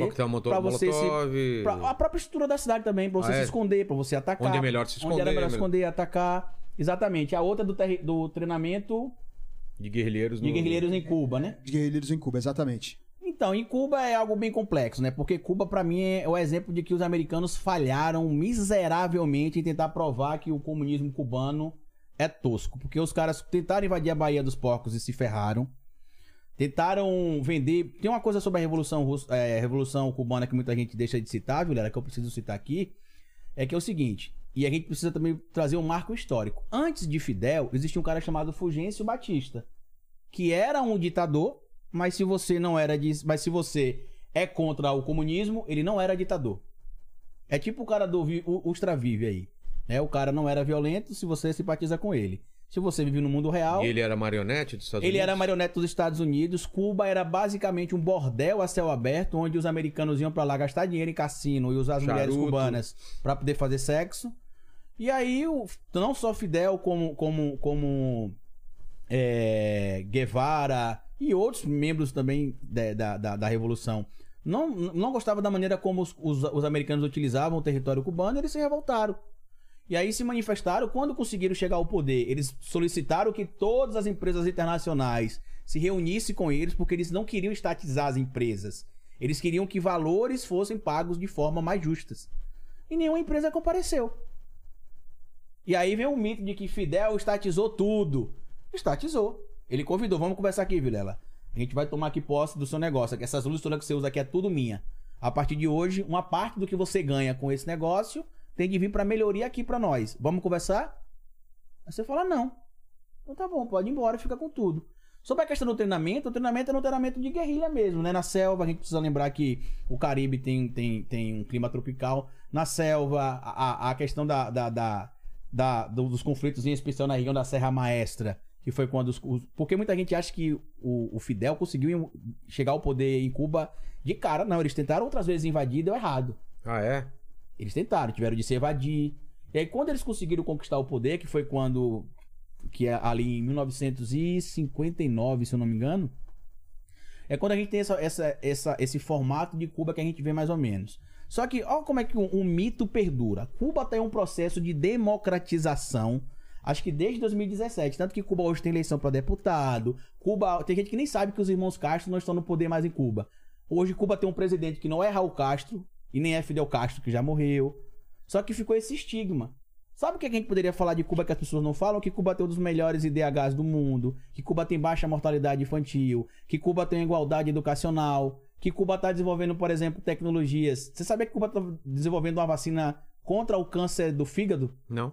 Eles também desenvolveram a cura para o pé diabético. Você sabe o que é o pé diabético? Não. Pé diabético é uma pessoa que tem diabetes, ela toma uma topada, por exemplo, e aí arranca um pedaço do dedo, Ai, vai necrosando, necrosando, a pessoa tem de amputar o pé. Aqui no Brasil eu conheço um monte de gente que perdeu o pé, perdeu o dedo, O porque... meu pai é diabético. Pronto. E o Brasil, um país extremamente desenvolvido, a gente não tem a cura para o pé diabético. Foi em Cuba que se fez também, por exemplo, dos primeiros partos da história da mãe soropositiva, não infectar o filho soropositivo com, com, com, o vírus, perdão, do, do- da, da, da síndrome da, da deficiência, da imunodeficiência adquirida. Eu vou falar aqui porque, infelizmente, se falar a palavra, o YouTube vai desmonetizar o vídeo Ah, aqui, tá. né? E isso tudo, os caras com seringa reutilizada, porque muita gente critica Cuba, mas não fala do que os Estados Unidos têm feito com Cuba. Até 96, Cuba tinha as sanções políticas. O que eram as sanções políticas? Nenhum país que mantém relação política com Cuba tem de ter relações políticas com os Estados Unidos. Os Estados Unidos não viam essas Com pessoas bons com bons olhos. A partir de 96, Clinton implementou outras sanções. As sanções econômicas. Se você tem uma relação comercial com os Estados Unidos e tiver uma relação comercial com Cuba também, você não negocia com os americanos. Aí eu te pergunto, Vilela. Todo mês eu vendo, você vende pra Cuba esse copinho de jujuba. E vende essas duas vasilhas cheias Para os Estados. Estados Unidos. Aí os americanos falam, e aí, Vilela, você vai querer continuar vendendo esses dois tachos Não, ou claro que copinho? não. Claro que não. Você entendeu como é que é essa disputa? Aí a pessoa vai falar de igual, ah, o comunismo não deu certo. Como é que vai dar? Vocês não deixam nem os, os caras existirem. Vocês querem sucumbir à existência dos caras. E detalhe, em Cuba não é nem um comunismo, né? É um socialismo, porque existe o Estado. Vamos falar disso? Né? É, Qual a diferença de comunismo e socialismo? A diferença básica de comunismo, bem básico mesmo, Tá. de comunismo e socialismo, é o seguinte: no Estado comunista, tudo pertence ao povo. O Estado é o povo, a força de trabalho é o povo, a... tudo que é produzido é para o povo e em prol do povo. As propriedades. As propriedades, não tem a propriedade privada. Alguns modelos, é porque existem comunismos diferentes, né? Alguns modelos de comunismo, você até imagina ali um, em um, um- Mas tua um- casa não é tua. é sua, mas é, é, é sua, mas ela não é uma propriedade privada. Tá. Por exemplo, se eu morrer e, por exemplo, o, o, o Lenin não tiver onde morar, pô, eu não- eu não- a casa não vai ficar fechada. Vai ele, ele- pode Tem. ir lá morar, entendeu? É como se fosse uma concessão. Ah. Já no Estado socialista, você tem um governo, tem um Estado, que é o que não tem em especial no Estado é, comunista. Mas no comunismo tem Estado também. não, não tem um Estado como. O Estado é o povo. Mas quem lidera? O povo, pelo povo. O Como? proletário, então, em conselhos, em reuniões, Plebiscito. plebiscitos. É o Tá. povo pelo povo. Tá. Muita gente fala assim: ah, não existe comunidade assim. Existem vários acampamentos lá em Israel nesse momento, que o modelo é, é muito similar assim, aos modelos gentílicos e coletivistas. Mas a, a União. Soviética, então, nunca foi comunista nesses, nesses moldes. Nunca foi comunista nesses moldes. Inclusive, tem até uma coisa interessante que quando teve a Revolução Russa, Lenin imaginou que conseguiria romper radicalmente com o modelo é, econômico do Ocidente, né, capitalista, e implementar a Revolução. Só que existiam relações econômicas que a Rússia tinha que dependia do capital estrangeiro. Tanto que a gente vai ver que depois a Rússia in- in- in- inclui uma coisa que a gente conhece como planos quinquenais. Que é o seguinte, ó, a gente vai deixar que algumas empresas de capital estrangeiro fiquem aqui para que a gente inicie esse processo de travessia do, do, do socialismo, vamos chamar assim, pro comunismo. Entendi. E na sociedade, eu sou socialista, né? Eu acredito que a gente precisa ter um Estado mínimo capitalista ali, uma presença mínima do capitalismo, mas nada que se sobreponha a, a, a- que se tenha, por exemplo, o capitalismo como um rumo a ser alcançado. A gente tá falando muito agora sobre essa questão do, da Balenciaga. A Balenciaga lançou essa coleção aí de tênis estragado, né? Que você deve ter Sim, visto. sim, sim. E que é o maior marketing da história da, da, da, da moda, eu Tá acho. todo mundo falando Porque, disso. Claro que os caras não vão vender aqueles tênis que É. estão ali. Mas eles estão chamando a atenção. Exato. Isso, a internet não fala de outra coisa. É. E aí eu vi até uma mãe falei dizendo que é um absurdo como é que a elite consome isso. É exatamente isso que a gente critica, Arthur. É esse tipo de consumismo é, capitalista que a gente critica. O socialista ele não é anti você ter um iPhone. Ele é contrário à tese de que para você ter um iPhone você tem de, por exemplo, pegar Tirar a um sua fígado. tirar um fígado, né? Tirar ali a sua mais-valia, a sua hora de trabalho para o cara ganhar uma fortuna para você não conseguir ter um iPhone. A gente não quer equipamentos com menos qualidade. A gente quer ter os mesmos equipamentos que a burguesia tem, só que sem precisar perder um fígado, sem precisar vender a alma. Todo mundo tem direito de ter acesso às mesmas coisas. O, o Flávio Dino, governa- ex-governador do, do Maranhão, né? Que ele renunciou que vai ser candidato a, a, acho que ao Senado. Quando perguntam se ele é comunista, ele falou: sou comunista graças a Deus. Aí entra na outra pergunta, É. né? Por que comunista graças a Deus se comunista não acredita em Cristo? Ou que persegue a igreja. Ou que persegue a igreja.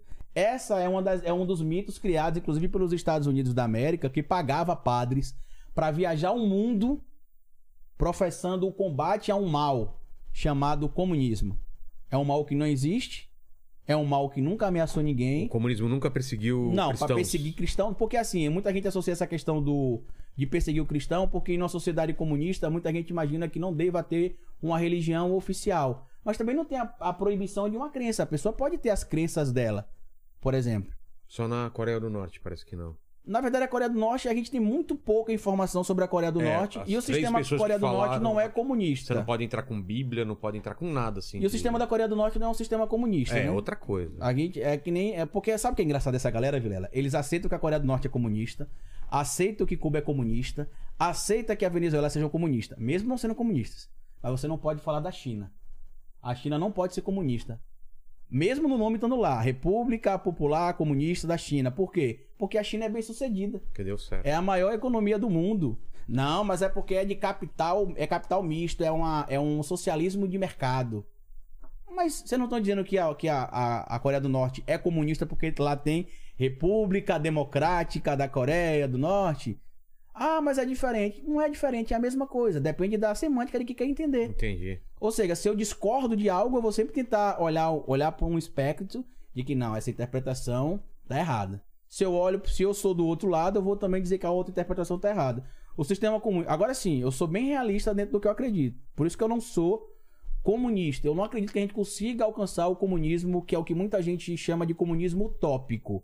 Que é aquele comunismo que muita gente usa até a ilha de utopia do Thomas Moros pra, pra falar, né? Que é um mundo perfeito, onde não tem Ou o desigualdade. anarquismo também, ou, né? ou Uma coisa muito utópica, né? Eu não acredito. Então, por, eu- por isso que eu até, eu até tô evoluindo muito nessa ideia de, de ser um pouco mais próximo do comunismo. né? Eu, eu sou socialista hoje, mas tem algumas coisas do comunismo que tem me atraído muito. Esse Por dia eu exemplo? voltei. Por exemplo, a gente, como força de trabalho, a gente entender o nosso papel na sociedade e impor mais a nossa situação. Vou, vou dar um exemplo aqui. Não, não se manifeste contra o seu patrão aqui, para depois ele dizer que eu vim aqui ser um líder sindical, viu? Imagina aqui, por exemplo, se, o- se o Lene e o filho do, do, do Zé Graça aí, como é o nome dele? O, Paquito, Paquito. Paquito. é, Cadê o Paquito? O Paquito precisou sair mais cedo hoje de novo. Passou mal ou não? Não, não. Ah, tá. É. Então tá bom. Imagina que eu- amanhã o Lene chega aqui, junto com o Paquito, e dois minutos antes do programa entrar no ar, ele fala pra você assim, Vilela, hoje eu só entro no ar com o programa se você dobrar o meu salário. E aí, Vilela? Quem é que conduz o programa? É você que tá sentado aqui apenas ou o cara que tá lá também? Os dois. Você entendeu? Mas e por que que às vezes quando ele vai reclamar do salário, você troca ele por outro, porque é muito mais fácil botar outro do que aceitar que você precisa pagar mais pelo trabalho dele? Que é essa a nossa crítica. Por que que em empresa privada a pessoa não pode protestar, porque senão vai demitido? E na empresa pública a gente pode fazer greve? Porque é um direito nosso, porra. Cê- sabe quanto é que eu ganhava como professor em escola privada, Vilela? R$ 4,55 por hora aula. É, meus pais são professores. 4,55. Aí se eu fosse pra escola privada reclamar, era descer e pro RH. É, vem outro cara que E toca. acabou, que aceita. Então, é essa consciência de classe. Eu, e, como, e como é que eu cheguei? Inclusive, até fiz um vídeo sobre consciência de classe recentemente, porque eu li o Manifesto Comunista em 2012, na faculdade. E aí eu parei e não li mais. Mas você acha que o Estado tem que mediar isso? No, no meu caso, como eu sou, como eu sou socialista, né, eu acredito que o Estado pode ajudar. Quem acredita no Estado mais comunista acha que essa revolução vai ser feita pelo próprio trabalhador, pelo próprio proletário, que vai entender a força que ele tem. Inclusive no Manifesto Comunista, que eu li de novo recentemente, e vou, eu vou te dizer, viu? O Manifesto Comunista, rapaz, é pesado, é profundo. Não sei se vocês já tiveram a oportunidade de ler. Não, mas o que me parece que sempre a, a, ideia é boa, é, é o, o- mira uma coisa boa, mas tem o ser humano na, na, na- na parada que vai é, vai chegar a um, a um- um poder que vai usar pra causa própria contra os outros. O problema é o personalismo que muita gente deixa surgir dentro desses movimentos. É. Movimentos comunistas não devem ter personalismo. Exato. O protagonista é o povo. Não Mas- pode ser o Mas não, é meio, Lenin, mas, não é meio, mas não é meio natural que surjam figuras que o povo siga, como o Che, Aí é Maquiavel, como- que a galera não como- gosta quando vai citar como- Maquiavel, mas Maquiavel tá certo. O que, que ele fala sobre Que a isso? gente tem uma predisposição natural Ah, a sim, ser sim. dominado. É, então, eu também acho. A gente tem de despertar disso, a gente tem de sair dessa. a Sair gente da tem de ser Matrix. protagonista da nossa própria história. É. Você acha que quando eu venho aqui num programa como esse, que é uma, uma, uma puta audiência, uma puta janela, as pessoas não ficam pé da vida comigo quando eu digo que eu não sou capital, que eu não sou comunista, Comunista. que eu sou socialista?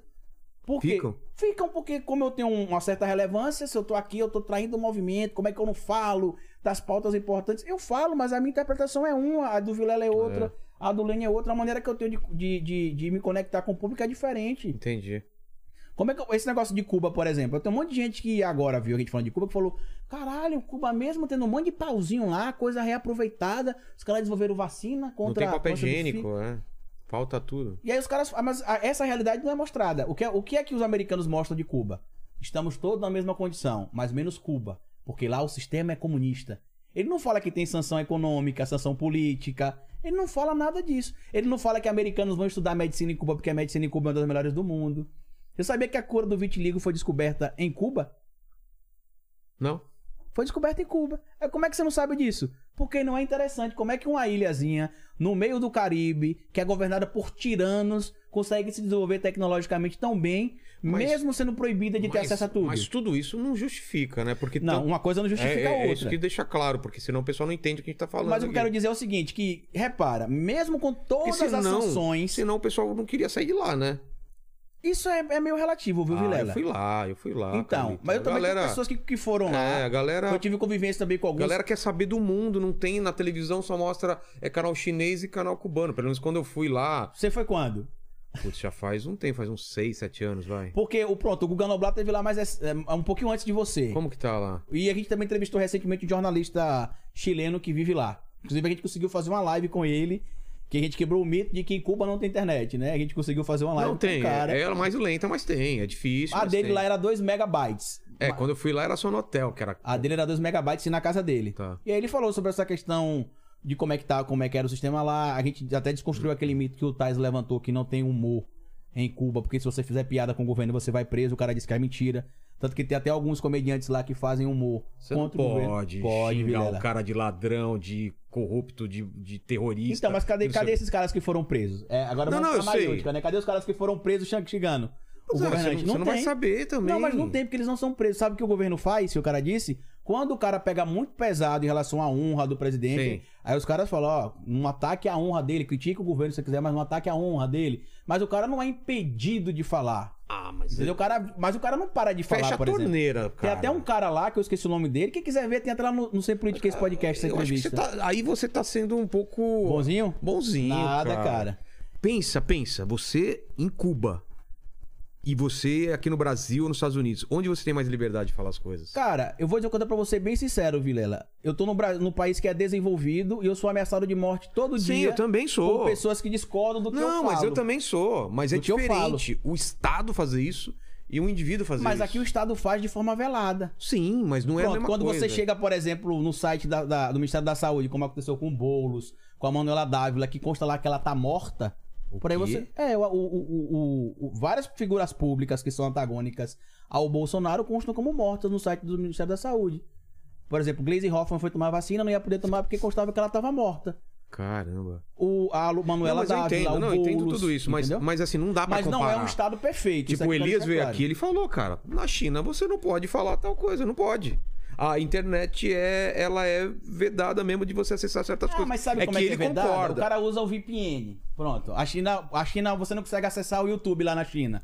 É, o por YouTube exemplo. e outras coisas. Não, e outras- Não, mas ele justificou sociais. que ele acha que até é certo fazer isso. Não, mas é, por exemplo, você consegue usar um VPN lá, não é proibido você usar o VPN. Eu tenho seguidores da China, que eu já conseguem alguns ver seu legais. conteúdo? Normal, só que eles têm de usar o VPN. Sim. Mas não é tipo assim, a, a, a censura chinesa bate na sua porta pra ver se você tá Mas usando é, que, o é, o VPN. que, é o que me parece que a gente tem uma, Mas uma, não vou uma boa idealizar um vontade. estado perfeito, É, isso parece aí que a gente não. tem uma boa vontade. de- Não, é Não. ruim, é ruim. Precisa É evoluir, precisa se abrir mais, dialogar mais. Mas você tava falando que o Guga foi lá recente, o que, que ele viu de mudança? Na, recente não, na verdade, né? Ele teve, ele teve, antes de você, recente que eu falei foi entrevista, né? Eu- eu Ah, confundi. entrevista, tá, É. tá. Ele teve lá depois de você e ele contou dessa situação que existe uma Cuba pro turista. Já tem uma, uma internet melhor, É, uma... internet melhor. É aberto a tudo? E, em algumas praças públicas tem a conexão aberta, só que é um megabyte.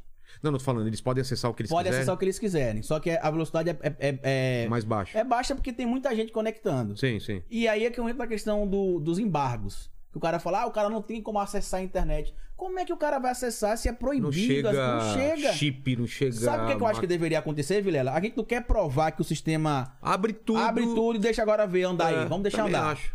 Pronto. Cara, eu acho absurdo ter embargo até hoje, eu acho... Então, porque não tem como. Que é, é- Mas o, o, o- Biden não, não, não, ia derrubar quem isso? revogou alguns, alguns vetos foi o, o Obama. É, e aí? Tanto que ele reabriu a embaixada dos Estados Unidos em Isso. Cuba, foi em Cuba. Aí os Teve Estados. Unidos elegeu o Trump. Aí Né? voltou tudo. Aí voltou quase tudo de novo. Entendi. Esse que é o grande problema. E assim, a gente tem de parar que. que a gente acha até um erro nosso, que somos comunicadores, antagonizar sempre com Cuba, Venezuela, Coreia do Norte, porque não dá pra gente usar essas nações como Não, exemplo. simplificar, né? Porque não são. As condições são completamente distintas. São- eu vou são- te dar um exemplo. São singulares. Eu vou te dar um exemplo. Eu tive contato com vários médicos da saúde, porque como eu sou do Nordeste, tem muito médico no Nordeste que veio pelo, pelo mais médicos, que Sim. eram cubanos, Sim, sim. holandeses. A gente fala muito do médico cubano, mas não era só cubano. Veio de todo- Tinha médico holandês, italiano, francês, argentino. O sistema ele era aberto para qualquer médico estrangeiro. O cubano veio em maioria porque tem muito médico em Cuba. E você chega lá, Vilera, os caras são especializados em saúde familiar. Pronto, tem uma cidade em Sergipe chamada Telha. Deve ter acho que uns 3 mil habitantes em Telha. Acho que é a menor cidade, uma das menores cidades do Não estado. tinha médico. Você acha que o cara que se forma aqui em Não, São Paulo, vai Mel, pra lá, vai pra poder, Telha. Mel, dá rolê ali, Mel, de Porsche com o braço de fora, Mel. Não Você acha vai que ele vai pra querer ir lá pra Telha? Não vai. Você viu a imitação que Não ele vai, fez? Mel. Pois é. Não, Mel. Do, do, Calma, do Mel. Supla. Calma, Não, Mel. Fez o Supla. Não vai, Mel. Aí, Entendeu, Mel? papito, ó.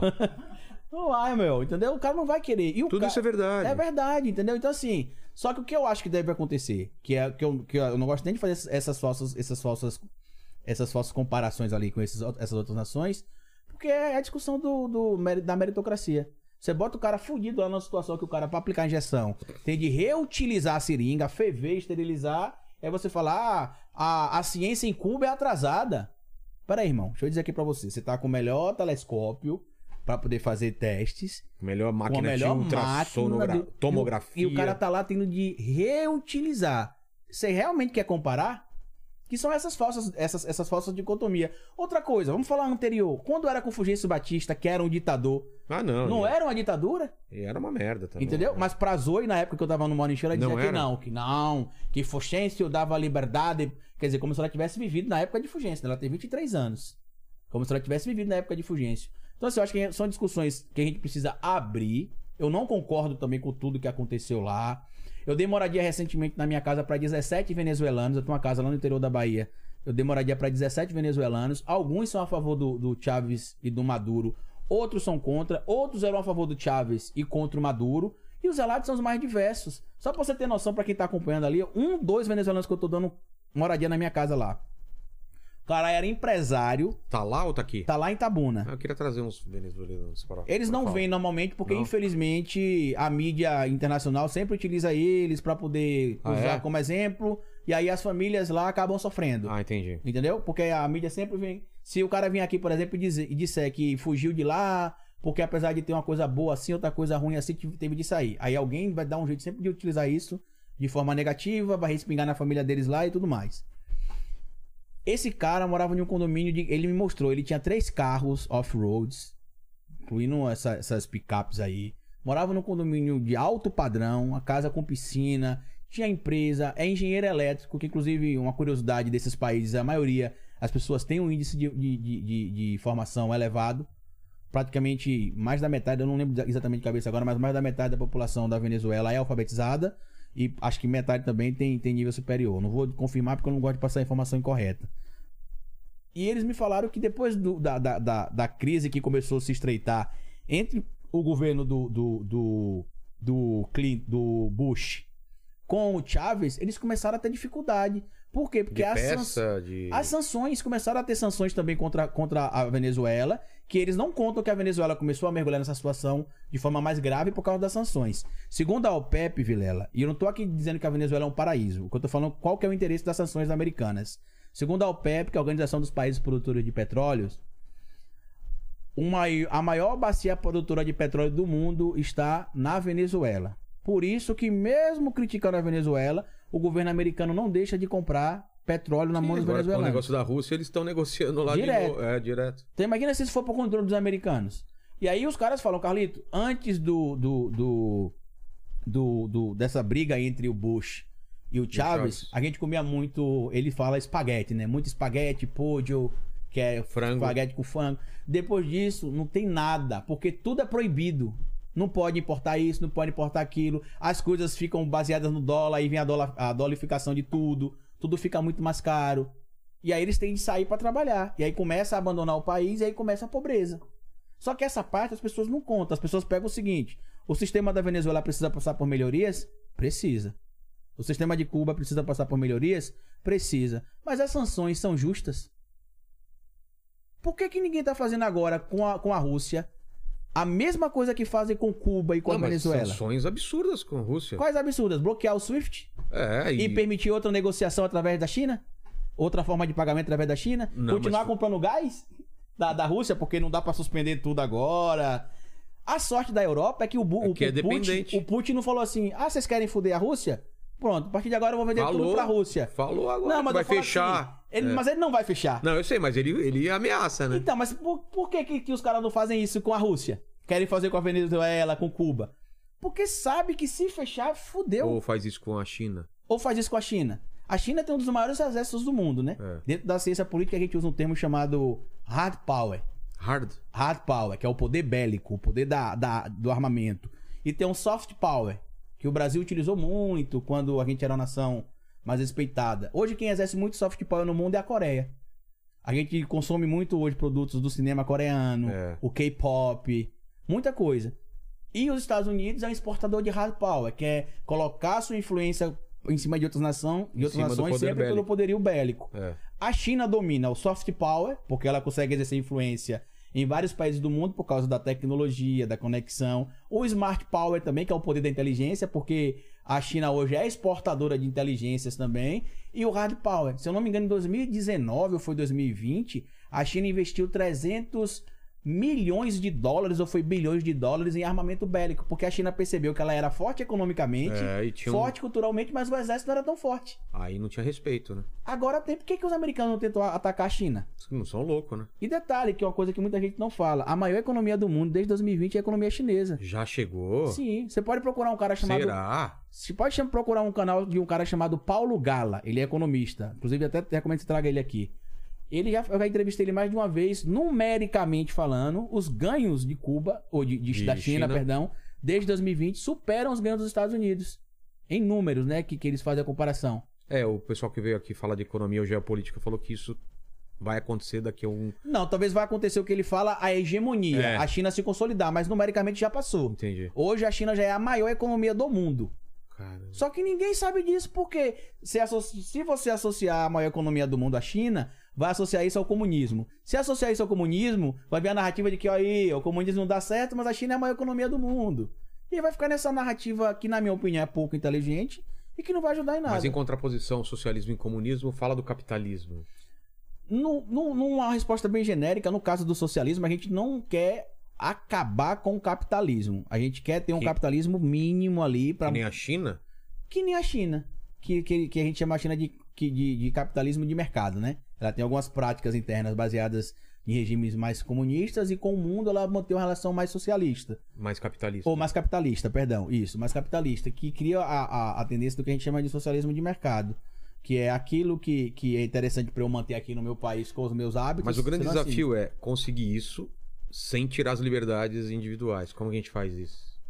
Esse, esse lance das liberdades individuais, Vilela, eu ainda vou para aquela linha de que vai ter algum lugar na China que tem essa cobrança? Tem, mas não é um país sob censura, como as pessoas costumam falar. Eu não conheço um chinês, por exemplo, que não. E olha que na minha cidade tem um monte de chinês. viu? Ah, eu, Que eu, vende eu coisa tentei importada. convidar uma, uma comediante chinesa que tava aqui ela morria de medo porque ela falou, eu vou voltar pra lá depois. Então, mas aí lembra do que eu te falei dos venezuelanos, por que eles não dão entrevista? Como é que vão usar essa ima- a imagem dela aqui? Então, mas se fosse um país tranquilo, ela não ia ter medo. Não, mas a questão não é essa. Porque, repara, o país que vive sobre ameaça como a China, de que a China é uma ditadura, a China é um comunismo.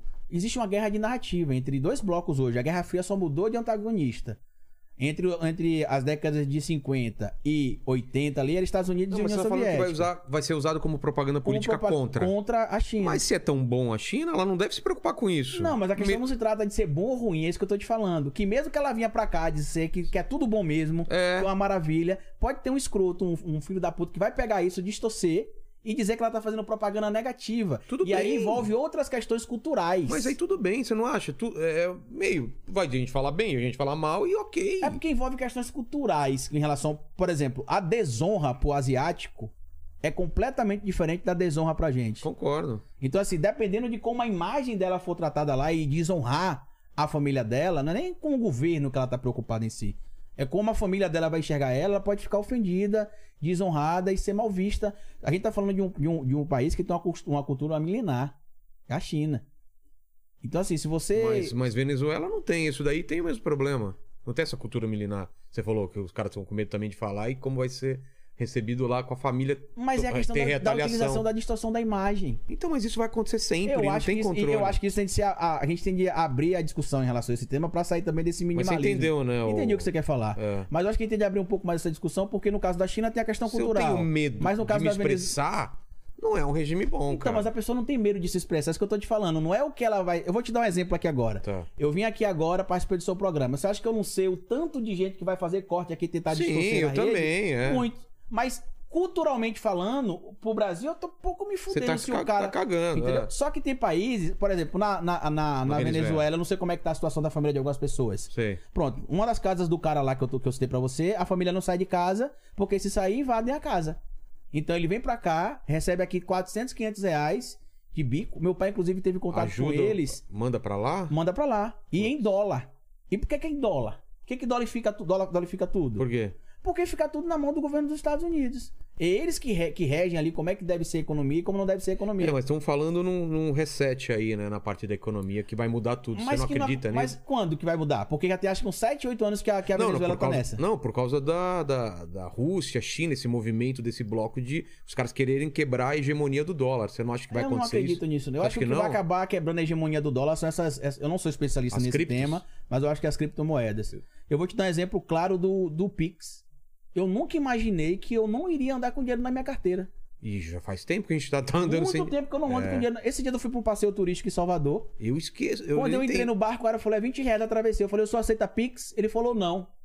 E agora, E aí? pagar? É, Que eu não tinha também, Pix. eu também. Eu entro nesse pânico. Às vezes em pedágio que não aceita nada, então. e só dinheiro, ferrou. Então, assim, eu nunca imaginei que a gente chegaria nesse ponto de estar assim. Então, eu acho que o que vai É acabar possível. quebrando isso, a, a questão da dolificação, do- Esse dinheiro é descentralizado. descentralizado. Pode eu acho ser. que moedas, eu acho que a gente vai ter, se o governo, se Lula for pre- presidente da República mesmo, e a tese dele de, de criar uma moeda pan-americana, que a gente tinha a ideia de ter uma moeda tipo a zona do euro, né? Tipo, o euro É. tinha um nome já para Não isso? tinha um nome não, mas já estava sendo estudado, né? O, o Brasil foi o Brasil foi Mas não só o Mercosul. Na verdade, para os países que compõem ali, é, os países do Mercosul inicialmente, Tá. mas eles queriam criar uma moeda única do México até a Ah, do Argentina. México? É, do México até a Argentina. América Central, América- tudo? tudo, do México até a Argentina, uma moeda só. Inclusive tem projetos ali para tirar, alguns projetos foram até colocados em prática para tirar impostos de comercialização nessa, Entre nessa a- área, como se fosse uma zona livre. Sei. Só que sempre vem o imperialismo americano, né? Que é o que a gente fala.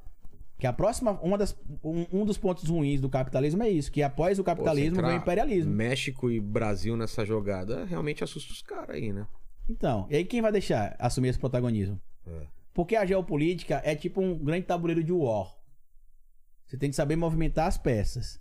Se você movimentar a peça errada, você se ferra. Errou, ferrou. Entendeu? Se você movimentar a peça errada, você se ferra. O grande problema é que, desde que os Estados Unidos assumiram esse protagonismo, que foi a partir da Primeira Guerra Mundial, nunca mais ninguém teve culhões, como a gente costuma falar, no bater de Nordeste, frente. de bater de frente. Parece que a China tá preparando essa. tá ensaiando isso, né? Por isso que Ela a sempre China. foi quietinha e agora falando, peraí, peraí, é isso Por isso que a. China tá negociando muito com, com a Rússia, tá tentando se manter neutra no que É. pode, porque ela sabe que, que tem esse conflito. E eu volto a dizer, e eu volto a, pra, pra finalizar, eu quero dizer aqui, eu volto naquele início nosso lado da, da- do golpe no Brasil. Você acha que realmente vai ter esse conflito com três países membros da, da, da- Não vão deixar. dos né? BRICS? Não vão deixar, pô. Eles estão muito tranquilos. Esses países eram emergentes, Vilela. Esses países se uniram. O BRICS é um grupo de Sim, países sim, emergentes. Claro. A China virou a maior economia do mundo. O Brasil a Índia, chegou. a- é, tá, o Brasil tá. chegou a ser a sexta maior economia do mundo em 2011. Hoje a gente tá acho que em 14, se eu não me engano. Mas a gente chegou a ser a sexta maior economia do mundo. E aí, quando a gente fala aqui, que, que, que é a mensagem que eu quero deixar aqui pro nosso papo, quando a gente fala de política, a gente tem de aprender a separar o joio do, do trigo. Eu tenho de criticar o que aconteceu de escândalo de corrupção no governo do Lula. Eu tenho de criticar o que aconteceu de corrupção no governo do Bolsonaro, mas eu também tenho de elogiar coisas que foram Mas por que positivas. que, por, que, por que que você acha que os partidos, tipo o PSDB, o PT, do Bolsonaro tá agora, mas esses não fazem o meia-culpa? Por que eles não assumem isso? Eu perguntei isso diretamente a pessoas ligadas ao PT. Né? Eu acho que eles ganharam muito que voto falando, não- fizemos Eu- merda na cabeça deles e é o não vamos contrário. deixar acontecer de novo. Na cabeça deles é o contrário. Na cabeça deles, que se eles fizeram a meia-culpa, é como se eles estivessem admitindo que as coisas que aconteceram de errado era algo institucional, que eles sabiam e que não fizeram nada. Porque qual que é a linha de raciocínio deles? O partido é uma entidade, uma pessoa jurídica separada. Certo. O Vilela, o Carlito, o Anselmo são pessoas, Pessoas físicas. físicas, é. O partido não comete crime. Quem comete Quem é comete o é a pessoa física. tá.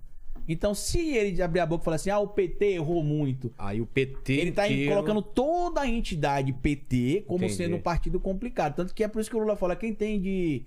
Quem tem de fazer um, um- um discurso crítico não é o PT. São as pessoas que estavam envolvidas em Ah, alguma... ele fala isso? Ele já falou isso recentemente em um, em um discurso Tá. que ele deu em um evento público. O pessoal falou: por que, que o PT não faz uma meia-culpa? Ele disse que quem tem de fazer uma meia-culpa não é o PT.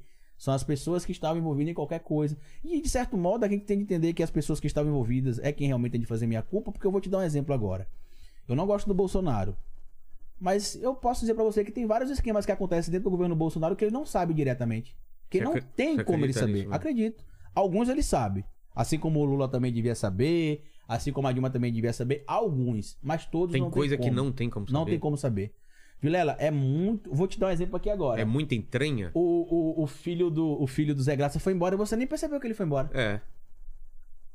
Se ele tivesse nesse momento agora saído aqui, feito ali uma mutreta, sei lá, entregou uma coisa ali pra um cara errado, voltou pra cá, você ia saber? Não. Daqui a pouco dá uma batida da polícia aqui, o cara chega aqui, você fala, pô, que porra é essa Ô, aqui? Leni, cola no, cola no Paquito aí, hein? Ele tava com, uma, Fique- ma- com a maleta, não. Aí. Eita, entendi. Agora sim, a- a- a- o que a gente precisa, que é a minha briga E como você evita máxima, isso?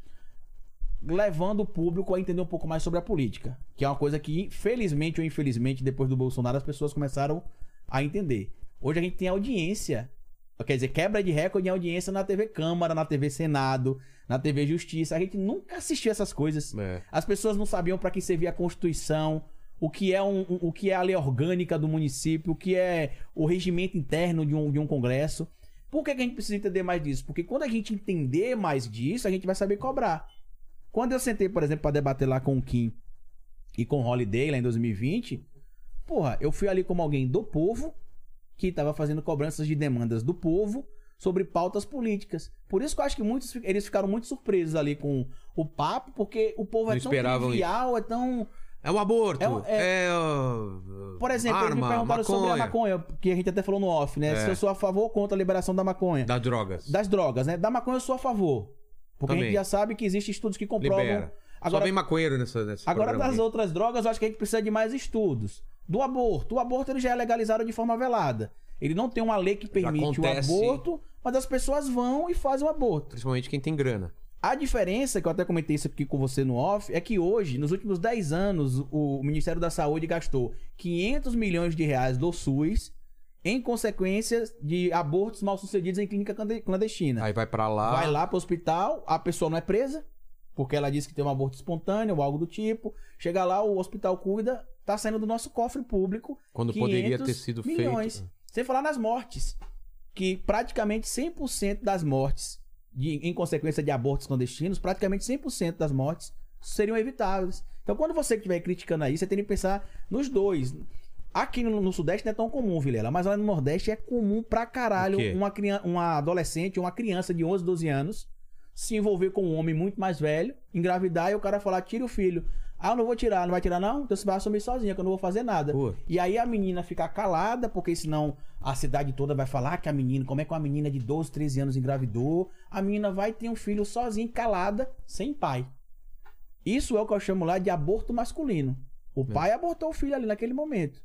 Qual a consequência pra ele? Aí o pessoal daqui, que é muito mais informado de algumas coisas, vai falar: Ah, mas é só botar na justiça. Você acha realmente que uma criança, que um adolescente de 12, 13 anos, que vive com os pais, às vezes, no, no povoado do interior do É. interior, vai querer se expor a isso? Ou melhor, Ou vai ter vai a... ter condição pra ir pagar um advogado? entrar- É muito comum. Putz. A discussão que é o que você falou aqui comigo e eu tenho que concordar é saber até quando. É. Mas isso não cabe a nós, que eu acho que a gente tem que ouvir mais as mulheres. A ciência e as mulheres. E as mulheres. É. Teve até um vídeo viraliza- viral recentemente de uma moça lá na, na Argentina, né? Que ela tava discutindo com um clérigo que ele era contrário ao aborto e ela tava dizendo que ela era favorável e ela contou o caso dela. Teve agora também a, a Cássia Kiss também, na, na Não vi. encontro com Fátima, falando que ela abortou no passado e hoje ela é pró-vida e tal. Eu acho que isso Tem é que relati- escutar todo mundo, É, é. O próprio Bolsonaro, que a, a entrevista que ele deu em 2001, 2002, se não me engano, pra Isto É Gente, ele falou que pediu pra Ana Cristina Vale decidir se ela queria abortar ou não do Jair Renan. Tá vendo? Ele falou lá que ele é a favor do topless. Tá lá. Ele é a favor do topless. Tá pergunto, ok? Quem, leu essa entrevista? Ninguém leu essa entrevista, tá lá. Desde que, ainda fala assim, desde que não seja a minha mulher, eu a Ele fala isso, tá ok? Tem que, tem que tirar mesmo pra fora, tá Que ele é católico, mas que não é tão praticante, já tinha muito tempo que ele não ia pra igreja.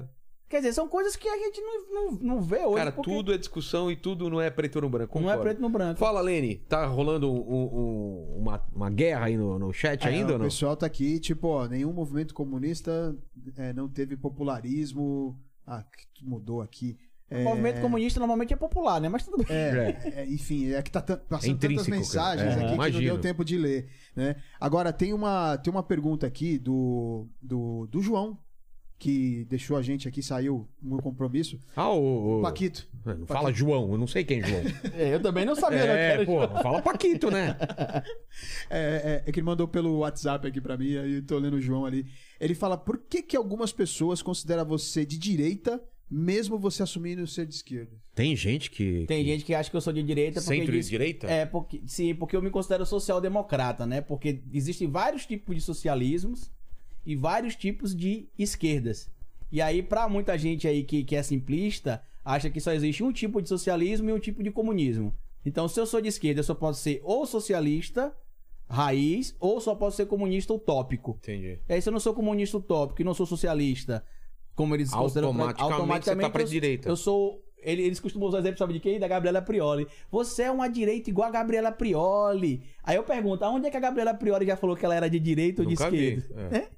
Mas você é uma direita tipo a Gabriela Prioli. São os geocientistas da internet, né? Eu sou, eu sou socialista, né? As minhas pautas se enquadram no que eu acredito.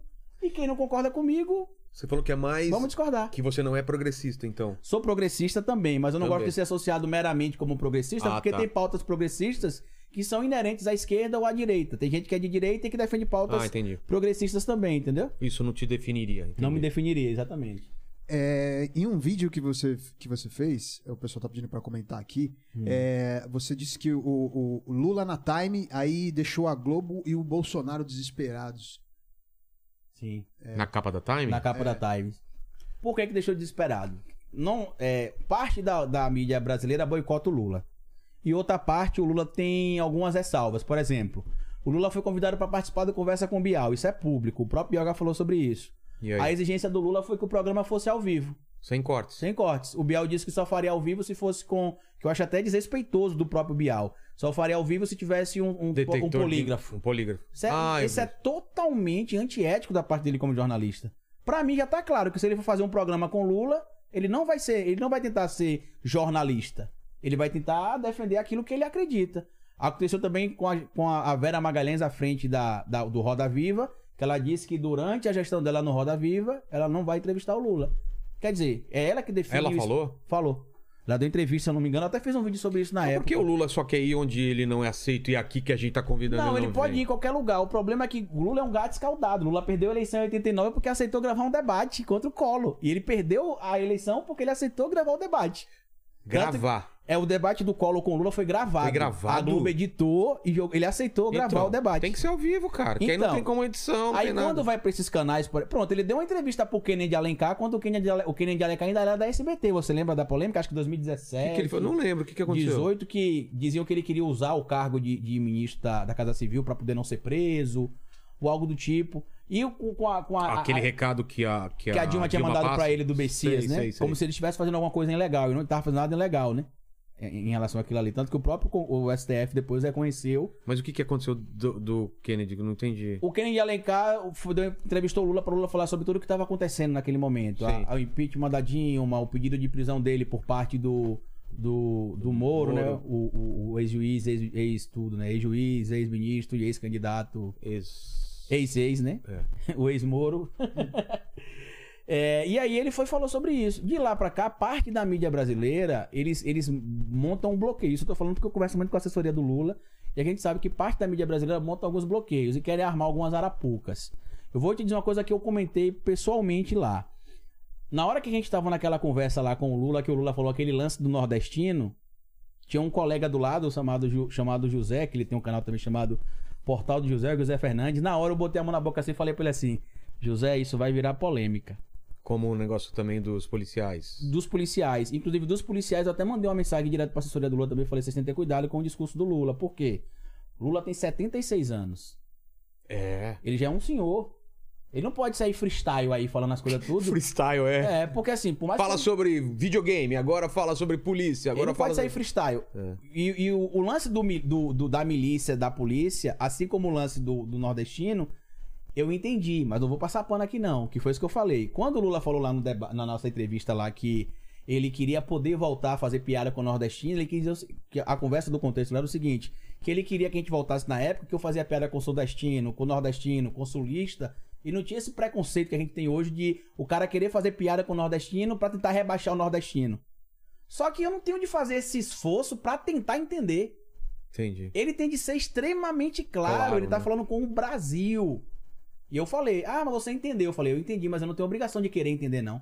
Eu entendi Ele outra coisa, por claro. exemplo. Que eu só vi. E você não tá errado. Ele Uhum. tem que ser claro. Eu falei, o Lula tem que ser claro. Tanto que você viu no discurso dele do lançamento da pré-campanha, ele leu o que ele ia falar. Por quê? Porque quem é oposição fica olhando ali cada vírgula que ele fala pra criticar. E não tá errado, porque a gente também faz isso quando vai criticar alguém do outro lado, vai criticar o Bolsonaro. Claro, cri- claro. Então é normal. E por que, que, que o Bolsonaro ficou chateado com relação a isso aí? Porque a Times é uma revista respeitada no mundo inteiro. Goste os bolsonaristas ou não. Inclusive, eu descobri que a Times, bem como a The Economist, são revistas socialistas. Porque há um tempo atrás a The Economist fez uma capa criticando lucro. o Bolsonaro, né? E aí se criticou o mito. É porque é socialista ou comunista. E a Times fez essa capa com o Lula. E o título é bem profundo, viu? Que é Lula, o segundo ato. Quem entende, quem estuda um pouco de teatro, sabe como é que a gente divide São três atos. né? O segundo ato, né? Então, quer dizer, ele tá no meio ali da transição. Quem vai. quem- daqui pra frente, o que é que tem? É, qual é o terceiro ato? Qual é o terceiro qual é o ato? desfecho? Quem vai ser o terceiro ato, É, entendeu? qual é o desfecho? E a lei fala sobre. Inclusive, muita gente criticou o Lula porque o Lula falou sobre a questão do, do Volodymyr Zelensky.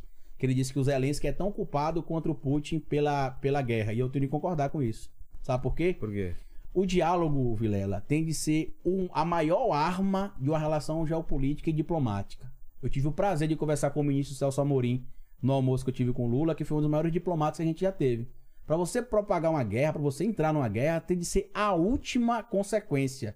Última instância. Aí o cara, aí o pessoal perguntou, ah, mas você, até a repórter perguntou pro Lula, mas você acha que o, o Putin estava correto, colocou 100 mil soldados na fronteira com a Ucrânia? Aí o Lula respondeu, era só o Volodymyr Zelensky dizer que não iria entrar naquele momento na OTAN, que não iria entrar na União Europeia. Mas você interferir na, ampliar- pol- na política nacional, Eu na, discordo na, com- na- Como chama isso? Na na autonomia. autonomia, né? Então, mas a, da soberania nacional. Soberania, exatamente. Mas o que é que o Lula falou e que eu concordo? Isso eu tô falando agora como cientista político, Tá. não como militante. Como militante. Seria a mesma coisa que a Argentina colocar tanque e não sei o que na nossa fronteira. Eu falei, e essa discussão que você tá tendo com os Estados Unidos agora ou com Então, mas o que é que você tem de fazer nesse momento? Dialogar. Você não tem de chegar e falar assim, eu não vou sair, acabou e venha pra cima de mim. Sabe por quê? Tem consequências. Eu tô aqui com vocês aqui agora, eu sei que tem um bolsonarista na porta me aguardando com um monte de arma. Eu vou chegar daqui e falar, entra aí se você for homem atira aqui em todo mundo. Você tem o que a ver com isso? Então, mas, Você tem o que a ver com isso? mas se você baixa a cabeça, esse cara se arma mais. Então, mas é o que, é que eu tenho de tentar fazer? Que é isso que eu tô falando. Não, irmão. primeiro, discu- que claro, quer primeiro falar? conver- qual que é o problema? Qual que é o O que, que problema? tá rolando? Exatamente. Entendi. Ah, você quer que eu saia do programa do Vilela, né? Certo, eu vou sair. Mas quando eu sair daqui, a gente pode conversar depois? Pode. Pronto, vamos conversar. Que a crítica é essa. Por que, que o Volodymyr Zelensky não chegou pra... Ou a OTAN, que foi o que o Lula falou. Não, o Lula não culpou só o Zelensky. Ele falou que a própria OTAN também poderia ter falado, "Ó, a gente não vai colocar a Ucrânia agora. Vamos ser... Por, porque eu até acho mais coerente a própria Então, OTAN. eu ia falar é isso. A OTAN, sim. Agora, culpar a vítima do ataque é a mesma coisa não falar tem que. vítima nesse, nessa, nessa Você acha guerra, que viu? não, A vítima é cara? o povo. Não, sim. Mas assim, eu não acho Mas que o eu tô Zelensky falando é Ucrânia. A Ucrânia é a vítima. Eu não acho que cara. o Zelensky é a vítima, entendeu? Mas ele representa a Ucrânia. A Ucrânia é a vítima. Não, mas se ele representa o povo, por que, que ele não tentou dialogar mais? Os americanos estão falando, a gente vai mandar drone, vai lá, a gente vai mandar drone. A gente vai mandar lançamento, vai lá, que a gente vai ficar daqui vendo. A quem interessa essa guerra? Que é a, a pergunta que o Lula fez. É os Estados Unidos. Será, cara? Totalmente. Putz, eu não tenho essa. Totalmente. Você acha que os Estados Unidos tá ganhando com isso? Totalmente. Totalmente. Por quê? É, Vou te dar um exemplo. O que é que tá enfraquecer- acontecendo agora no Iêmen? Você acha que é porque é, é uma jogada planejada ou eles estão tentando tirar vantagem agora? Você acha que os Estados Unidos sabia que isso Sabia porque desde quando a, a Rússia assinou o tratado pondo fim à União, à União não pro- Soviética, é. o acordo Sim, era sim. a OTAN não, se vem pra ao leste. Isso, correto. E sabe o que eu li hoje? Que a Finlândia e a Suécia também solicitaram ingresso da Sim, OTAN. sim. Aí eu digo pra você, nessa situação Ferrou, né? toda, a Finlândia e a Suécia dentro da Rússia praticamente. É, você lá acha no- que não tem o dedo dos americanos Não ali, tem, tem, entendeu? tem. Mas, cara, agora então ferrou. Vai escalar. Na verdade, eu acho que a, a- a Finlândia e a Suécia vai fazer o que eu acho que a, que a Ucrânia deveria fazer. Vai falar. a gente "Ah, não vai entrar nesse momento, mas a gente quer conversar sobre. Tipo, que garantia vocês dão que não vão invadir a gente? Isso. Entendeu? Você acha? Porque, que eles só assim, deram uma cartada pra. Lembra que eu falei do lance do mundo real e do mundo ideal? Sei. A gente não vai conseguir nunca esse mundo ideal. Não, não A vai. Rússia nunca vai ter tudo que ela quer, nem a Ucrânia vai ter tudo que ela E nem quer. a OTAN vai e ter nem a tudo. OTAN vai ter tudo. É. Quem tem, de, quem tem de, de ter- encontrar o meu termo São são, os o- diplomatas. Porque o povo os- não tem nada a ver com Os isso. atores dessa. Os atores dessa novela. Mas o que, que você vê? Eu acho que deveria. Eu acho, Não, o que, que, que você acha que vai acontecer? eu acho que não vai escalar mais isso, não. Vai estender eu mais acho um que a pouco? tendência. Eu acho que vai, vai, ficar, vai ficar que nem ficou na região da Crimeia. Tá. Um tempo ali meio Ah, esse, esse território vai ser meu, não vai ser. Aí vai ter outras rodadas de negociação. Eu acredito que vai ter um acordo Porque a Rússia quer a anexação e a, e a Ucrânia falou: não, não, se tiver isso. Mas eu não... vou te dizer uma coisa, eu acho que a Ucrânia vai acabar cedendo, porque naquelas regiões mais ao leste, os, os ucranianos que vivem ali se sentem mais russos Você acha que do eles vão que abrir mão? ucranianos. Então? Eu acho que eles vão abrir mão. Só que qual que é o problema? Que se tivesse uma diplomacia, teria que ter resolvido. Vamos conversar, E vamos nos ver. reunir, vamos fazer um plebiscito para poder ouvir o povo, para ver se o povo quer. A gente tenta entrar em uma região mista, por exemplo, de um governo misto. Uma região que é autônoma Mas entre a essa, Ucrânia. essa é a ideia da, da Rússia. Não, a ideia da Disso Rússia aí- é que o território pertença à Rússia. Eles Mas dizem que querem que seja autônomo, É, mas como a. Crimeia. Ah, é? A Crimeia é independente? Não. Na teoria, sim, é um território É. independente da, da Ucrânia, mas é, vive sob influência russa, Entendi. Entendeu? E tem outro território que é, que é Kaliningrado, se eu não me engano, que muita gente... Não sei, se, não sei se é Kaliningrado, tem no mapa ali, que o pessoal falou assim, ah, vamos isolar a Rússia. Que se a gente isolar a Rússia, a Rússia não tem contato mais com o mar Mediterrâneo, não tem contato mais com não sei aonde. Só que existem territórios russos, a Rússia é do tamanho praticamente do continente europeu. É. Não é maior, não? Não, eu tô falando assim, é, é o, é o tamanho praticamente de todo o continente europeu, é a Rússia. Você tira ali uma parte do ocidente. Ah, que- sim. Entendeu? Ou seja, o, o continente europeu praticamente é só Rússia. É. Entendeu? Então você vai se- separar a Rússia do quê? Outra coisa, a. Rússia é aliada da China, é aliada da Índia, é aliada da Coreia do Norte. Que muita gente fala, ah, a Coreia do Norte, a Coreia do Norte. Você acha que se o Kim Jong-un não tivesse a bomba nuclear, se os Estados Unidos já, Já não tinham invadido lá e, claro, Eu não tô dizendo tinha. que ele tá certo, não, mas eu tô falando assim, as pessoas não entendem por que, que ele fica demonstrando o poderio bélico. Senão ele, não, ele tava... É pra isso, é. pra falar, venha, pode vir. Vai ter retaliação. O que aconteceu com a Ucrânia? A Ucrânia tinha um, poder- um dos maiores poderios bélicos do mundo, nucleares, entregou pra Rússia. tudo. E aí ferrou. Eu acho que eles vão entrar num consenso, mas o que o Lula falou da Time aí, Helene, eu acho que era nesse sentido aí, que eles deveriam ter dialogado mais, porque foi muito rápido, Vilela. O Não, cara a botou pergunta- os tanques de guerra. A pergunta foi? É, é, eles, tão, eles pediram pra comentar sobre um vídeo que ele postou falando sobre o.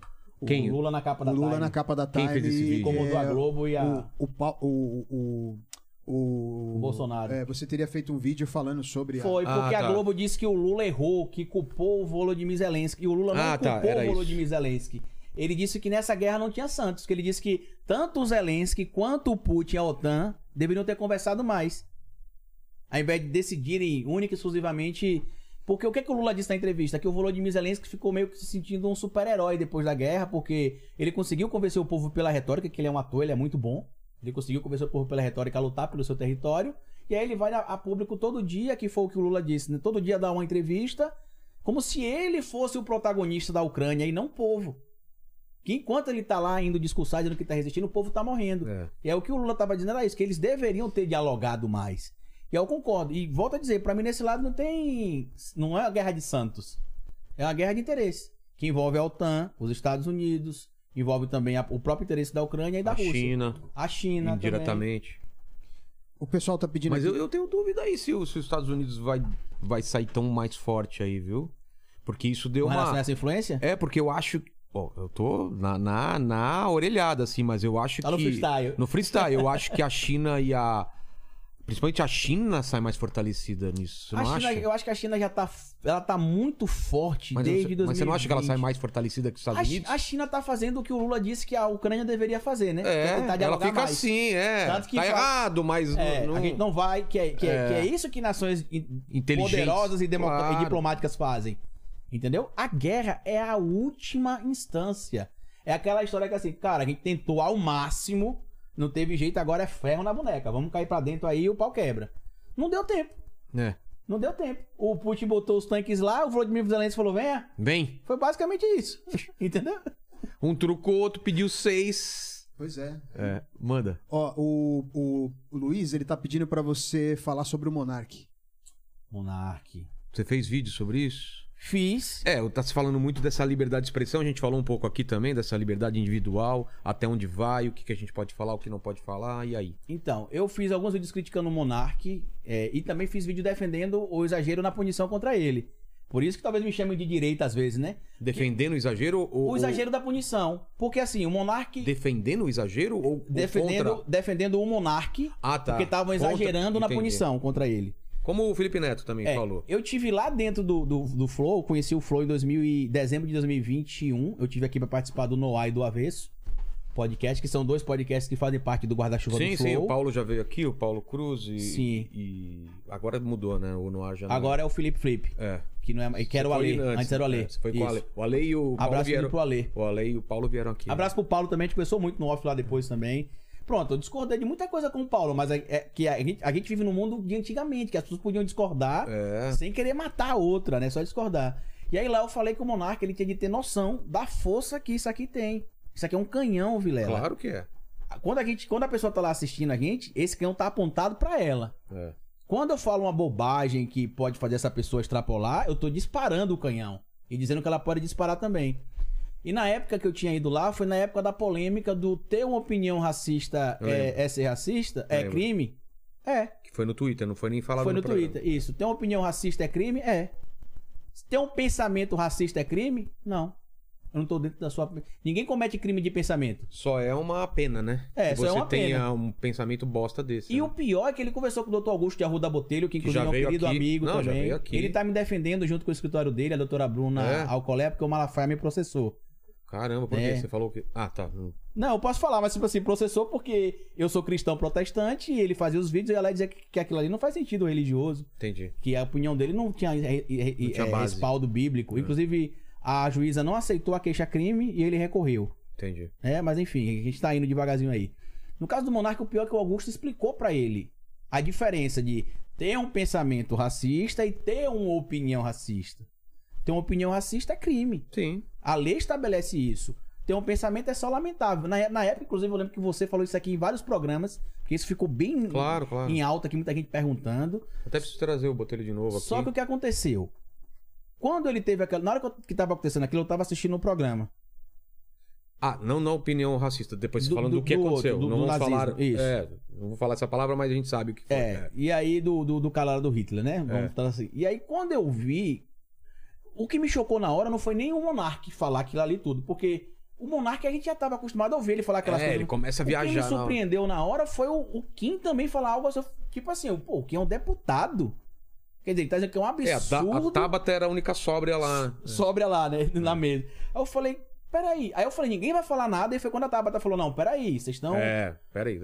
E aí eu fiz um vídeo depois criticando o, o, o Monark, porque ele deveria simplesmente, Vilela, errar, todo mundo erra. Eu já errei várias vezes, e, inclusive eu usei até meu canal pra pedir desculpa Cara, a gente, em coisa que eu a errei. gente que faz live todo dia tá muito sujeito a, a É só você pedir desculpa, errei, exagerar, gente, errei. fazer comparações erradas. Perdão, É, eu me confundi ali. falei Não, merda. Ele fez uma live dizendo que ele tava cheio de razão, depois ele voltou chorando, dizendo que não, que ele tava errado. Live não, ele fez. Ele fez primeiro uma, stories. ele fez uma, uma live primeiro, eu acho, que ficou publicada até no, no feed dele. E depois que ele fez os stories. Ou Ah, foi é? o contrário? Tá, tá bom. Não lembro exatamente. Eu lembro só dos stories. E aí eu critiquei essa postura dele, beleza. E aí o Monark se afastou do Flow. E aí começou aquela crítica, crítica, crítica. Eu fiz um vídeo criticando uma coisa que a gente de esquerda defende muito. A gente defende muito a, a ideia da ressocialização. Sim, é o que eu falo pra todo mundo aqui. Falo assim, um cara que assassina uma pessoa, ele pode ser ressocializado depois de pagar a pena? A pena. Por que, que uma pessoa, por falar uma coisa, não, não pode ter a mesma... E aí eu falei sobre isso. Eu falei, gente, eu acho que a gente tá exagerando. Porque, repara, o cara já saiu do programa, o cara já foi desligado da, da sociedade, o cara já veio a público, disse que vai buscar aprender. Tudo bem que depois ele voltou a- agora com o programa, parece que ele não aprendeu muito. Exatamente o que, ele, naquele momento o que a tava... gente estava falando, que aparentemente ele acha que é um ataque à liberdade de expressão. E não é. Ninguém é proibido de falar o que pensa, Vilela. Você pode falar o que você quiser. Só que nossa sociedade civil organizada, Tem leis. existem leis. É. E aí, você não é impedido de falar, mas se você falasse e for contra a lei, você vai ser punido. E aí muita gente criticou, porque eu falei que. Eu até fiz. Eu falei assim no vídeo, né? Eu falei, vocês querem o quê? Que ele tire a esteja própria preso. vida agora? É. Porque o cara já pediu desculpa, o cara já tirou, saiu do programa, o cara já foi afastado. Aí eu falei, a gente que é de esquerda falar tanto em ar. ressocialização. É. Aí agora o cara, não, não tá bom. Não, o, o- tirou o vídeo, tá pouco. Ele saiu do programa, tá pouco. É. Ele perdeu o emprego, tá pouco. Entende? Perdeu o que agora? A vida? É, Aí cara. depois a gente vai vir aqui falar, ô, poxa, rapaz. Teve um caso de uma blogueira ano passado de, de- de- de- no Rio de Janeiro que pulou do 15 andar do prédio.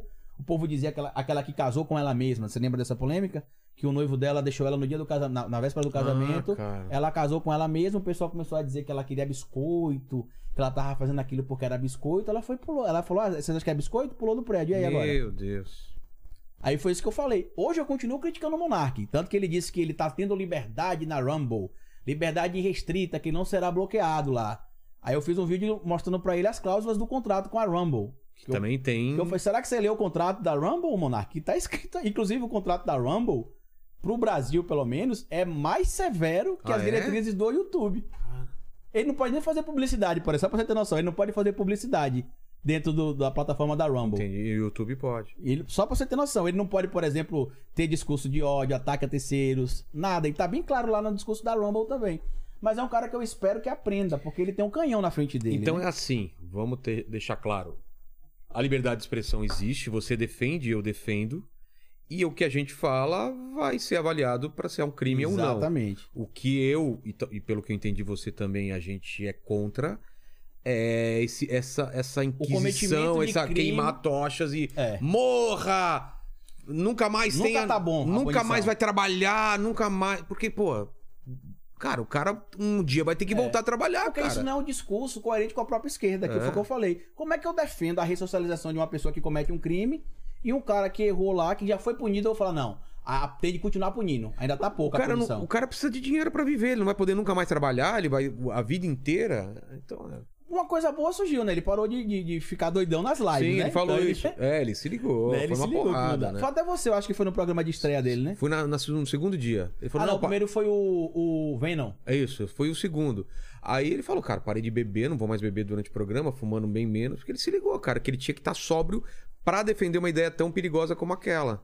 E assim, a, a, E defender, não, explicar sobre a liberdade a situação dele alastrou pra uma, uma coisa bem mais grave. Não eu conto pra você depois. É né? mesmo? Uma coisa bem mais grave, que poderia ter um, um Criminal, desfecho, né? desfecho muito pior. Eu acho que ele me falou depois. Entendeu? Eu, eu Muito acho pior. Que, é, acho que sim.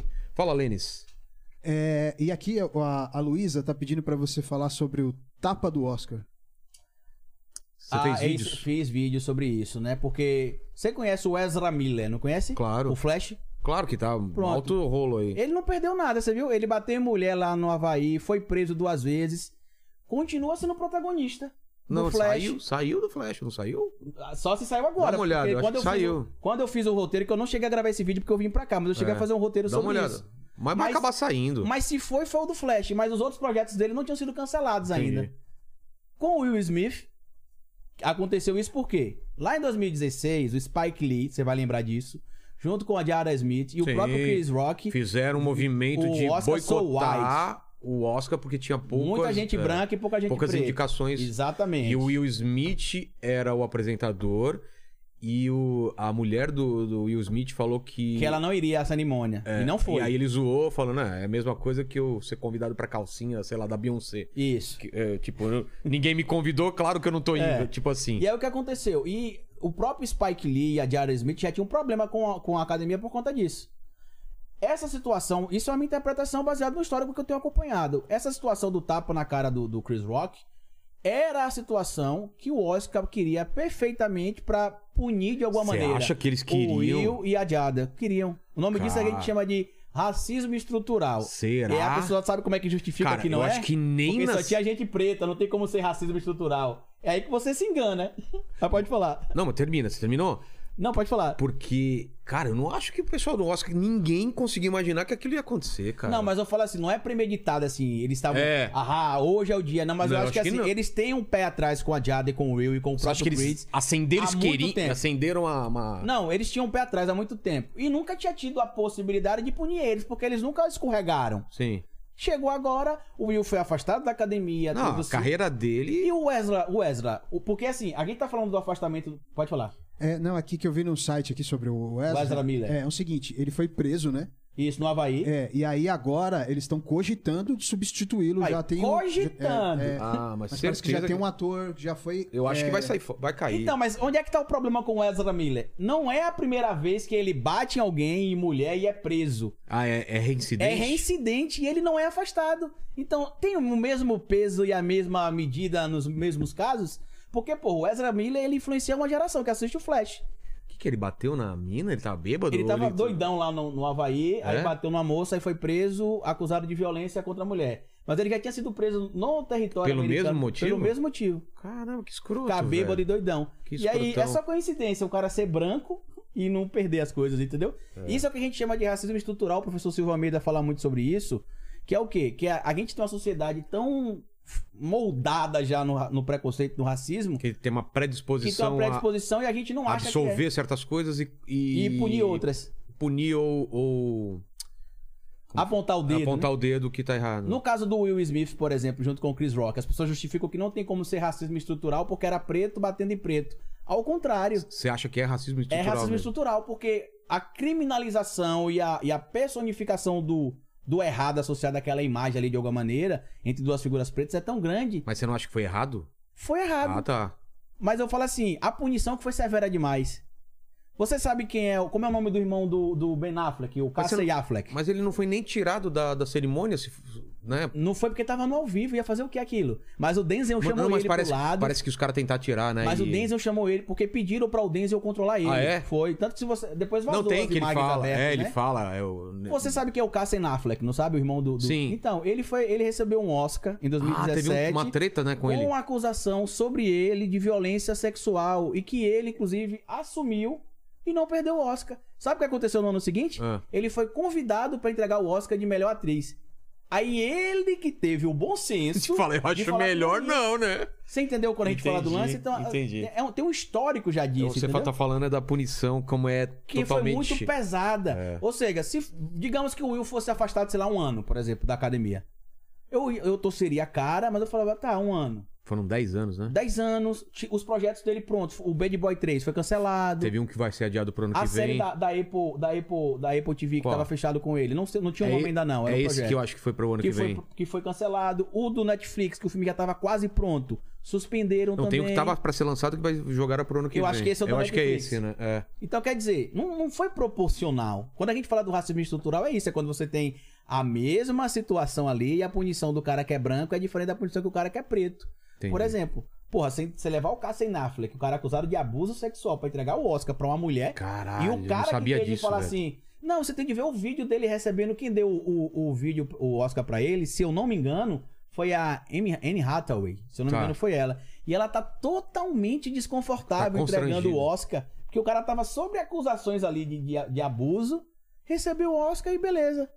Tá tranquilo, entendeu? O que teve que acontecer pro, pro, pro carinha lá da, da Ma- Miramax, né? Da- quem foi? O. O, o, o executivo. É, o, como é o nome dele? Eu sei quem é, eu esqueci o nome dele agora, mas eu sei quem é. Né? Demorou pra caramba pra esse cara. Pronto, ser- quer ver outro caso? O caso do Kevin Spacey Também. também. Ele já foi descancelado. Só Não, não foi. Foi sim. Nunca mais vi o cara. Ele, então, mas ele foi descancelado, porque tinham, tinham substituído alguns filmes que ele, que ele ia É. fazer, mas retomaram. E você viu esses dias que o Felipe Solari, sem querer, entregou que ele foi fazer uma reportagem uma vez lá na, na- nos Estados Unidos e que o, o Kevin Spacey estava chamando ele pra tomar um café, bater um papo. Ah, ele falou isso? Falou no, no, no Sistema Solar, né? O Sei, podcast sei. dele. Depois você procura lá. O, Pô. o Kevin Spacey meio que deu em cima do, do Não, falam que o Kevin Spacey é tipo o nosso amigo aí, o, o Paquito, né? Que dá em cima de todo mundo, Acima né? de tudo e de todos. É. É isso, Lênis? É isso. Pô, mais alguma coisa você achou que ficou pendente? Nada, cara. Sempre vai ficar, né? Vai ficar, mas Vai você ficar, vai não tem voltar, não vai? certeza. Então voltará outras vezes, vai ter mais assunto. Pra finalizar, só antes das três perguntas finais, é, o retrato agora da eleição e o retrato da- do primeiro turno e segundo turno. O que, que você vê? Você vê que as pesquisas retratam mesmo o que está acontecendo? Essa subida do Bolsonaro? O que, que você está vendo? A subida é falso, né? Porque É. a gente vê ali que o critério que eles usam pra subida. Porque como é o critério que eles usaram pra subida? Eles usam uma pesquisa da Poder Data, que é feita por telefone, que mostra que o Bolsonaro tem 5% de diferença do Lula. Na maioria das pesquisas é isso. O Bolsonaro aparece com 35, com 36, o Lula com 41. Só que essa mesma pesquisa foi feita em dezembro também e a diferença era a mesma. Tá. A diferença é que o Bolsonaro aparecia com 29 e o Lula com 34, que dá 5 pontos também de diferença. Entendi. Ou seja, esse- essa oscilação pra cima ou pra baixo tem a ver com o Moro. Que os votos do Moro vão ser rateados entre Lula, Bolsonaro, E Ciro. Ciro, e E abstenções. Dória também, né? E abstenções Tá. também. Branco, nulo, abstenções vão ser rateados. Só que quando você vai pra pesquisa face a face, que é, porque qual que é o problema da pesquisa por telefone, Vilela? Muitas pesquisas que são feitas por telefone são feitas para tele, telefone fixo. Muita gente nem tem telefone fixo mais hoje. Eu não tenho. Então, muita gente não tem. Outras que são feitas por telefone celular é acaba sendo cesitária. Por quê? Eu sou um empregado. Eu tô aqui, eu não posso mexer no meu celular. Meu telefone toca, eu Não não, atendo. atender. Como é que eu vou dar a minha resposta? Sem falar no seguinte, qual é a prova que a pessoa que tá do outro lado lá tem a idade que ela disse que É, tem, pode tem- falar qualquer coisa. Entendeu? Tanto que as pesquisas que aparece o Bolsonaro, e mesmo assim o resultado é o mesmo desde dezembro. Fiz até um vídeo sobre isso lá no canal também. as A cara a face cara, a face, né? Que é o que a gente chama de cara a cara, que é que é- a maioria tem feito pela Genial Quest, tem sido feita pela pela pela pela CNT também. tá, tá como essas aí? o Lula aparece sempre com uma oscilação entre 42 e 46 e o Bolsonaro aparece com oscilação que vai em alguns casos de 27, 28. Então tá dando uma média de quanta 30. diferença? Pra mim, a oscilação tá sendo dentro da margem de erro. Tá. Pra mim já tem quase um ano que o Lula tá na casa dos 40 e Bolsonaro na casa dos 27, 28. Quando você tem uma pesquisa que Uns aparece 11% aí. o Lula, é, a diferença pra mim hoje é entre entre 11 e 15%, porque algumas pesquisas a margem de erro é 3.5, 3.2, 2.2, então Pra cima e pra baixo. a oscilação que tem hoje, pra mim, é dentro da margem de erro. Só que a gente precisa tomar cuidado com o voto branco, nulo e abstenção. Tem muito brasileiro que não quer votar em ninguém ainda. Ainda, mas Vai, Ainda. vai se decidir no decorrer Tem aí. de se decidir, né? É. Porque senão vai ser que nem 2018. Vai abrir mão pra que outra pessoa decida. A gente já teve uma resposta histórica agora com os títulos. Né? A gente teve, Teve? 2 milhões de novos jovens com idade eleitoral tirando o título. Mas esse- esses jovens ainda não foram pra pesquisa. Provavelmente já foram, porque quando a pesquisa vai, faz... é, ela vai ser feita, ela procura pessoas com idade eleitoral. Ah, entendi. Ela não pergunta se você tem título. Entendi. entendeu? Ela fala, tem quantos anos? Ah, eu tenho 15. Então- Ah, você vai fazer 16 até o dia 2 de outubro, que é o prazo da idade mínima que você precisa ter pra poder votar? Vou. Então você responde tal pergunta aqui. Entendi. Então a gente teve 2 milhões desses jovens que, que têm entre 15 e 18 anos, que vão, que vão votar pela primeira vez. E tivemos mais cerca de 6 milhões e um pouquinho de, de pessoas que ou tiveram de resolver alguma irregularidade eleitoral, porque já não voltava há muito tempo, ou que nem o título tinha tirado até hoje. Ou seja, o, o recorde hoje do TSE, cerca de quase 10 milhões de novos eleitores, é um recorde histórico. Nunca antes na história do TSE teve isso. Inclusive, o Brasil foi o primeiro país do mundo a ter uma justiça eleitoral. Essa intriga que existe contra a urna eletrônica, você que tá vendo esse papo nosso aqui, ó, agora no dia 26 de abril, a autoridade que promove a, a eleição na França visitou o Brasil para entender como é que é o sistema de urna eletrônica. Eles querem copiar para a França o sistema eleitoral brasileiro. Detalhe, a França é o país que criou a, a República Contemporânea que a gente utiliza, né? Que é a tripartição dos poderes. E os caras vieram visitar o Brasil e querem replicar o sistema de urna eletrônica porque é confiável.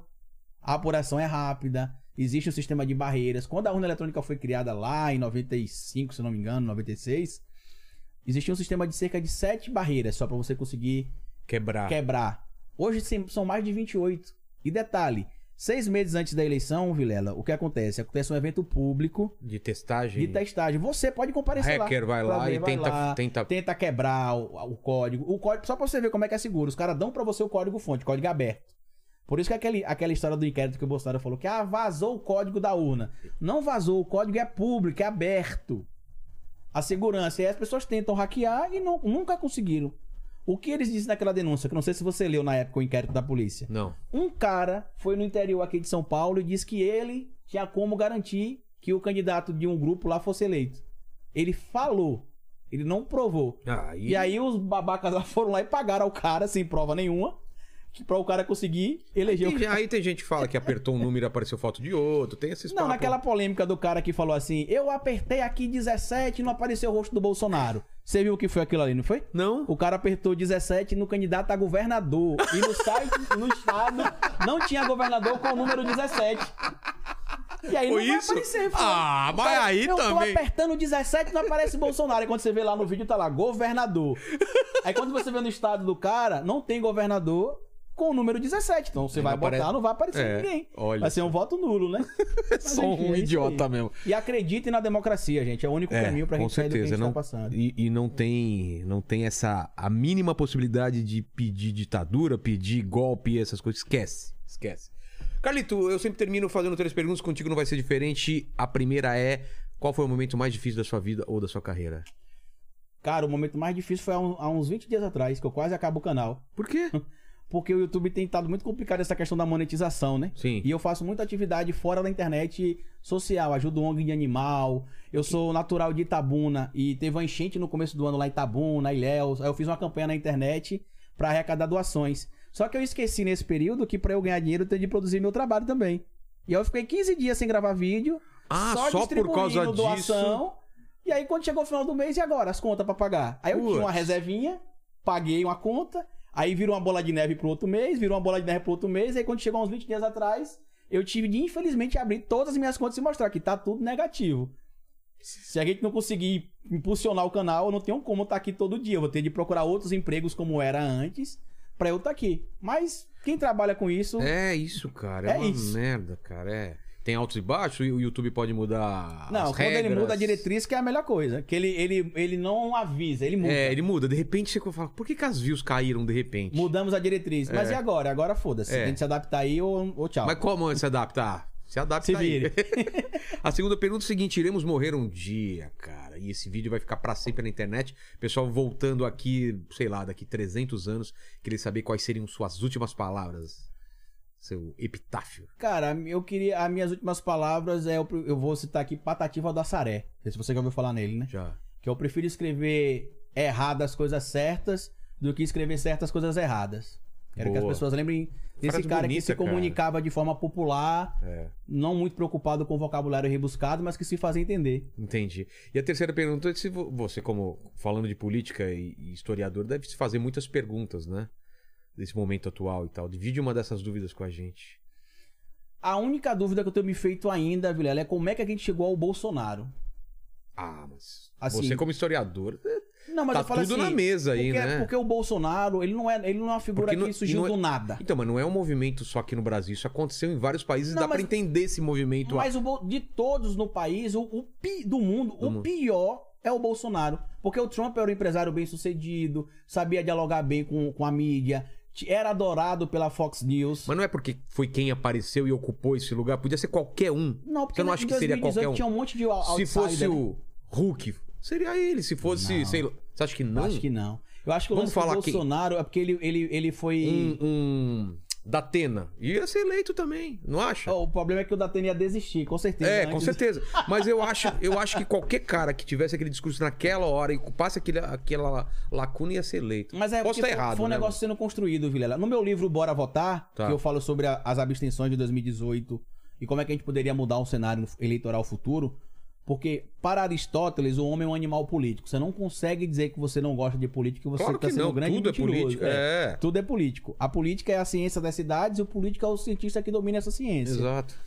E o que aconteceu especificamente no caso do Bolsonaro em 2018, que eu falo até no meu livro isso, é que ele conseguiu entender o que as pessoas queriam ouvir. Exato. Só que assim, o Bolsonaro sempre disse o que parte da população queria ouvir, só que até 2018 a gente sempre achou o Bolsonaro tosco. Quando é que a gente parou e falou: peraí, e se eu colocar esse cara lá? As coisas não vão melhorar, não? O que é que aconteceu ali? Qual foi a virada de chave que a gente sempre achou o Bolsonaro um tosco? Mas tá muito claro que foi o antipetismo também. Tem Sei gran- não, vou Vilela. Você acha que não, cara? Eu acho que o, pe- o antipetismo foi um combustível pra isso. Não, exato, exato. Mas eu não acho que foi um Então meio... vamos deixar essa pergunta pro pessoal nos comentários responder aí. Então responde por que, que o Bolsonaro foi eleito. E precisamos de uma palavra-chave aqui pro pessoal que chegou até aqui. A gente sempre faz isso. Se você chegou até aqui, mostre que você chegou até o final. É... Macaxeira. Macaxeira. Como escreve Macaxeira. macaxeira? Macaxeira. Macaxeira, M-A... Macaxeira, M-A-C-A-X-E-I... É com CH. R-A. Não é com X. É com X? É, macaxeira. macaxeira. Tá, então escrevam macaxeira nos comentários. Saberemos que você chegou até aqui. Valeu, fiquem bem e tem live à noite aí. Até mais.